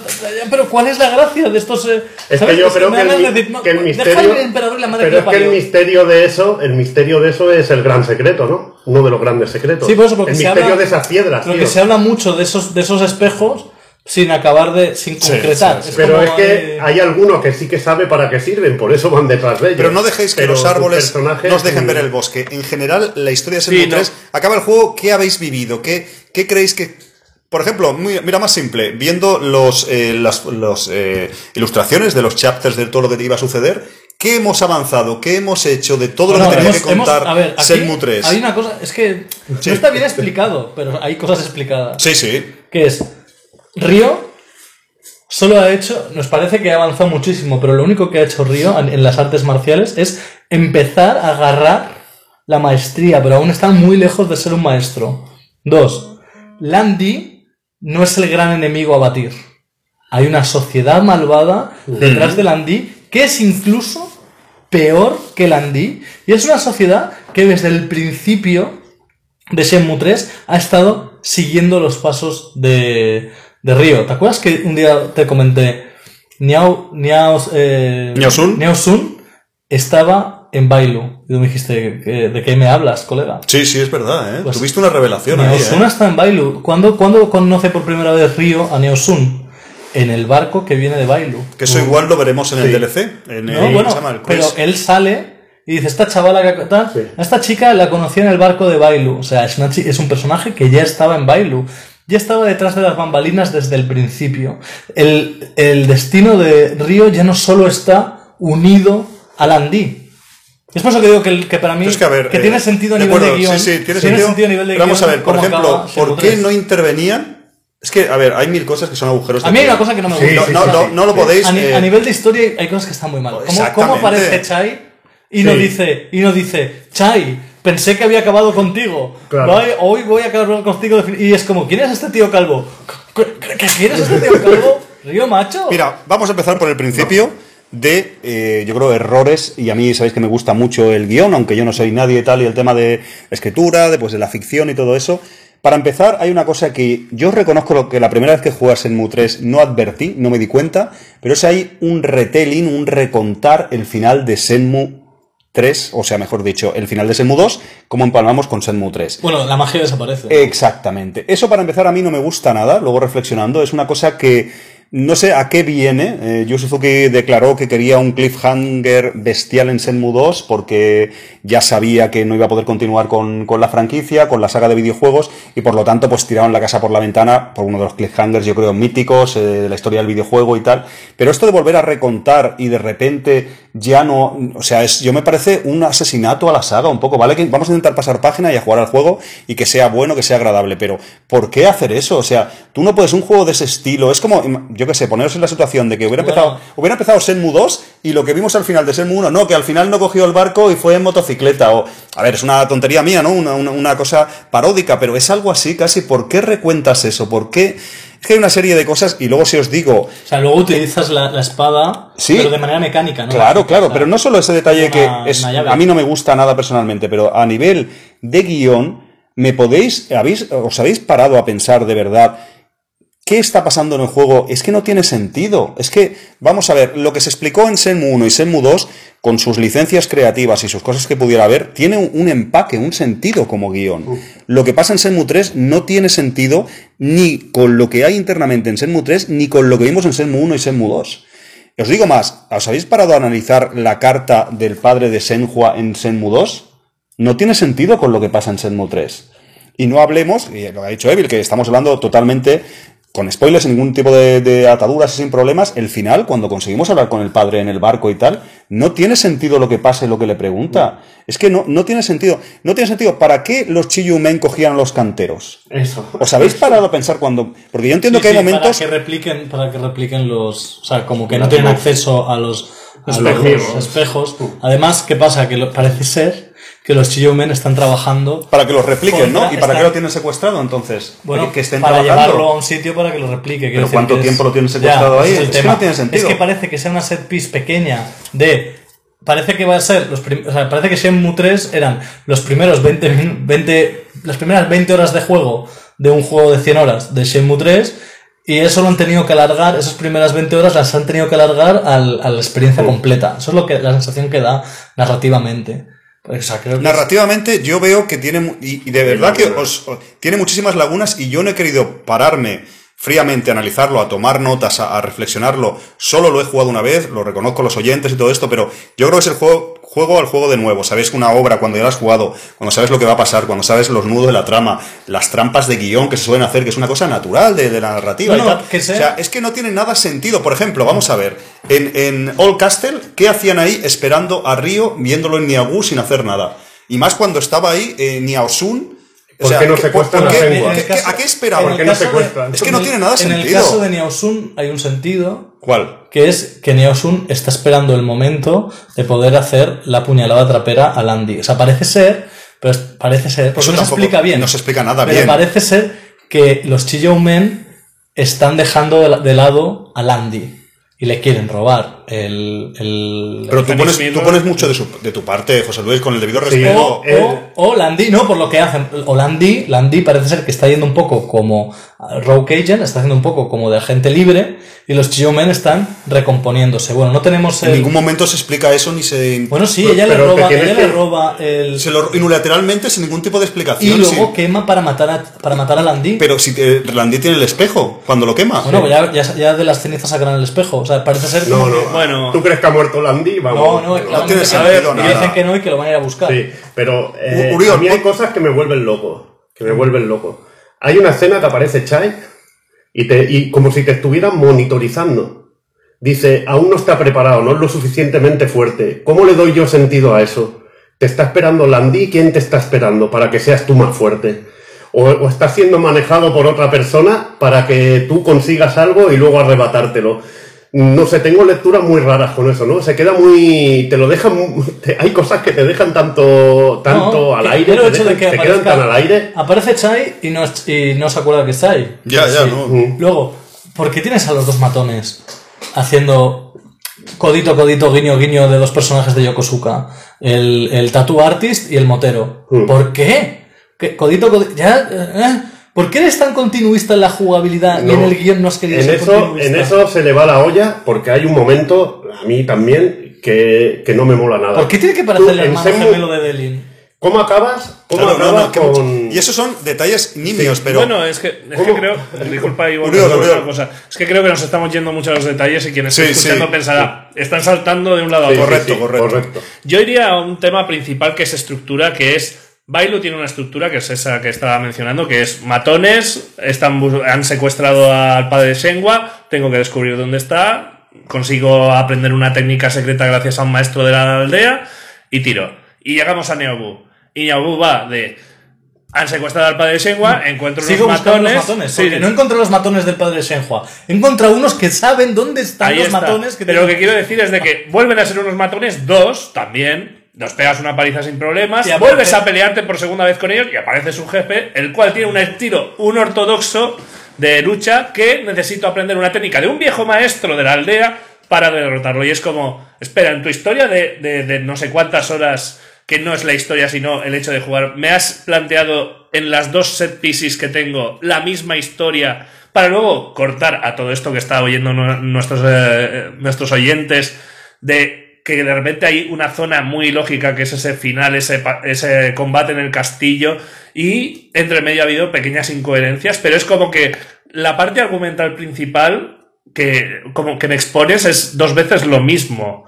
Y eso es algo que realmente a mí me sorprendió mucho cuando lo estaba jugando. No me disgustó tanto, pero sí que pensé, ¿esto realmente por qué has decidido dedicarlo así? O sea, ¿por qué en un guion lo estás leyendo y dices, no, tengo que hacer algo distinto en esta segunda parte, no puede ser exactamente No, esta estructura? Es que Niaobu es cíclico. Vuelves a encontrarte con un señor gordo que hace artes es marciales, que es lo mismo que Bailu. Vuelves a encontrarte con una chavala que va a ser tu amiga, que Silin. es la, la que entrena contigo. Es o sea, que- sí. es parece que han cogido y han alargado un primer que acto lo han dividido con en dos. todas- Pero es que incluso lo- lo- los maestros de artes marciales que encuentras hacen lo mismo para mejorar al personaje, que era algo que ya había hecho en Shenmue 2 para vencer a, a- como no- ahora no me salga el nombre, el, el- el jefe final que, bueno, que Sí, elimina- el bueno, es que- ¿cómo se llamaba? Zou, Zou o no me acuerdo, Don Zou, no, no Ah, me Don- acuerdo. Don New. Don Don New, New, Don New. Don New. Eh, es que es lo mismo y te lo hace en Bailu y te lo hace también en la otra zona. Sí, sí. Y, te quedas, y te quedas flipando. Y luego lo que ya me destruyó del todo es que vayas a la guarida de los serpientes rojas, te pegan una paliza y coño, tú tienes el espejo y ellos lo quieren. ¿Por qué no te lo quitan Porque entonces? está en la habitación del hotel. Está en la habitación, pues lo coges y te llevan allí. Ya, es bueno. que es muy absurdo. Y luego que tengas que ir dos veces. No sé, es, es, un, es una tontería, pero no hay nadie que le diga, oye, hacemos esta escena una vez, pero que Ren aparezca en este momento, me eche una manita, que nos, cur- que nos curtan el lomo, pero que Ren me, me- Sí, me ayude no a salir de allí. está- no, y- Es que es una escena absurda repetir eso dos veces. Es que aquí- Y esas cosas son las que te quedan un poco como, hostia, tío. No, y aparte, lo que quiero decir es de que son muy similares, digamos, eh, estos jefes. El primer jefe que se vio en la campaña, volviendo al tema de cómo se estructuró, era este de los tirantes, no me acuerdo del nombre, pero digamos el jefe de- máximo de este Shenmue 3, que curiosamente a nivel No tiene nombre, fisio- creo. fisiológico es muy parecido al primero que Al te encuentras al que no habíamos visto hasta que salió el juego. Bueno, el mongol Entonces, estaba en imágenes de, de cuando se hizo lo del postmortem. Mm, Al principio era el mismo personaje. sí, pero a nivel Ah, corporal, mismo. Sí, es el mismo. De hecho, eh, si- Vale. bueno, es un pequeño detalle. Si eh, analizáis vídeos, Sí, los el primeros vídeos, el primer son los mismos personajes. Ese personaje era el mismo que lo han, lo han hecho algún tipo de. Es lo que te digo, a mí me da la No, sensación en de el- que... en el- quería, juntando esto de Alfonso, sí. para quien lo quiera ver, en el primer tráiler, el de los ojos raros, Hmm. eh, Río está peleando en Bailu contra el de los tirantes. Exacto, O sea, las Claro, escenas de combate Es que yo tengo una, la teoría mía es que se hicieron cambios de guion extremos cuando el juego ya estaba desarrollado. Por supuesto. Entonces, Por supuesto. luego lo que se pueden hacer son ñapas, porque no tienes el dinero ni el tiempo para recrear todo Pero poniendo a hacer ñapas, hasta tú y yo lo podríamos hacer mejor, yo creo, José Luis. Hay que pensar. No, lo sé, Es porque que no sé. Vamos a ver. Yo no estaba en esas reuniones, no sé. Ya, por ya, qué ya, se toma- ni- evidentemente ni yo, pero- Solo vemos las- los resultados, Correcto, pero no correcto, podemos- pero yo- sí, que hay, usted- o sea, sí que hay unos problemas gordos, disculpa Alfonso, eh, de, de- de guion, pero sí que estoy con Alfonso de que hay cositas como Niausun se podría haber solucionado con solo un plano de ella Sí. en la guarida de las serpientes rojas en el piso de arriba, que hay un piso de... Es que esa guarida la puedes visitar Sí. luego cuando no están y dices, vale, hay una cama arriba y Sí. cosas y dices, comida, aquí, aquí, aquí están comiendo. aquí podrías Aquí haber hecho come. un plano de Niausun simplemente ahí arriba mirando la escena y te quedas ya con la copla de algo pasa con esta chica, aparte de es una chica muy maja que me la encuentro por la calle dos veces y luego de repente es la gran líder de los chi Hay un, plano, hay un plano que sí que sale en la guarida. Yo te digo, Evil, hay ahí, muchas pero cosas de guion. es que, Si te eh, paras a este, este analizarlo- personaje es súper potente y como aparece al final es la gran sorpresa, ¿no? De la manera que aparece, aunque yo me lo imaginaba.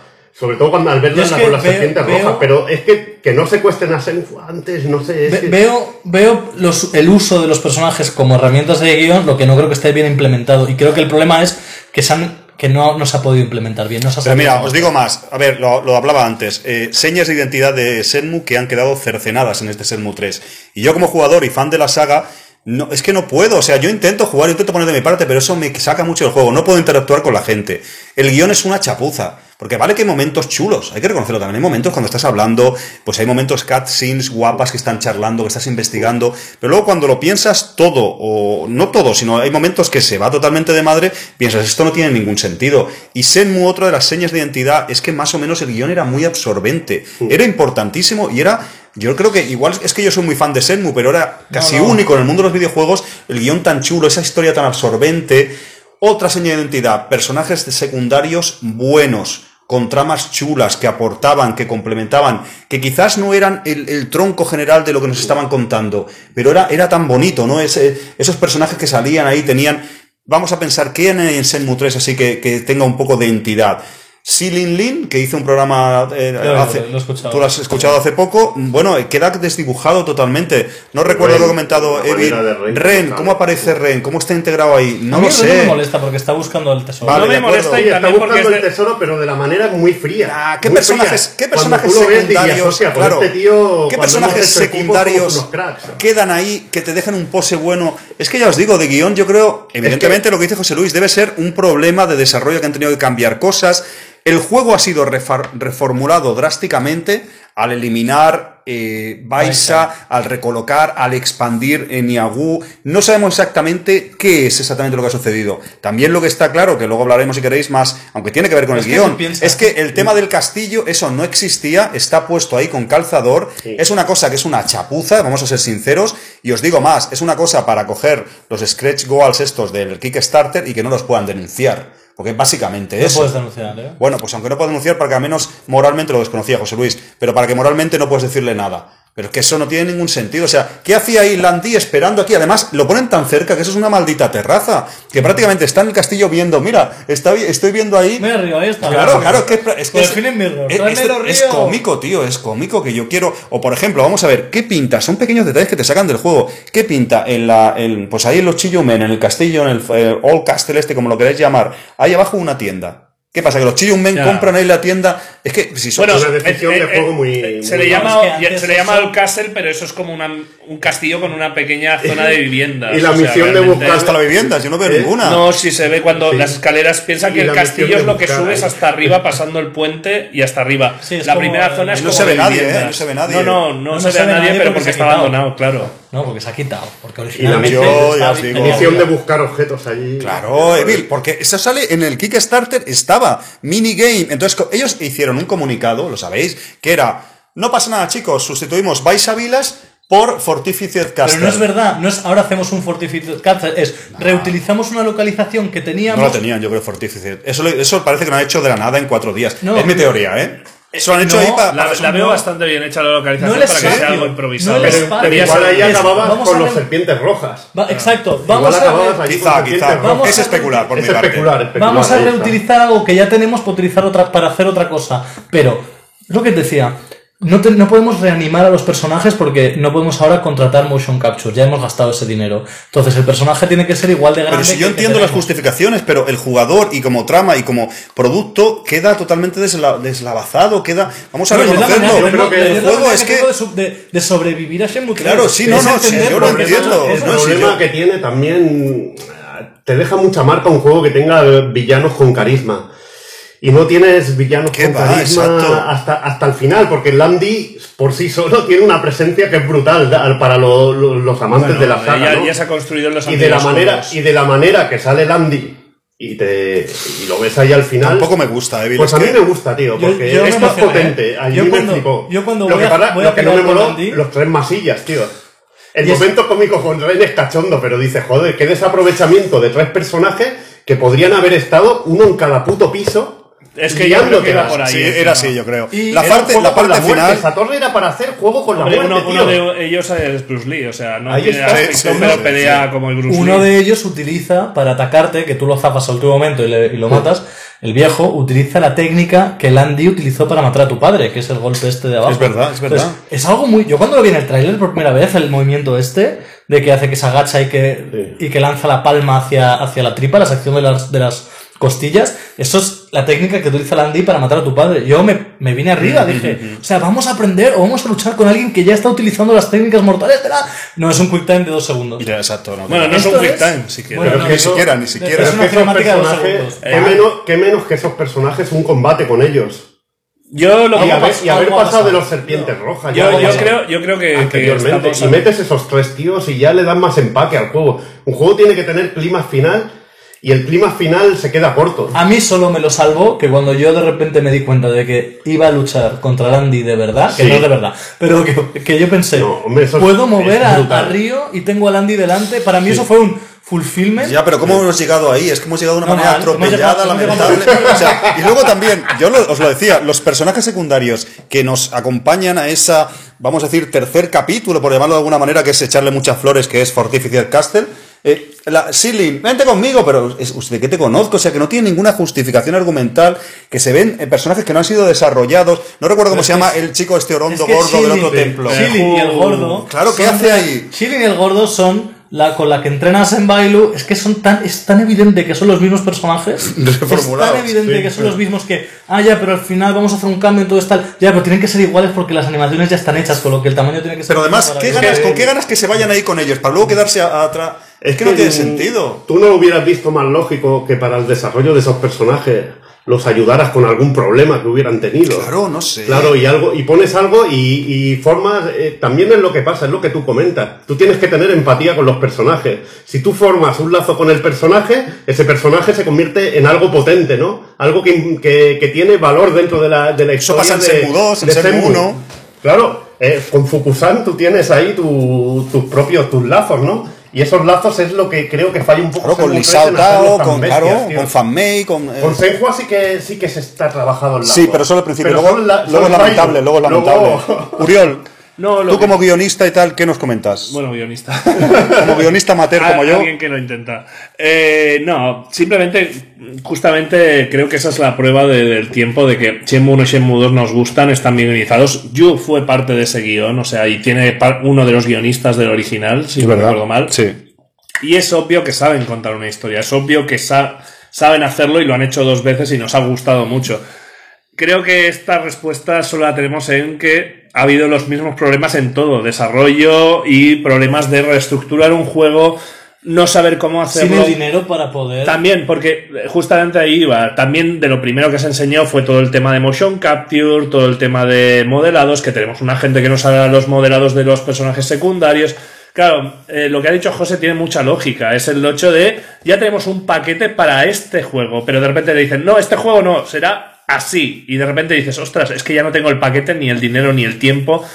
Quizá el dinero lo tienen, o sea, quizá se podría haber hecho. Quiero decir, quizá una de las partes funcionaría, pero realmente lo peor de todo es eso: volver a juntar un equipo, volverlo a meter a trabajar.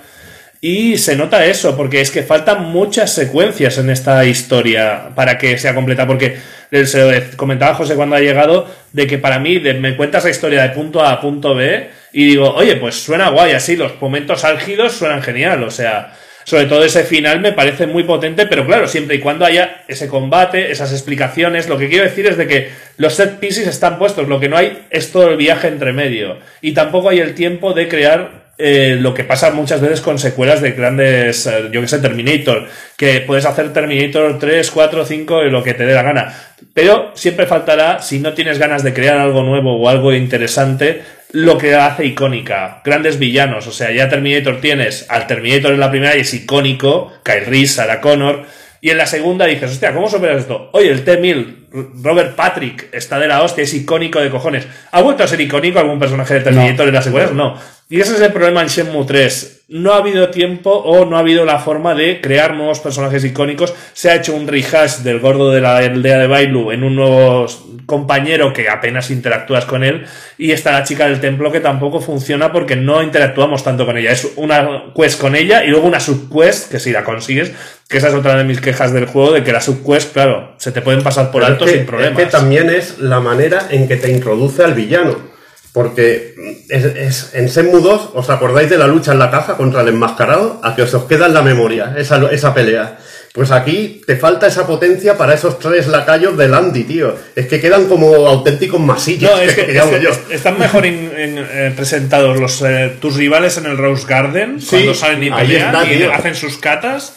Que Incluido, tres, me, encanta, eso. me encanta el personaje. Es que hay personajes icónicos, pero no son los principales, porque a mí el tío Sí, que no tiene tiene sentido. el tío que tiene el café Muren, el Muren Café que tiene todo figuras de palo vestidos de mujeres y tal, Sí. me hace mucha gracia ese personaje Pero tan es que, es que esos personajes parecen sacados del luchador mancodón, ¿no? No sé si te acuerdas que hacen Sí. un torneo con, con un kickboxer Sí, personajes sí. así súper José Luis, locos. tema Y es guion. así, tío. O sea, que tienes personajes en Bailu que está, hay un tío que está entrenando encima de unas maderas, que luego luchas con eso, Sí. con él en los Garden y está como pasado por encima.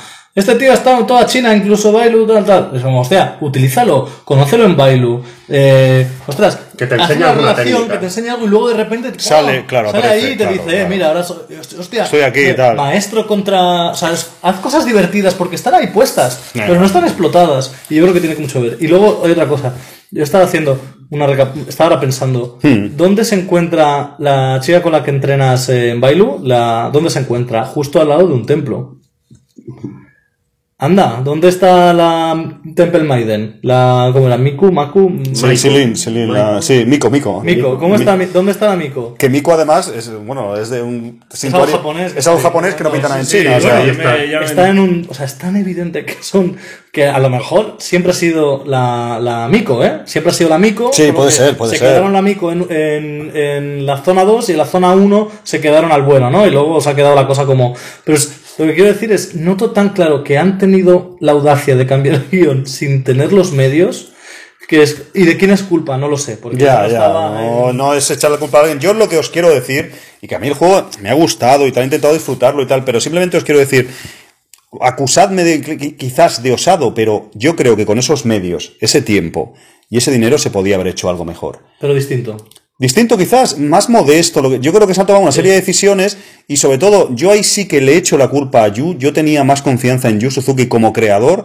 Quizás es que ha perdido el norte, el mando, ha sido la propia Deep Silver la que ha tomado muchas cartas en el asunto. No lo sé, pero Deep, o sea, Yu Suzuki como creador tiene que decir, no, yo quiero esto así. Y si tengo que recortar esto, lo recorto. Pero yo, el guion, hay una serie de cosas que son intocables, hay una serie de cambios que no se pueden hacer, o no se pueden hacer así, o hay que volver a reescribirlo, vamos a dar una vuelta, porque es que esto no cuadra con lo que pasó en Senmu 1, no cuadra con lo que pasó en Senmu 2. O sea, ahora cuando podáis, ahora que acabe, perdona que quiere entrar Uriol, pero a ver si alguien es capaz de hacerme una cosa razonable, un pequeño, una, una pequeña narración de lo que sucede, porque es que no tiene sentido. O sea, ¿para qué los Chiyumen van a, a Bailiu? Secuestran a ese hombre, ¿para qué? Cuando descubren que es Río, cuando lo descubren, nada tiene sentido. Aparte, no tiene, no tiene sentido lo de la carta, porque lo de la carta se intuía que el padre había muerto, volver a leer la carta, no tiene sentido. Y luego en el barco no le preguntan cosas al final del juego que se- preguntaría cualquiera con lo que ha sucedido. Yo voy a hacer un análisis Sí, sí, hablarín del exhaustivo, exhaustivo del guion y te digo que es, es lamentable. Sí, tú porque eres, tú eres el chico que vendrá de. O sea, no hay Que nada. no tiene de- nada, no, exactamente, no, no, no, tiene sentido. el hombre del y luego llega el y destino. si eres tú el que lo avisa a mi hija, no. Usted me está preguntando, contesto lo justo, cuatro líneas y hasta luego. Pero a ver, usted no escribió sobre mí y por qué no le pregunta, ¿usted cómo sabía que iba a venir? O sea, es que hay cosas que. ¿De qué Uriol, perdona, el- el destino que tiene Claro, claro, No, es que no. no. Quería hablar de una cosa, pero voy a decir algo sobre esta trama de secuestrar al padre de Shenmue. Eh, de Shenhua, perdón. He dicho Shenmue. Un homenaje, un homenaje a. Vale. Eh, no, brevemente. Realmente lo que desbarata un poco esa trama es el hecho de que Chai aparezca, porque realmente Landy no tiene ningún in- indicativo de que Río tiene el espejo. Landy se va con uno y piensa que el otro espejo quizá ya no existe. ¿Por qué secuestra el padre de Shenhua? Es el creador de los espejos, por lo tanto este hombre Puede fabricar. puede fabricarme un nuevo espejo acorde con el que había. Pero claro, al salir Chai, Chai ha visto el espejo. Chai lo roba en Shenmue 1 y está a punto de llevárselo a Landy, pero Chai desaparece del juego tras Shenmue 1. Entonces, Y no avisa a Landí, o no. Claro, no Lo primero que haría es avisar a Landí. ya, pero lo que quiero decir es de que nunca sabemos lo que pasó con ese personaje. O sea, desaparece y punto. Pero luego Chai, en, en la- al final, tiene ahí su guarida, está ahí, no ha avisado si estaba en contacto con ellos, no tiene sentido. Claro, no, en Shenmue 3 ese es el, el agujero. Claro, que, claro, que aparezca. Chai es un error porque de repente Landy puede saber que Río sigue vivo, que está en China y que tiene el espejo. A eso me refiero.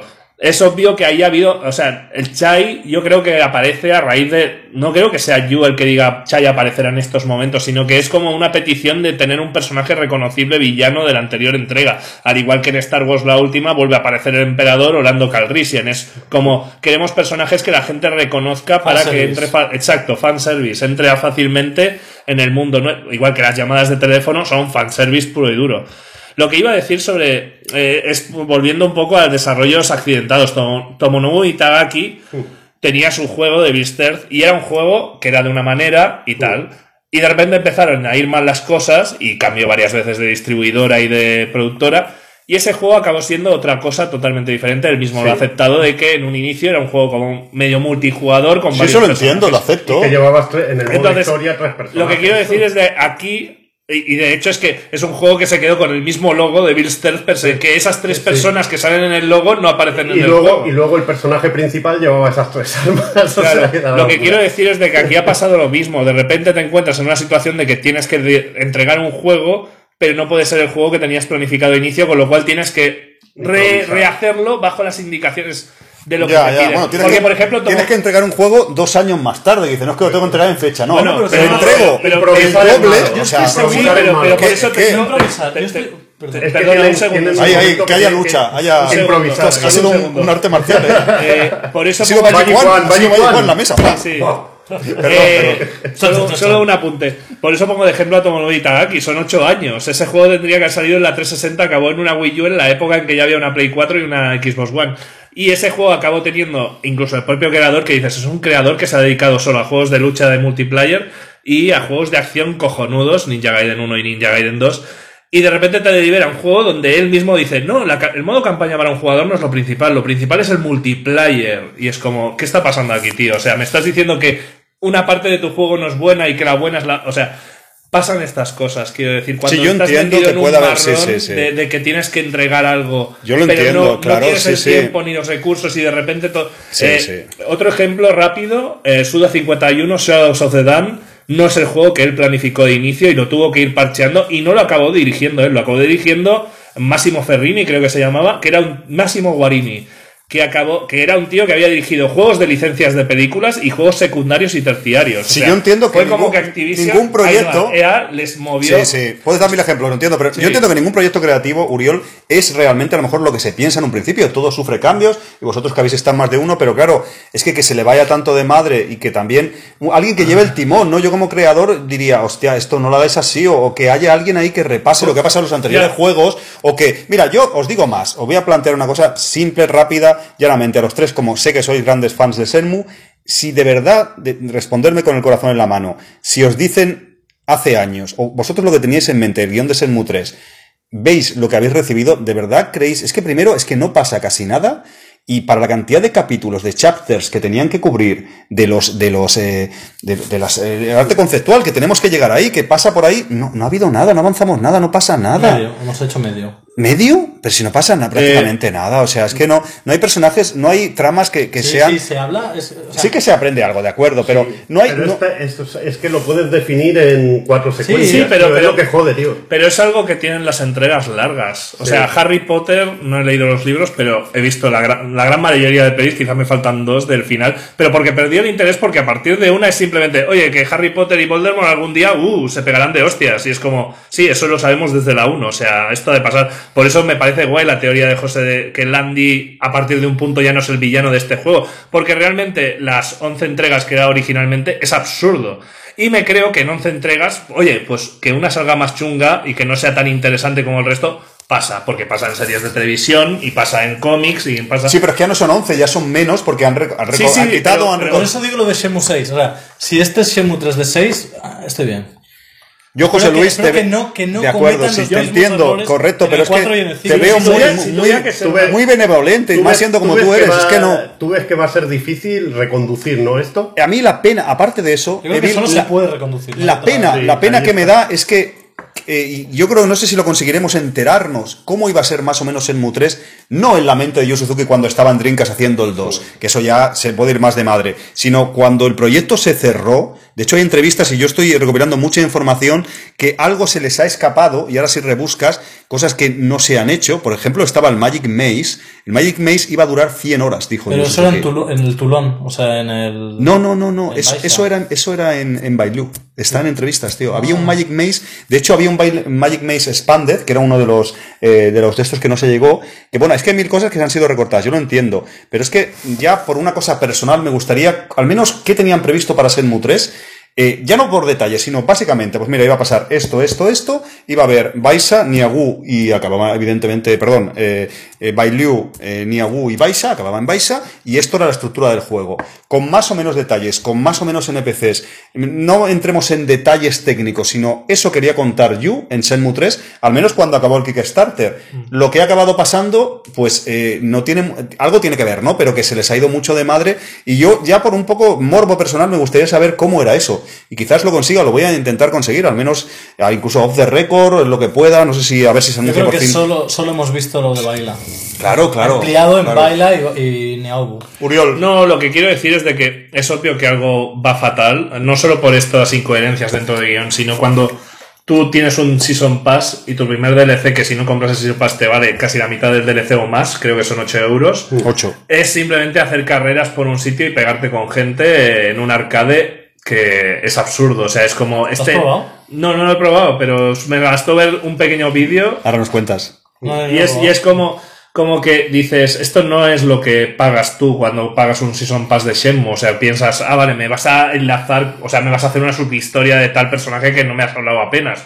O tal. Entonces, es obvio que hay problemas. Es, es obvio que hay problemas entre, entre lo, lo, lo obvio, o sea, entre Isnet y Deep Silver, porque Deep Silver les dice, vais a hacer un Season Pass. Y ellos dicen, vale, ¿y qué es un Season Pass? ¿Y cómo lo hacemos? O sea, hemos tenido que cortar el juego, ahora ¿qué, qué, qué, qué hacemos? Pues te hago unas carreras. Y, y, es que tengo miedo de qué cojones serán los siguientes elementos No, del Season Pass, porque Yo es creo como... que habrá algo de historia. Los siguientes, en teoría, algo de historia, bueno, eso lo sabéis. Es No, un casino y algo de historia, ¿no? no, no recu- ¿Cómo se llamaba el, el personaje de Senmu 2? Es- El nombre chino se me va, estoy fatal. ¿Os acordáis que te llevaba, ¿cómo se llamaba? De hecho, Yuan Dazu. Eh, sí, el que te llevaba a, a, a Joan Dasu. Eh, ¿Cómo se llamaba? Bueno, Ah, el que hace, te enseña el Buda Palm. no, no, el que es que va a ser trajeado. Bueno, está en El ayudante de Joan Dafoe. Eh, exacto, exacto. No recordamos el nombre. He, he visto, he visto imágenes. Sí, de claro, este es que se vieron, se vieron imágenes, no, se vieron imágenes en el- lo que ha comentado Evil, en, pues en, en los serpientes rojas, en, en el almacén donde luchamos, en su guarida, él salía atado, o sea, estaba ahí. Es verdad. Y hay varios renders que él salía en Senmu 3. Entonces, a ver, eh, no, yo no quiero criticar nada, esperemos, yo tengo esperanza que sea un DLC de historia, que porque eso ha salido. Y eso lo han eliminado, de hecho, en, en el artbook, en el artbook que estás esperando como agua de mayo. Ya no tengo PDF, no hace falta. Sí, Puedo imprimirlo yo. que a ver si te llega, que a ver si nos llega un año de estos, que yo no quiero criticar, pero también yo no sé, me dice Alfonso, es que esto es normal. A ver, yo no voy a, retirar el dinero y tal, pero yo he pagado. O sea, el juego salió en noviembre, estamos en marzo casi. Sí, En sí. Blood- Bloodstain todavía no tienen tampoco algunos de los. Sí, a ver, bueno, Bueno, yo, es que yo estoy... el Bloodstained lo recibí, pero normal era eso. Juego primero y luego... No sé, yo estoy totalmente resto. desactualizado, pero a ver... Hay gente que. Pero bueno, Uriel, dime, dime. Iba a decir, eh, pues esto de que yo espero, sinceramente, si algún día esta saga remonta como ha de remontar y consigue eh, tener la base de fans y de compradores que necesita, que yo se replantee volver a retocar un poco este Shenmue 3, o sea, hacer un remaster o lo que quiera con el tiempo para enlazar bien las cosas. Porque realmente si ahora los capítulos de DLC van a ser trozos de esta historia que han arrancado, me parece terrible. O sea, preferiría que hubieran arrancado lo del castillo, darle más tiempo y hacer una, una parte del castillo chula y me lo vendes en DLC. ¿Es deleznable? Sí, me has cortado el final del juego y me lo has puesto aparte. Pero ya me lo han hecho en varias ocasiones, varios juegos. Y en este caso, oye, pues no me importa. No si es porque algo que realmente en el juego se ha quedado muy corto, de repente me lo estás haciendo como no es una manda. buena decisión. Ya pasó con Final Fantasy XV. Quitaron cuatro trozos, tres, cuatro trozos, sobre todo que daban empaque a los personajes que iban con el con Noctis. Y, y te jode esas cosas. Y además lo notas en el propio juego de que hay Está- agujeros. está notas quitado- esos agujeros, tío. Que es lo Yo que creo, que dice yo José creo que Luis. los agujeros que hay. Lo del barco está quitado, ¿no, José Luis? Pero yo creo que Sí. los agujeros que hay narrativos son errores. No son. Ah, vamos a quitar esto y vamos a poner de No, no, son no. Ya, errores ya, de, ya. de estamos reestructurando la historia, pero no podemos reescribir porque no podemos volver a doblar personajes, no podemos volver a animar personajes, no podemos crearnos. Entonces, son pegotes.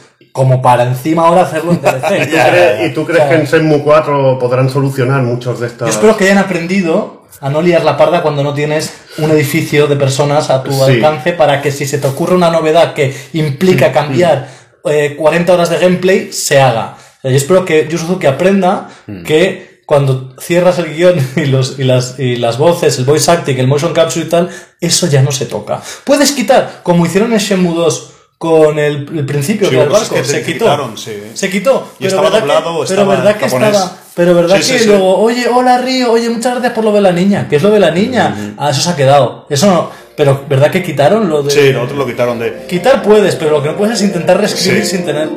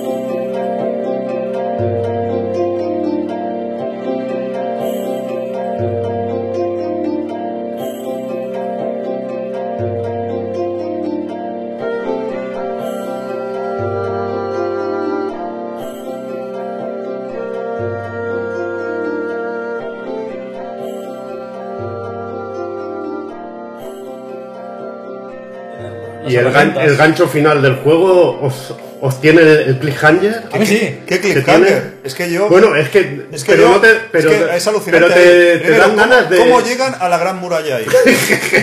es que no acaba el juego. pero no te dan ¿esto qué ganas de ir, quieres ver lo que pasa allí, ¿no? de cortarme las venas. Pero te dan, pero tienes ganas de seguirlo. Es que yo, yo el No final. tienes ganas de seguirlo, de qué no, pasa ahí, tío. Yo, o sea, yo en el castillo todo esto, todo, digo, ¿esto qué es? Y ahora al final dices, es que mira, os digo Has activado el modo no, hater ya. No, no, os vais a reír porque tú, por ejemplo, se ve tan Yo tengo descuidado. ganas, tío. tengo ganas. ganas, Evil, se ve tan descuidado que hasta Sí, los sí, lo propios. sé, lo sé. Más de jugar a Shenmue 3 otra vez. Déjame hablar- acabar una frase, por favor. Los propios créditos, es que hasta los fundidos negros están mal hechos. que son cosas, tío, que mira, yo estoy desarrollando un pequeño videojuego de Drinkas, como sabes. Una cosa modesta que hago yo, o sea, tienes cuidado con los tiempos, de cuando entra una cosa, de que eso es una cosa del ABC y vosotros que sois montadores de cine. O sea, es que son cosas que de verdad me duele mucho, porque a mí me gusta mucho Shenmue y tal, pero yo, y mira, yo en Bailu estuve encantado. Yo hay momentos del juego de Shenmue 3 que me gusta, que estoy viviendo esa experiencia con gráficos de ahora, han pasado 20 años, estoy en la piel de Río otra vez, estoy en ese, en ese mundo, ¿no? E- Evidentemente me encanta, pero en la experiencia general y sobre todo la parte final, ya Sí. Neogu es muy duro, pero la parte El- final... El castillito tiene tela. Es que, y el final, ahí acaban ahí, que eso, además, lo que más me duele es que sé que eso no iba a acabar así. Y se nota que eso, y lo peor es que muchas cosas habrán sido eliminadas o modificadas y nunca las veremos ya. Eh, entonces eso también es una cosa, no sé, quizás es porque yo soy más friki, o sabía más del desarrollo, o sabía más detalles. O que lo veremos o o me- no lo veremos todo. O me había leído de pe a todas las entrevistas para entrevistarlo, por ejemplo, tenía que estar súper documentado de todos los datos que había. Quizás hubiera sido mejor para mí como jugador no haber conocido ninguna información, que me hubiera llegado el producto, lo hubiera jugado, lo hubiera disfrutado más quizás, pero por este podcast, entre otras cosas, he tenido que estar más informado, más al día. Por ir a eventos, como sabéis, entrevistar a Cedric, a Yu, etc, etc. Sabía demasiado el proceso de desarrollo. Os digo más, podría, podría escribir un libro o, o un artículo, una serie de artículos o hacer podcast de cosas que han sido eliminadas de Shenmue 3 y que están demostradas. Entonces, el Shenmue 3 que hemos visto no es el Shenmue 3 que iba a hacer Yu A ti Suzuki lo de cuando acabó el Lo de, Kickstarter. lo de Baisa Lo de ya te eso- directamente, ¿no? no, Pero no, directamente mira, te- no, te- no, te no, la yo no soy cabeza, tampoco ¿no? así. Yo entiendo como creador que te tienes que adaptar lo que han dicho ellos. Sí. Te tienes que adaptar a las cosas que pasan. Baisa, por ejemplo, hay que eliminarlo, pues se elimina. Pero no me lo sustituyas por el. Yo, como, como eh, Baker o lo que sea, yo acepto. Oye, mira, no hemos podido acabar eh, decentemente. Baisa, acaba aquí y ya está. Pues Es vale. que yo no creo que sea una sustitución, es hacer un apaño con animaciones Es que ya tienen hechas. Es una- Es con Yo creo, animaciones que el castillo tienen- ese que pinta en vez de Baisa. eh, Es que no tiene sentido, o sea. es reutilizar una localización con animaciones, con assets que ya tienen hechos para que les salga gratis, pero es que. Pero, segu- pero- Ya no, pero yo de verdad, yo prefiero como jugador, oye Alfonso, el juego dura 5 horas menos, no sé qué, pero que argumentalmente y co- la cohesión no se pierda tanto, de verdad. Y no me importa, no me importa, oye, que el juego es más No, corto, mejor bueno, pues no pasa nada. Es que esa O lo del o más sinceridad, mira, lo del Kickstarter, nos, nos ha pasado esto, no hemos podido tal, esa localización no sale. Y la tendrás en SEM 4 si es posible, pues vale, de acuerdo. Pero no me destruyas la magia, no me destruyas el guion, no me destruyas los personajes, no me atropelles las cosas, no me, no me saques. Porque, por ejemplo, es que Senhua no debería estar en Niagu y canta a la legua. Sí. Y hay pruebas, hay pruebas, hay planos. La habitación de Río no está al lado de Senhua porque Senhua no estaba con él. Senhua estaba secuestrada por los Chiyumen en una Tulu que de, de, de. Es que si Bueno, se hubiera. Baisa, correcto. Es que si se hubiera Entonces está ahí, está ahí la, la mujer paseando y las conversaciones en el hotel son Sí. lamentables. son- Es que si hubiera- ese tipo de cosas me doy cuenta, no puedo evitarlo y yo quiero se estar hubiera en el juego. sustituido esa- se hubiera sustituido esa parte de, de- de- en- que está secuestrada eh, investigando dónde se encuentra Senhua es que está- sustituyes y lo pones así de esa manera y te gana Bueno, coherencia y en la parte en la parte del castillo estoy muy de acuerdo con con Alfonso porque es que es una in- incoherencia total porque, hostia, sí, tenemos este castillo abandonado, tú vas allí y no te da la sensación de que es un puto castillo abandonado, tío. Si parece que esté rege- que, que haya, que vivan reyes allí, Uy, tío. uy, ¿qué- qué ibas a Es una locura. Eh, no, quería decir que sí que se nota también. No, no, no, no. Si está muy bien lo que has dicho. En el sentido de que sí, se nota que hay una carencia a nivel de guion y de, es- de, de- de incluso acciones que hacer. Porque ya digo, el juego te, te repite dos veces. Ah, tienes que conseguir un manuscrito en una tienda. Vale, he conseguido un manuscrito. No, ahora tienes que seguir buscando en las tiendas para que alguien te explique qué página falta de esto. Y es como, ya, pero es que ya me he pateado las tiendas. O sea, me estás diciendo. O sea, se nota que intentaron dilatar la historia y no era suficiente. Inclu- y eso se nota también en el hecho de que hay demasiados elementos secundarios que desbloquean logros, como es consigue todas las técnicas. Y es como, ¿para qué Río necesita no sé cuántas, las he contado y son casi 50 técnicas quizá que desbloqueas en Sí. este juego de, de golpes diferentes. Y es como, acabáis de quemar aquí 50 motion captures para un solo juego. Es como, se nota que es como, así tenéis con qué entreteneros a los que os apetezca. Igual que los gachapones sí, hay un montón. Es como que hay demasiado de todo y es, y se nota que es Hay mucho aderezo, pero poca comida. Exacto, que es porque la campaña principal no llena lo suficiente. Porque la campaña principal son realmente 8 o 9 set pieces que tampoco son, o sea, están bien, pero no son la bomba y que es eso, lo peor de todo es que está totalmente Ahora- desvinculado a muchas cosas. Me he acordado de que estaba hablando con Alex antes, un ami- eh, el amigo Alex, y uno de los DLCs se ve que incluía, que igual que los Choguchans en... Ah, sí, en en Bailu, Bai- han puesto han puesto en en- Bailu. Han sí. puesto otro que se llaman Bailuchans o algo así, o sea, bichos para encontrar, ¿no? Que era uno de los... También otra los quest para, para perder tiempo, Sí. que es una quest que yo encuentro guay la de Sí, está porque cachonda, hace que te cachonda. fijes en las En las tiendas, y sí. realmente está todo muy bien hecho. José Eh, Luis. Fíjate, llegas a, a Neobu, o a Chobu, vamos. Eh, esta chavala que me he encontrado, ¿no? La Neosun, ¿no? Vete al hotel y ya iré yo. Llegas al hotel. ¿Qué pasa al final del juego? Llegas al hotel y te dicen, oye, que han secuestrado a Shenhua. Eso es tan evidente que iba ahí, que iba él. Ves tú yendo al hotel que ya vengo yo. Llegas, oye, la chica con la que te acabo de... Yo, personaje que acabo de introducir, que te acabo de ver en el barco, y al final del juego descubres que esa chica que ha estado siempre ahí, no, realmente es Neosun. Es tan evidente los cambios de guion y cómo... Pero tú no puedes coger algo que está en la página 40 y ponerlo en la 70 sin reescribir lo que hay en medio. Ya, ya, ya, ya. Si yo lo entiendo eso como. Yo lo entiendo como. Claro, no tienen las herramientas y eso... Si y- yo eso lo entiendo, pero lo- yo lo como dices- jugador, claro, yo como jugador estoy viviendo la experiencia y tal, y me saca totalmente ese tipo de cosas. Que quizás es que yo soy muy crítico, que me gusta más el mundo del guion, a nivel amateur, evidentemente, y me fijo más en ese tipo de cosas. Pero Senmu, eh, yo entiendo que a lo mejor eh, eh, puedo aceptar, Alfonso, tiene menos presupuesto, los gráficos van a ser peores, las animaciones van a ser un poco más robóticas, eh, va a haber menos personajes, va a haber menos objetos. Hay una serie de adaptaciones que puedo entender. Lo que no puedo entender es que una de las señas de identidad, como es poder interactuar con todo el mundo, no puedes inter- interactuar, estés en una ciudad fantasma. Es que hay una serie de cosas que son muy duras. Un Yo es guion que se va de madre, nada tiene sentido, incluso que desvirtúa Senmu 1 y Senmu 2, porque ya no es solamente que ese juego tenga problemas y tal de guion que me saquen, sino es que es romper algo ya que me gustaba. Ya os digo, si lo analizamos bien otra vez, temas de guion y todo eso no tiene ni pies ni cabeza, o sea, y es una cosa que no, no tiene Yo, sentido. yo creo que ha sido la tormenta perfecta. Yo dudo, Eso sí, puede ser. Yo dudo que alguien vino con la intención de destruir la. Y, y que, no, dudo que alguien dijera, mira, ¿sabes qué? Vamos a mover esto aquí. Sino que es todo el rato ir haciendo apaños. Oye, vamos a. Una decisión grande. ¿Vale? Correcto. ¿Y cómo la solucionamos? Correcto. Porque da errores.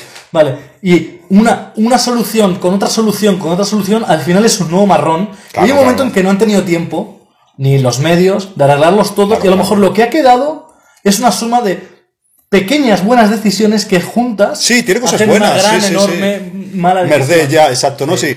A ver, lo hablamos antes en el, en el apartado del desarrollo. Evidentemente algo pasaba ahí. Y nosotros hemos querido verlo con buenos ojos. No hemos querido tampoco. Pero luego, evidentemente, todo esto que pasaba es estas cosas que está comentando José Luis. Es que no Porque- se vea esto porque lo vais a cambiar. Claro, exacto, Ya, pero pero es que no- esto está muy guay. No, pero que no se vea porque Pero es que te- tal, no sé te qué, falta cosas de las entrevistas que preguntaban, no se lo puedes preguntar de repente, esto ya no existe, tal, no sé qué, una serie de cosas que ya os digo, Es ya que os te digo, faltan tantas cosas, tío. Eh, ¿Qué recuerdas de Senmu, por ejemplo? Los cinco americanos que salen en un póster Sí. ahí, maravilloso. Pues todo ese tipo de personajes lo pierde. Es tu amigo Tom, ¿no? sí, Joder, tío, personaje Evil, ya lo hemos secundario dicho, que- no, que te no, queda- que te no queda están desarrollados, no están Y desarrollados. entonces te queda un poco ese regustillo de que conoces a muchos personajes, por ejemplo, una chica que practica artes marciales, ¿por qué no, no haces un poco de lazos con ellos? Te enseña una técnica, eh, le tienes que ayudar a hacer alguna cosa, eh, no sé. Creo que también en el camino han faltado cosas para hacer que, que el juego sea más grandioso, ¿no?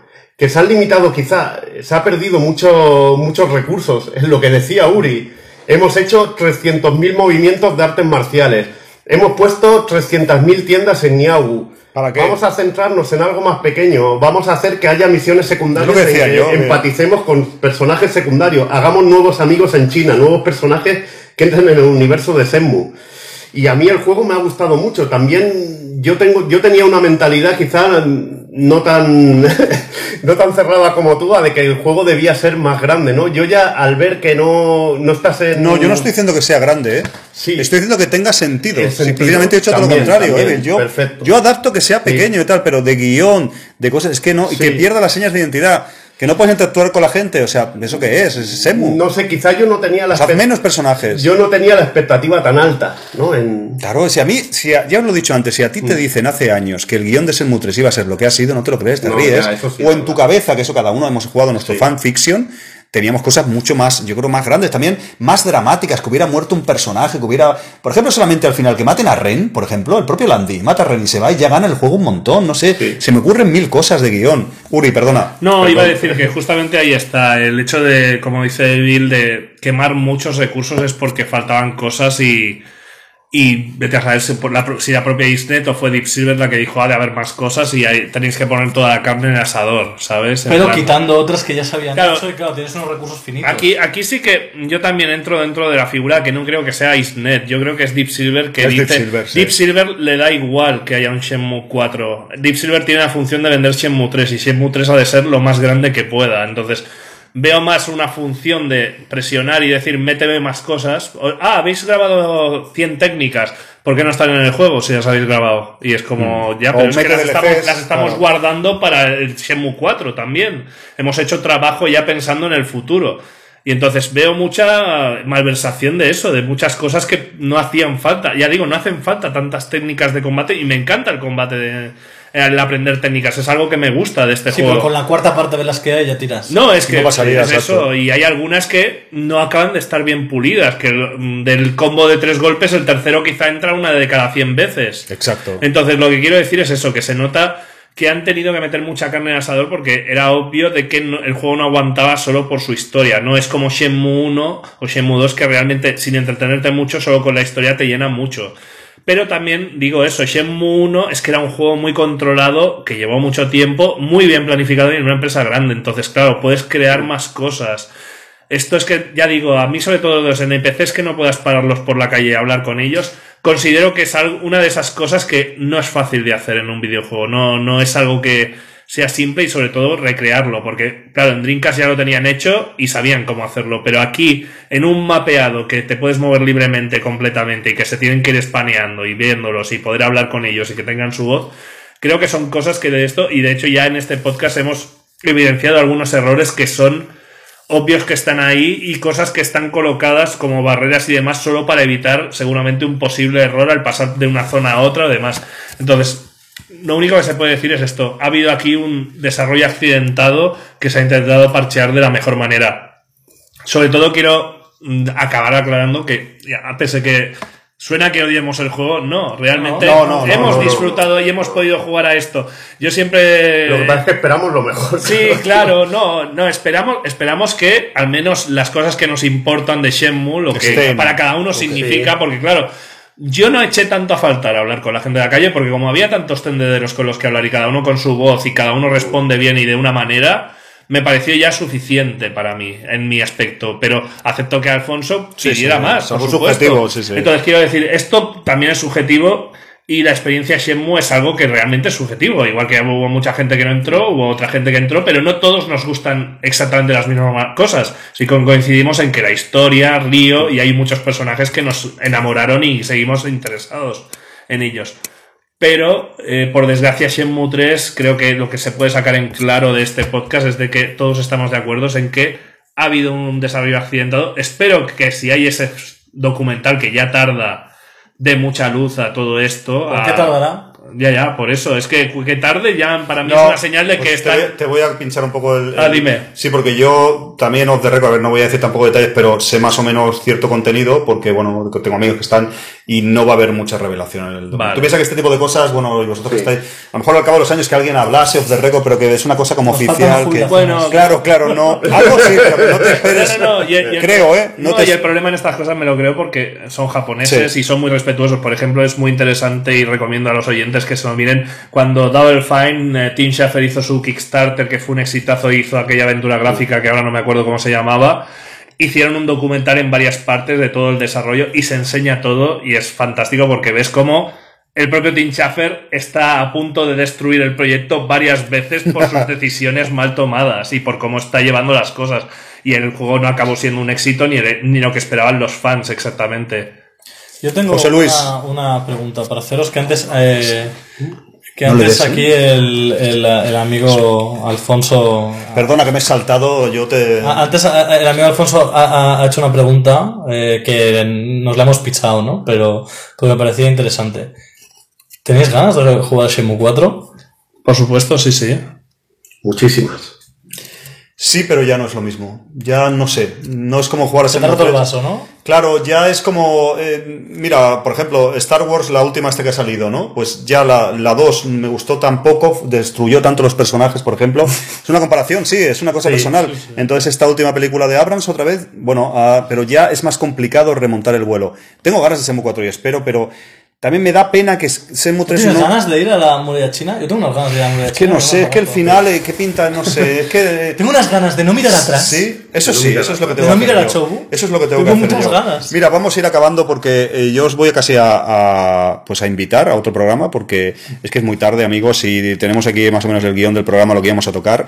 Hemos hecho lo que hemos podido, pero no sé qué os parece, o van a ser las 10 casi. Yo creo, yo creo que hemos, que hemos cubierto Sí, hemos cubierto bastante, ¿no? pero ¿Qué yo si queréis, yo si queréis eh, os eh, remito a otro programa en un futuro, sea de análisis, reflexiones. eh, O eh, cuando estén los DLCs, tío. Y los Sí, hayamos lo- cuando Si queráis, hay alguno de historia, puede porque es muy interesante, os lo agradezco y estamos entre amigos y habéis aportado muchísimas cosas. Os voy a abrir un pequeño melón que nunca he tocado hasta ahora, creo, y no, mm, vosotros no me habéis comentado, no sé, no sé si lo sabéis o no.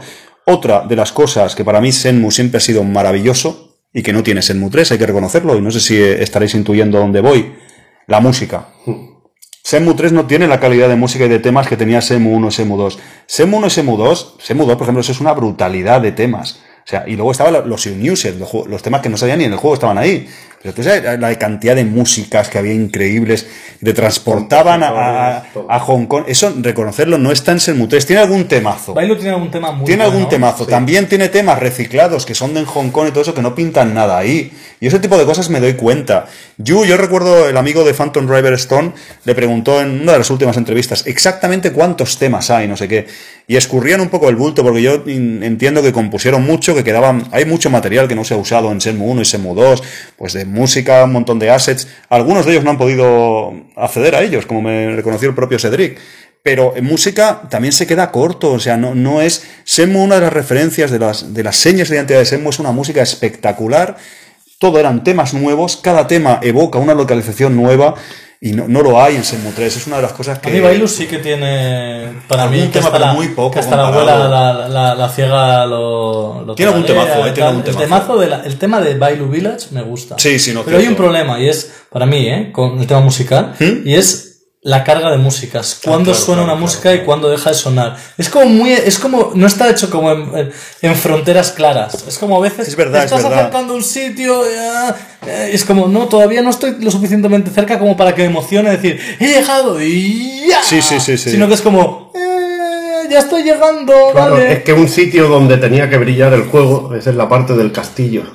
Por Y- ejemplo- y yo, yo no tengo en la cabeza ¿Qué suena? una música. ¿Qué música hay ahí? Claro, eh, esto también es algo muy de Senmu, ¿no? Este Senmu 3, mm, ¿qué momento increíble os deja en la cabeza? ¿Tenéis recuerdos de Senmu 1? De Senmu 1, ¿qué, qué momentos os quedáis, por ejemplo? Yo... Eh, El principio la escena- mismo, la ya. escena- el principio es impresionante. Luego, la escena de la moto con el cómic. Eso se te queda en la sí, cabeza. Sí, sí, la música, exacto. Se te queda en la cabeza. La batalla con los 100 tíos. Shenmue 2 también en, En la mil cabeza. En momentos. Senmu 2. En los combates. El último piso. Cuando te persiguen con la motosierra. Hay cantidad de momentos que se te quedan en la cabeza. Y en Senmu 3 te cuesta. A mí el maestro de los cormorán me mola mucho, pero luego hay un momento en que te, en que lo vuelven un personaje cómico y dices, hostia, toda la seriedad y todo lo que La tenía. inclusión del One en el juego, algo tan importante como es el One en Senmu, el momento que, te, que llega clave, que te lo van a meter en el juego, que es una cosa que va a marcar el futuro de Ryo, que es una cosa clave pensando. One, ese maestro, no, no, a mí no me gusta. No sé, es no el maestro el otro maestro sí que me gusta, el borracho El sí que me gusta un poco es más. el maestro y lo otro es Claro, una ñapa claro, metida ñapa, para ñapa. alargar. O sea, el maestro de las, El otro sí está mejor, de las urracas que digo Sí. yo, este es- está metido, es, es reutilizar el personaje. que- Sí. Aparte, que es reutilizado además a la muerte porque el diseño original era terrorífico de ese personaje. Pero Es verdad, es verdad. Es pero, a nivel, es verdad. pero a nivel de música, sí que yo eh, me, me ha gustado, tiene momentos musicales bonitos, pero es verdad que le falta, no me pasa, mi momento favorito de la saga Shenmue es cuando se hace de noche en Shenmue 1. Tarararán, Es verdad, es tarararán, verdad. tararán. Sí, sí, sí, sí. Es que esos juegos son maravillosos. Y, y aquí es como, ah, se hace de noche. Sí, guay. vale. Y Ah, cosas, guay. reciclajes lamentables, por ejemplo, os vais a reír, pero un reciclaje lamentable, que eso, esas cosas yo me fijo, yo es que no puedo evitarlo. Un perro ladrando o un gato que eso es de Shenmue 1. Sí. Sí. ¿Qué pinta ese mismo gato, ese mismo, farola. ese mismo sample, No, no, efecto eh, de sonido a- en Shenmue 3? a mí Pero lo que me mismo. molesta- Y la farola y el plano de farola igual, tío. Eso, mira, todavía pero, pero intentado- mola porque es, como. Pero lo del gato, o del A mí, perro, a no mí sé el sample de pero- gato me, me saca de quicio. Pero- porque ¿ves? además lo escucho y me giro pero- hay un gato. Pero además el mismo de Shenmue 1, que cojan otro gato. Pero, otro- el mismo. pero por, por decir algo positivo de Shenmue 3, por ejemplo. Venga, eh, conclusiones, que es muy tarde. No, pero deja, No, no, déjame que te lo diga. haz. Estabas, habla- estabas hablando de la, de la música, Sí. pero por ejemplo los efectos sonoros sí que los veo muy trabajados, porque hay momentos que te da mucha vida lo que es el sonido de, ambiente. Sonido Sí. ambiente es muy bueno. Para mí mejor que en... Pero también mm, creo que es por, el, por la ambientación, el pueblo y eso, que te da mucho más de sí, ¿no? Eh, No. Escuchar ruidos de, de fauna y todo Pero eso también la- momento la- está muy la técnica, o sea, hoy en la día técnica es mucho más. Es mucho mejor hoy en día los samples de sonido, pues sí, claro, la compresión Igual- que había en Dreamcast, eso también ayuda. ¿no? Igualmente que la música no te. No es lo mismo que esto, Shenmue dos. El sonido ambiente es, es chulo, es muy chulo. A mí la música me falló sobre todo en los créditos finales, que es una canción que no, es que no los tiene créditos finales ningún de tipo de emotividad ni nada. Y Estaba flipando, estaba pensando, ¿en serio? ¿Por qué no habéis puesto el tema de Shenmue si lo tenéis? Y metí en una canción que me quedé flipando. Por el resto, creo que está más o menos decente. Sobre todo me gusta bien, que si ¿eh? entras en una tienda, tiene su propia música esa tienda, sales, suena Se nota que no tienen músicas. Han cogido Sí. las músicas que le han recortado y no tienen temas, temas reusados de Shenmue 1 y Shenmue 2, que en ocasiones no pintan nada. O sea, vale, que la música sigue siendo buena, pero no es Shenmue 1, Shenmue 2. No sé si han tenido dinero para pagar a nuevas composiciones. Desconozco Claro. los detalles, No, pero Fuera, fuera de Bailu, teoría, está sí. ahí. En teoría no estaba el compositor, uno de ellos. pues, eh, fuera de Bailu, eh, creo que no, se han, no han sabido. eh, De nuevo, han ampliado zonas sin, tener, sin tener los assets para poder hacerlo. Mira, te digo más, que dices, tú estás loco. Mira, cojo todos los newsets de Shenmue 1 y Shenmue 2 y lo, y lo meto ahí, queda mejor, yo creo. Es que alguien hará un mod, te digo la verdad. Hay, hay temas, lo sabéis. De Shenmue 2 hay una barbaridad de newsets que están ahí El disponibles. online, Shenmue Online. Claro, pues úsalo. No, a lo mejor es un tema de derechos, no sé. pero yo no lo entiendo. Amigos, vamos a hacer unas conclusiones si queréis, porque es muy tarde, soy muy pesado, os pago muy poco, os voy a invitar a cenar ahora si queréis, solo. A algo, a marisco, algo caro, así. Claro, sí, sí. Eh, unas conclusiones finales. Evil, tú piensas una cosa. Al final, al principio a todo el mundo le gustaba el juego, era maravilloso. Sí. Os he manipulado no sé cómo y todo el mundo rajando. ¿Qué No, ha pasado? A ver, eh, ¿Qué ha que- pasado aquí? Es que un juego, un juego tiene luces y sombras. Eh, al final el pozo que te queda es que hemos disfrutado un juego, hemos disfrutado un juego que jamás se habría hecho porque fue un, un auténtico fracaso comercial, ¿no? Eso siempre lo hemos hablado, ¿no? Y hemos podido disfrutar de la tercera parte. Yo estoy encantado de, de volver a ver, de volver a poder ser Ryo Hazuki, ¿no? Y de poder haber vivido sus aventuras. Me hubiera gustado en unas condiciones mejores, ¿no? Lo hemos discutido aquí. A mí la trama me hubiera gustado que hubiera estado más trabajada y he visto unas lagunas que, como tú bien has dicho, en Shenmue 1 y 2 no, no, no ha ocurrido, ¿no? En este 3 sí, pero también soy consciente de las condiciones en las que se ha trabajado y en las que se ha hecho. Y me alegro de haber podido disfrutar y quiero seguir con la historia de Río porque hay enigmas y cosas, eh, misterios místicos, como yo digo, que quiero, que quiero resolver. Quiero resolver qué es lo que hacen los espejos. Quiero resolver esa historia de venganza con Landy, porque aquí quedan muchas cosas por descubrir. No lo hemos tocado y espero poder hablarlo en otro programa, Sí. porque creo que esos misterios son una de las cosas que te hace querer jugar a Shenmue 4. Neosun y los Ahí está. se, se, Ahí se está. intuyen cosas, pero es verdad que no Se intuyen cosas y, y es lo que tú dices, se ha avanzado muy poco en la historia, ¿no? En este. Es un juego de trámite, ¿no? Un juego que pasa como de trámite, ¿no? Pero me alegro mucho de que se haya hecho y espero que haya un Shenmue 4. Yo siempre soy positivo, ¿no? Y, lo he- y ya ves, he rajado como, como un campeón, ¿no? Aquí de No, dicho cosas en buenas, cosas malas. Cosas malas las hay, ¿no? Pero quiero ser positivo, ¿no? Y quiero disfrutar de, de un Shenmue 4, quiero disfrutar de, de la historia y quiero ver si se reconduce un poco la situación, que eso ha pasado muchas veces, ¿no?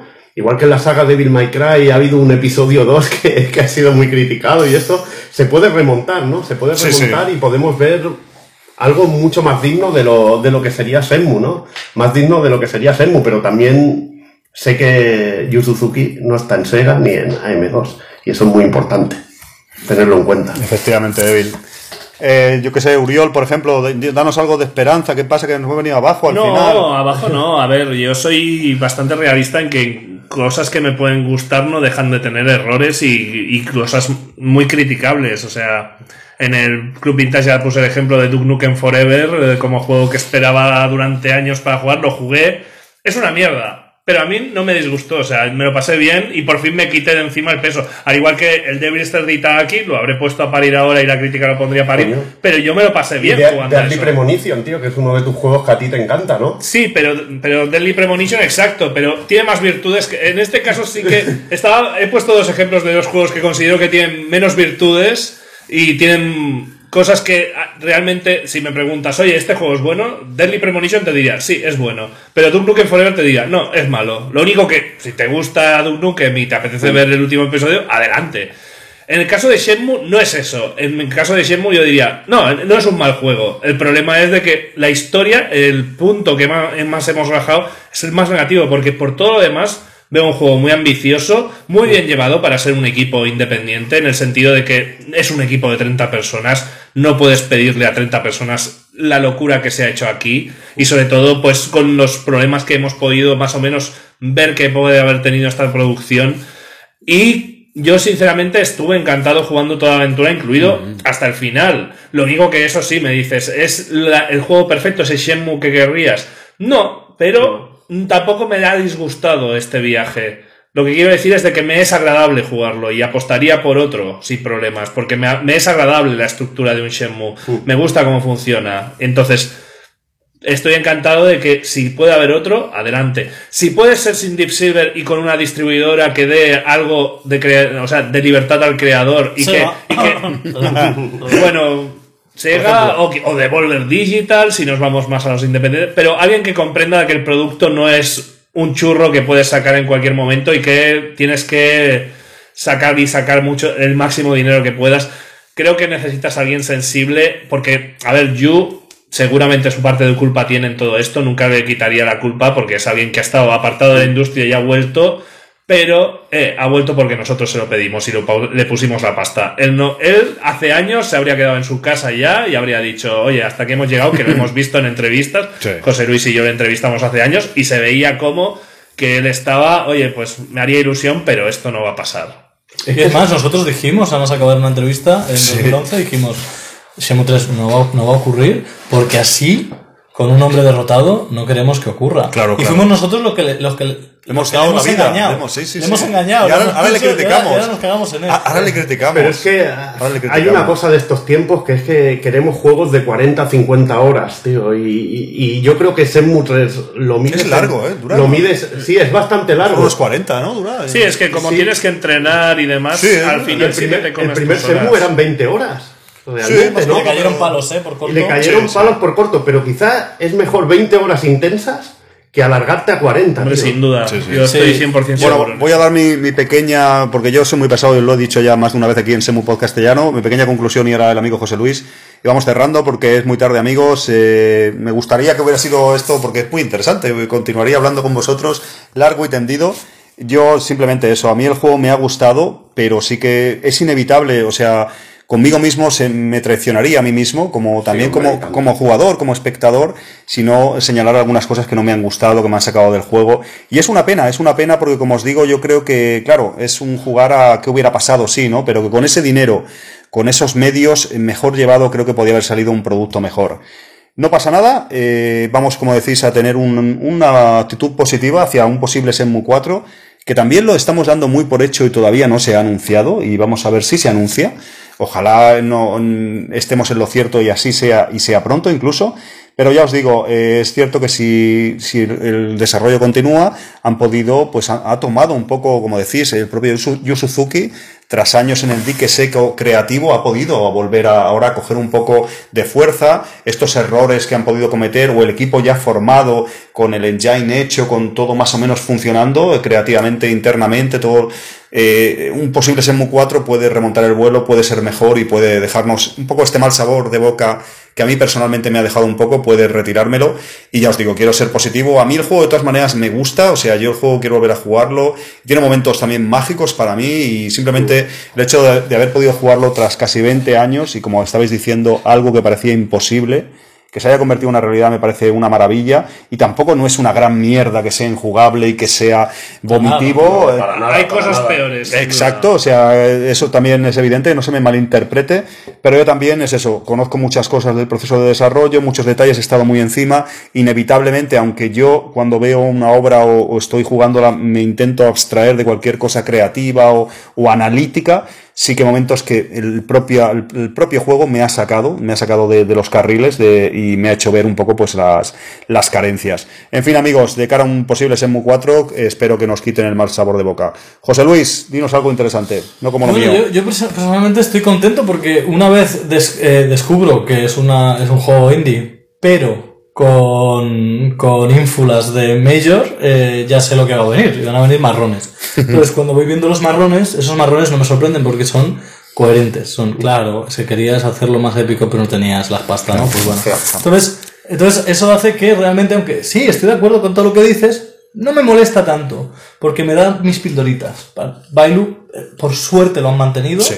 y eso, gracias a Dios, aunque es una pena que hayan tenido que repetir Bailu en Niaobu, porque sí, pero Bailu está. Niaobu, es una pena que tengamos una versión descafeinada de lo que tendría que haber sido y con un final apresurado, pero bueno. Y volver, poder luchar contra Landy eh, es algo que me levantó ese final que yo estaba diciendo, "Jo, es que veo tan claro los, veo tan claro lo que está pasando aquí. Me ha pasado tantas veces en guion, me ha pasado ta- Yo soy montador de cine, que reescribo películas, pero sin, sin rodar.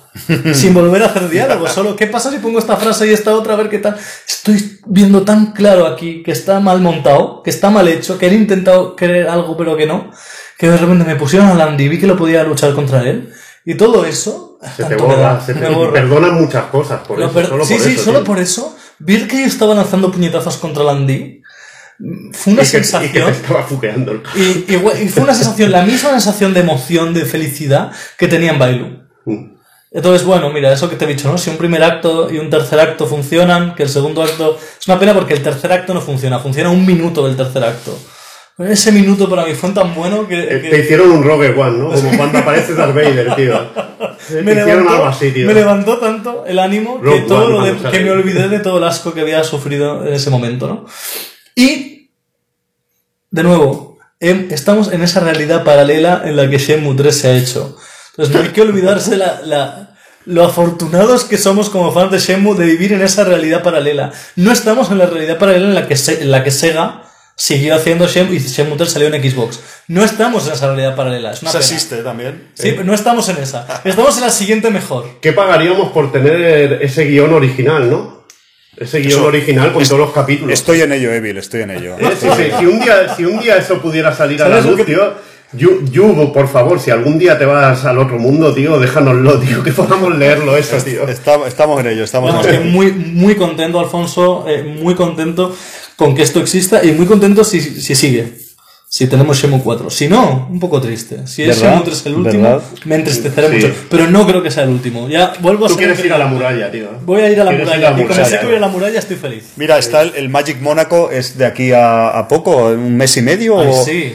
Eh, ¿Te o- vas a dar una vuelta por allí o qué? Ojalá, al menos, que yo, yo llevo dos años yendo ya por ir a Mónaco, simplemente me gusta Evil, pero, mm, hostia, y no sé, quizás es el mejor momento para anunciarlo, ¿no? El Magic Mónaco así como inesperadamente, Bueno, habiendo, habiendo el DLC no lo creo, hasta que no saquen DLC. esperarán a lo mejor a... Es que Deep Silver, si no entrara dentro de lo que es Shenmue 4, sería en plan de no, no vas a anunciar el nuevo porque aún quiero seguir vendiendo el 3 y el Sí. DLC y todo. Yo creo que Shenmue 4, no lo sé, porque es especular también y ya estamos cerrando, pero es imposible sin Deep Silver. O sea, deben tener algo firmado o atado que prácticamente no se puede hacer sin Deep Silver. ¿eh? No sé si para bien o para mal, pero con el tema de Epic y cómo ha tenido la sartén por el mango, no sé, me da la sensación. ¿Qué, es, finalmente, ya muy brevemente, qué esperáis de Shenmue 4 en cuanto a anuncio? ¿Lo veis posible? ¿Se va a anunciar? ¿Cuándo se va a anunciar? Hacer un poco de pitonisos, así, de a dos minutos. Yo lo veo posible simplemente porque todo el esfuerzo que conlleva montar una empresa con, bueno, en el caso de Disney ya existía, pero el hecho de contratar gente, lo que he dicho, es mucha inversión para luego deshacerla y decir, bueno, vamos a hacer el 4 y lo vuelves a... Un poco lo que te comentó también Cedric Sí, en su momento. Es que realmente desde el modelo empresarial y de costes es una tontería no seguir desde este punto hasta que el barco no aguante y entonces tengan que decir, oye, no entra pasta, no hay manera de hacerlo, cerramos. Pero realmente ahora desmontarlo simplemente por, porque no quieren seguir, no, no puede ser. O sea, si se han puesto a esto, yo me fío de Yu y realmente lo veo convencido de vamos a seguir hasta adelante como la última vez con Sega, hasta que digan basta, hasta aquí no, no podemos más. ¿Cuándo se anunciaría? ¿Cuándo se anunciaría? Yo creo que más bien iríamos hacia el E3, en todo caso, si hubiera un anuncio. Lo único que Deep Silver, la presencia que ha tenido en tanto en E3 como en las Gamescom, ha sido tan rara que no sé si el anuncio sería algo grande o hará algo a lo bajini en plan de, bueno, esto ya está pagado y van a tirar para adelante estos locos. Es ahora, esa- es este 3, este 3 donde no está Sony, donde no está. Sería importante, ¿no? Donde no está. No sé si Microsoft va a estar, pero si va a estar no tiene nada que enseñar. Sí. Es, el, es el mejor momento donde algo pequeñito puede brillar. Estaría bien, ¿no? Porque no hay nada que hacer en el 3 este año. Ojalá tengáis razón. Ojalá. Evil, ¿tú tienes Yo 4 estoy- ya o no? Yo estaba con la idea de, del E3. como Sí, Uri. también de- También estaba en la idea de, del E3. Aunque fíjate en el último que apareció en lo de PC y no apareció en Play 4 cuando fue aquel plato fuerte de presentar el Kickstarter en la conferencia principal de Sony. Eso fue un poco bajón, ¿no? De que no se presentara más, sobre todo en, en versión consola. Y me gustaría también que, que se apostara por, por la plataforma de Microsoft, ¿no? Para conseguir un poco más de dinero, ¿no? De, de que salieran todas las plataformas porque eso sería lo mejor, yo creo. ¿No? Que creo que mucha gente que tiene la plataforma Xbox hubiera apostado por, por jugar a Shenmue 3. Bueno, ahí yo entro en la cosa de que no acostumbra a alguien grande, una distribuidora grande, a meterse en una tercera Ya. consola como micro si no tiene intención de sacarlo también en Windows Store y en PC. Y al tener ya Epic la licencia de la versión de PC, claro, Xbox es un el mercado más pequeño ahora mismo. sí, es dentro el más de- pequeño, pero Sí, son unas unidades más, yo entiendo, Claro. pero el esfuerzo y lo que conlleva portearlo, si no lo vas a vender también en PC ba- bajo su tienda, es como que ya no vale la pena el negocio porque realmente estamos hablando de un mercado que es el más pequeño, pese que son varios millones de consolas. y bueno, en. Japón imposible. ¿no? Sería más para. Claro, no, no. mercado Ya aseguraron, ya se Japón, aseguraron, no, o sea, sería más rentable hasta en Switch, un hasta en Xiaomi 3, Switch, yo creo. Yo seguramente, seguramente. Bueno amigos, pues eso más o menos ha sido todo. Esto ha sido yo creo que un análisis eh, caótico casi de Shenmue 3, pero creo que interesante. Ha habido cosas buenas, cosas malas, y habéis aportado muchísimo. Una pequeña despedida, Evil. No querías estar en Shenmue Pod castellano, te he obligado. No, sí, hombre, eh, joder. Confiesa tío. la verdad, eh, te lo has pasado bien. Por- por- Me lo he pasado bien, hombre. Una despedida. Ya sabes que hablar de Shenmue es un placer y con un tío que sabe tanto, tanto de él como tú. pues, yo, yo, yo aquí increíble, para tío. escuchar y para, para pegaros la bronca. Joder, macho, pero si- Y poco más. Sí, tío, si, si le mandas jamón a, a Sí, es Suzuki, verdad, tío, sí. le llevas jamón siempre. Le he ¿Has dado visto jamón, en tu vida, cabrón. Pero, es verdad. Oye, pues cuando quieras, es verdad. que Tengo, tengo jamón bueno, tengo jam- llevo He jamón. aprovechado ahí para insultar a Sí, sí, Alfons, tío. No, Eso por la puya, la puya futbolística que me has entrado. Es verdad, te, te voy a regalar la- tío. un de esto de jamón, ¿eh? Serio. Muchas gracias, Evil, por Que te estar veo flaco, ¿no? Te veo flaco. Sí, eh. sí, está, está muy flaquito últimamente, pero está bien, está, está muy sano. Eh, muchas Venga. gracias por estar aquí. A ti, tío, Espero tenerte pronto y, ya ves, en buena compañía. en buena como- compañía. como Uri y José Luis. Uriol, eh, te- he dicho antes, creo que no habías estado en Semu castellano y he mentido como un bellaco una vez más. Un audio, porque sí. habías estado, exactamente. Y el audio y bueno, hablando de. De la demo, en- ¿no? en- no, de Shenmue en la presencia en la Gamescom. Sí, Ah. correcto. Yo Pero también, bueno. ¿no? Te envié audio. Sí, también. Y Evil también había estado. Es Ahora que, me acuerdo. es que soy un Yo creo que te envié un audio, tío. Yo os, que- yo os quería cara a cara, os quería... No, pero esto, esto es distinto. es Sí, muy- muy sí, sí que es distinto. Bueno. Uriol, ¿confiesas la verdad de que no has escuchado ningún Semu castellano? No, no, de hecho... Yo también puse- lo, yo lo confieso. Yo, ¿Ves? yo, más- yo te Confieso de que los he escuchado, sobre todo dejé de escucharlos en el punto en que, claro, ya no había jugado al Cuando juego. rajábamos ya.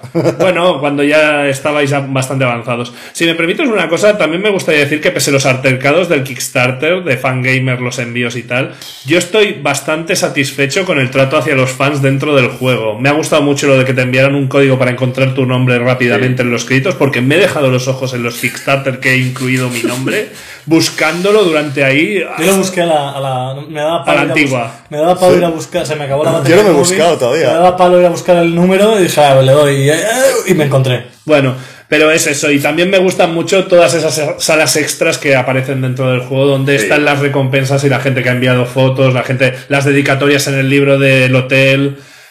Me ha gustado mucho las cómo está- fotos en el templo budista. Exacto. son- los dibujos. ¿eh? O sea, quiero decir, lo he visto bastante bien integrado, excepto el gran palacete ese con la estatua de Yu y tal, que eso ya me parece un poco exagerado dentro del juego. Sí, que estuviera Pero- Yu con el centro un poco Sí, tal, ¿eh? Pero todo lo demás me gustó porque está muy bien integrado, con muy buen gusto y además eso, que los que han pagado les valga la pena. O sea, ya que has pagado una pasta por estar ahí, que se vea bien. Sí. no os arrepentís de no haber pagado un busto. de- no, mira, un busto del No, los gustos han sido lamentables, ya lo comentamos si queréis, pero yo lo de, el- por ejemplo, lo del hotel, yo no sabía en detalles de quién había pagado. Sabéis que tengo muchos amigos Sí. de la comunidad Senmu internacional, incluso que conozco en persona, de eventos y demás, y bueno, sí que sé que la gente está muy loca, que también tiene más Estuve dinero. buscando, ¿eh? Estuve buscando sí, no, no. Pues yo, sí, yo me encontré, está nuestro amigo Raúl Requejo, que Sí, es uno, está, sí. está en el hotel, y yo no lo sabía, sabes, que soy amigo de él, he estado en Mónaco con él y todo esto, y fue muy, eso es muy bonito lo que dice Uriol, ¿no? Estar jugando al juego, abrir, mucho, claro, muy abrir la de este, ver Raúl, le llamé inmediatamente, no lo sabías, Alphonse, tal, mira, me pilló bien de pasta, me dijo cuánto había metido y tal, es mega fan, y dice, en su momento me iba bien, lo gasté y ya está. Lo de los bustos, yo os dije que yo hubiera estado tan loco de comprarme un busto. No sé si lo he comentado en Semu Podcastellano, pero justo cuando salió el Kickstarter, me compré un coche que pagué a, tocate- Sí. a tocateja, 20.000 euros casi, y no me iba bien en ese momento.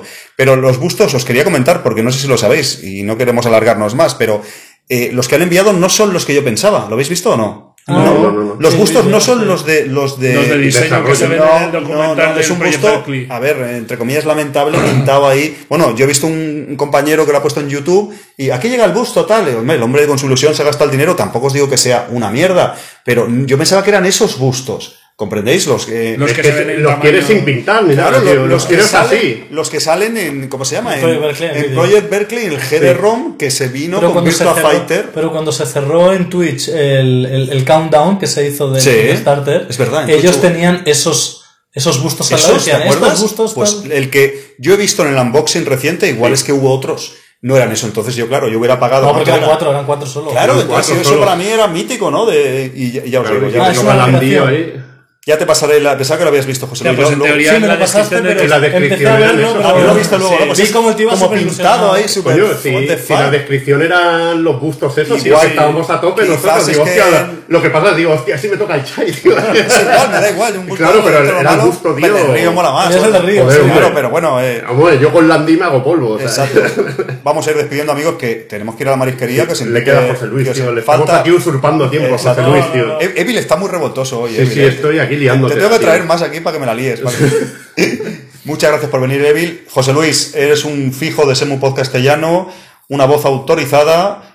Eres, eres una persona con criterio que apoyas con suscripciones para fans. Me pagas un cafelito de vez en Sí, cuando. tío, solo faltaría. Muchísimas gracias y he estado un montón de veces. Y yo te he dicho alguna vez, se lo he dicho, de que haga un, un- él un Semu Podcastellano.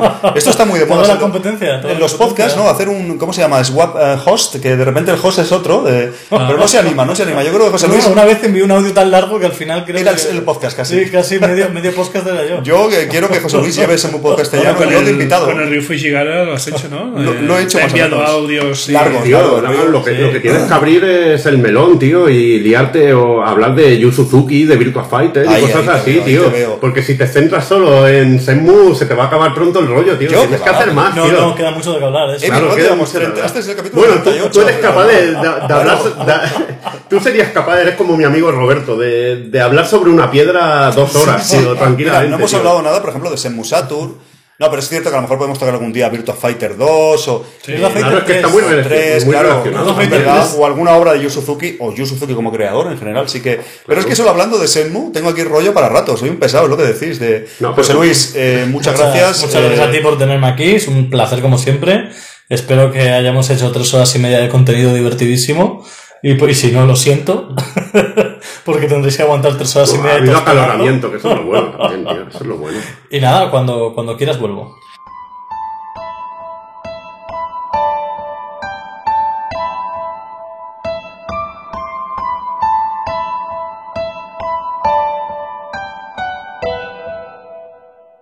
Muchísimas gracias a todos, muchísimas gracias amigos por escuchar. Disculpad porque en algún, en algún momento igual me he alterado un poco. Esto, las cervezas pero estas sin alcohol que me han dado, quizás esto pues no tenía algo la cebada esta que. Muchas gracias amigos, eh, espero que os haya gustado este análisis más o menos oficial. Podemos decir que hemos hecho en Senmu Podcastellano de Senmu 3, que ya tocaba, ya han pasado unos meses. Y yo creo que opiniones muy interesantes, hemos intentado ver lo bueno, lo malo, lo hemos hecho con el mayor de los cariños. Ni somos haters, ni somos tampoco fans que no podemos, somos ciegos y no podemos ver cualquier tipo de fallo o problema. Simplemente ha sido una experiencia bonita, Senmu 3. Seguiremos hablando todavía de este juego porque queda mucho por escarbar. Tenemos que vol- volver a rejugarlo. Faltan DLCs, siempre saldrán cosas ahí que faltan por tocar. De momento esto ha sido todo. Volvemos pronto y muchísimas gracias por estar ahí en Senmu Podcastellano.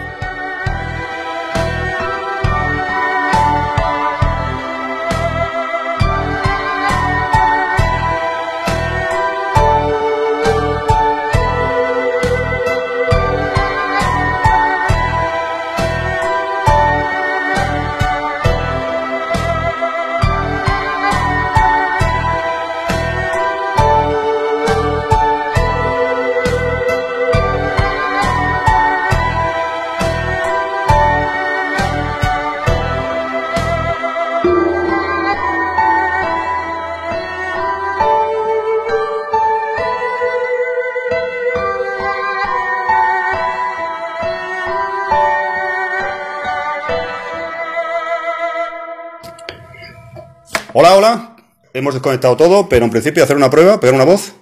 Hola, hola. Hola, hola, hola. Es muy flojo, Evil, hoy, ¿eh? ¿Qué te pasa? Estoy eh? flojo, ¿no? Que me has pillado bebiendo. Ah, vale, vale. Te veo flojillo, Hola, ¿eh? hola, hola, hola, hola. El bozarrón, sí, señor. ¿Le damos caña? Venga. Venga. Eh, ¿Queréis algo de guion? ¿Queréis...? eh, No, inventamos lo que- todo? Lo que, puede- lo que puede. ¿Caos? sí. Caos. Lo que no, puedes empezar si quieres. Hablamos de la parte de Bailu. Vale. Sí. Yo haría, yo haría- yo haría una review por partes, en, en plan. O sea, si la vamos a hacer bien, Uh, yo lo que haría es. Había pensado esto, pero... tec- o sea, en plan, primero técnica, ¿no? O sea, que Técnicamente. contentos, tal cual. Exacto. Eh, Primeras impresiones, ¿no? De Sí, cada uno breves. primeras impresiones breves de cada uno. oyente. Ujú. Hablando, pues, técnico, pues, si me ha gustado, no me ha gustado, la una cosa, ponemos un apartado técnico, un apartado jugable, diferenciar la jugabilidad de la lucha, o sea, de los diferentes estilos de minijuegos, tal, tal, tal, y luego, pues, unas conclusiones en plan más eh, Vale. severas. ¿Estás leyendo esto o es tal cual esto? Ah. Sí, sí, no, no, que mola, que mola. pues ya está. Les lo echo en el metro ahí rápidamente. Vale, pues sí, bien, me parece. Sí, vamos, eh, lo que tú veas. En 4 puesto final, si nos da tiempo, ahí a ver Sí, si... bueno, es que para mí, es, cuando hablemos de- del guion, de la trama, hablar de Shenmue 4 para mí es esencial, porque Sí, yo se creo que no se entiende- Apunta, apunta ahí, claro. yo creo o sea, que no se lleva- entiende... el que hay unas final. lagunas muy gordas. Yo creo que el final de Shenmue 4, o sea, el final de Shenmue 3 tiene sentido y mejora gracias a entender que, que no es, Shenmue 3 no es un Shenmue 1 o Shenmue 2, sino que es Shenmue 3 de 6 o de 5. Vale, exacto, rollo- Semua. Venga, va, le doy caña. ¿Quién, Venga. ¿Quién se atreve a decir Un nadie. homenaje, ¿quieres un, quieres un homenaje ahí a...? No, hombre, no. Pégate uno, No, suelta no, uno por ahí, medio, si quieres. Falta Tony-chan, ¿no? Cagándose Sí, sí. nosotros, llamándonos idiotas. Falta Sí, no Tony-chan. jodas. No. No, hombre, jodas, tío.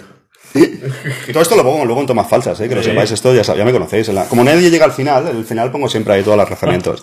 Rajamiento, ¿no? Ahí total. Venga, le doy caña, amigos. Somos que luego somos muy pesados y igual nos tiramos dos horas aquí con el programa, ¿no? A ver Venga, cómo, sí, cómo yo será esto. que a las 9 saldré. con- Sí, nos con- conocemos. Bueno, este hombre ya, no- ya sabe lo que hay. Venga, va. Muy buenas amigos y bienvenidos a Senmu Podcastellano, vuestro podcast sobre Senmu. Aunque sea toda la saga Senmu, últimamente estoy muy pesado con Senmu 3 y hoy, para no variar, vamos a volver a hablar de Senmu 3 y lo voy a hacer en muy buena compañía. Joder, voy al lavabo, tío. Hable, tío, pero claro. Si No, a mí no me molesta. No, a mí no me molesta eh, si, si no entra un third party a publicar. Si publican ellos, entonces diré, ole tus cojones. Eh, entrará para la física, entrará gente. Ellos no distribuían internacionalmente un juego. Bueno, pero eh, una distribuidora, sí, alguien que vaya a lucrarse. No, eso no, eso no creo, porque el objetivo es esto. Y aparte que ya tienen hecho el port. No hay o sea, el port no ya está hecho. Pero yo está. creo que pillaré esta vez la versión de Play 4, porque irá más. No sobra de Bueno, han prometido 1080, 60 en todas, En pero, todas. pero 60 estables no han dicho, o sea, la coletilla no está. Son es a 60, falta- O sea, quizá falta sube de- y baja. Y habrán tenido que retocar puzzles y cosas. No, lo dijo el Bancamilla que como ya tenían una opción que era poner una pantallita pequeña con una grande, ahora básicamente harán eso. Vale. Entonces se verá. Qué locura de juego, tío. Qué locura. Vamos a darle caña, amigos. Venga, Venga, va. The Wonderful 101, nuevo podcast. Exacto, exacto. Hable, tío, pero claro. Si No, a mí no me molesta. No, a mí no me molesta eh, si, publi- si no entra un third party a publicar. Si publican ellos, entonces diré, ole tus cojones. Eh, Entrará para la física, entrará gente. Ellos no distribuían internacionalmente un juego. Bueno, pero eh, una distribuidora, sí, alguien que vaya a lucrarse. No, eso no, eso no creo, porque el objetivo es esto. Y aparte que ya tienen hecho el port. No hay o una sea, el distribuidora, port no tiene ya que está ver. hecho. Pero yo está. creo que pillaré esta vez la versión de Play 4, porque irá más. Más sobre Bueno, han prometido 1080, 60 en todas, En pero, todas. pero 60 estables no han dicho, o sea, la coletilla no está. Son es a 60, falta- O sea, falta quita, ahí- sube y baja. Y habrán tenido que retocar puzzles y cosas. No, él lo dijo el Mancamilla que como ya tenían una opción que era poner una pantallita pequeña con una grande, ahora básicamente harán eso. Vale. Entonces se verá. Qué locura de juego, tío. Qué locura. Vamos a darle caña, amigos. Venga, Venga, va. The Wonderful 101, nuevo podcast. Exacto, exacto. Pronto y muchísimas gracias por estar ahí en Senmu Podcastellano. Vámonos ya, que pesados, tío. Macho, que somos unos Tres horas pesados.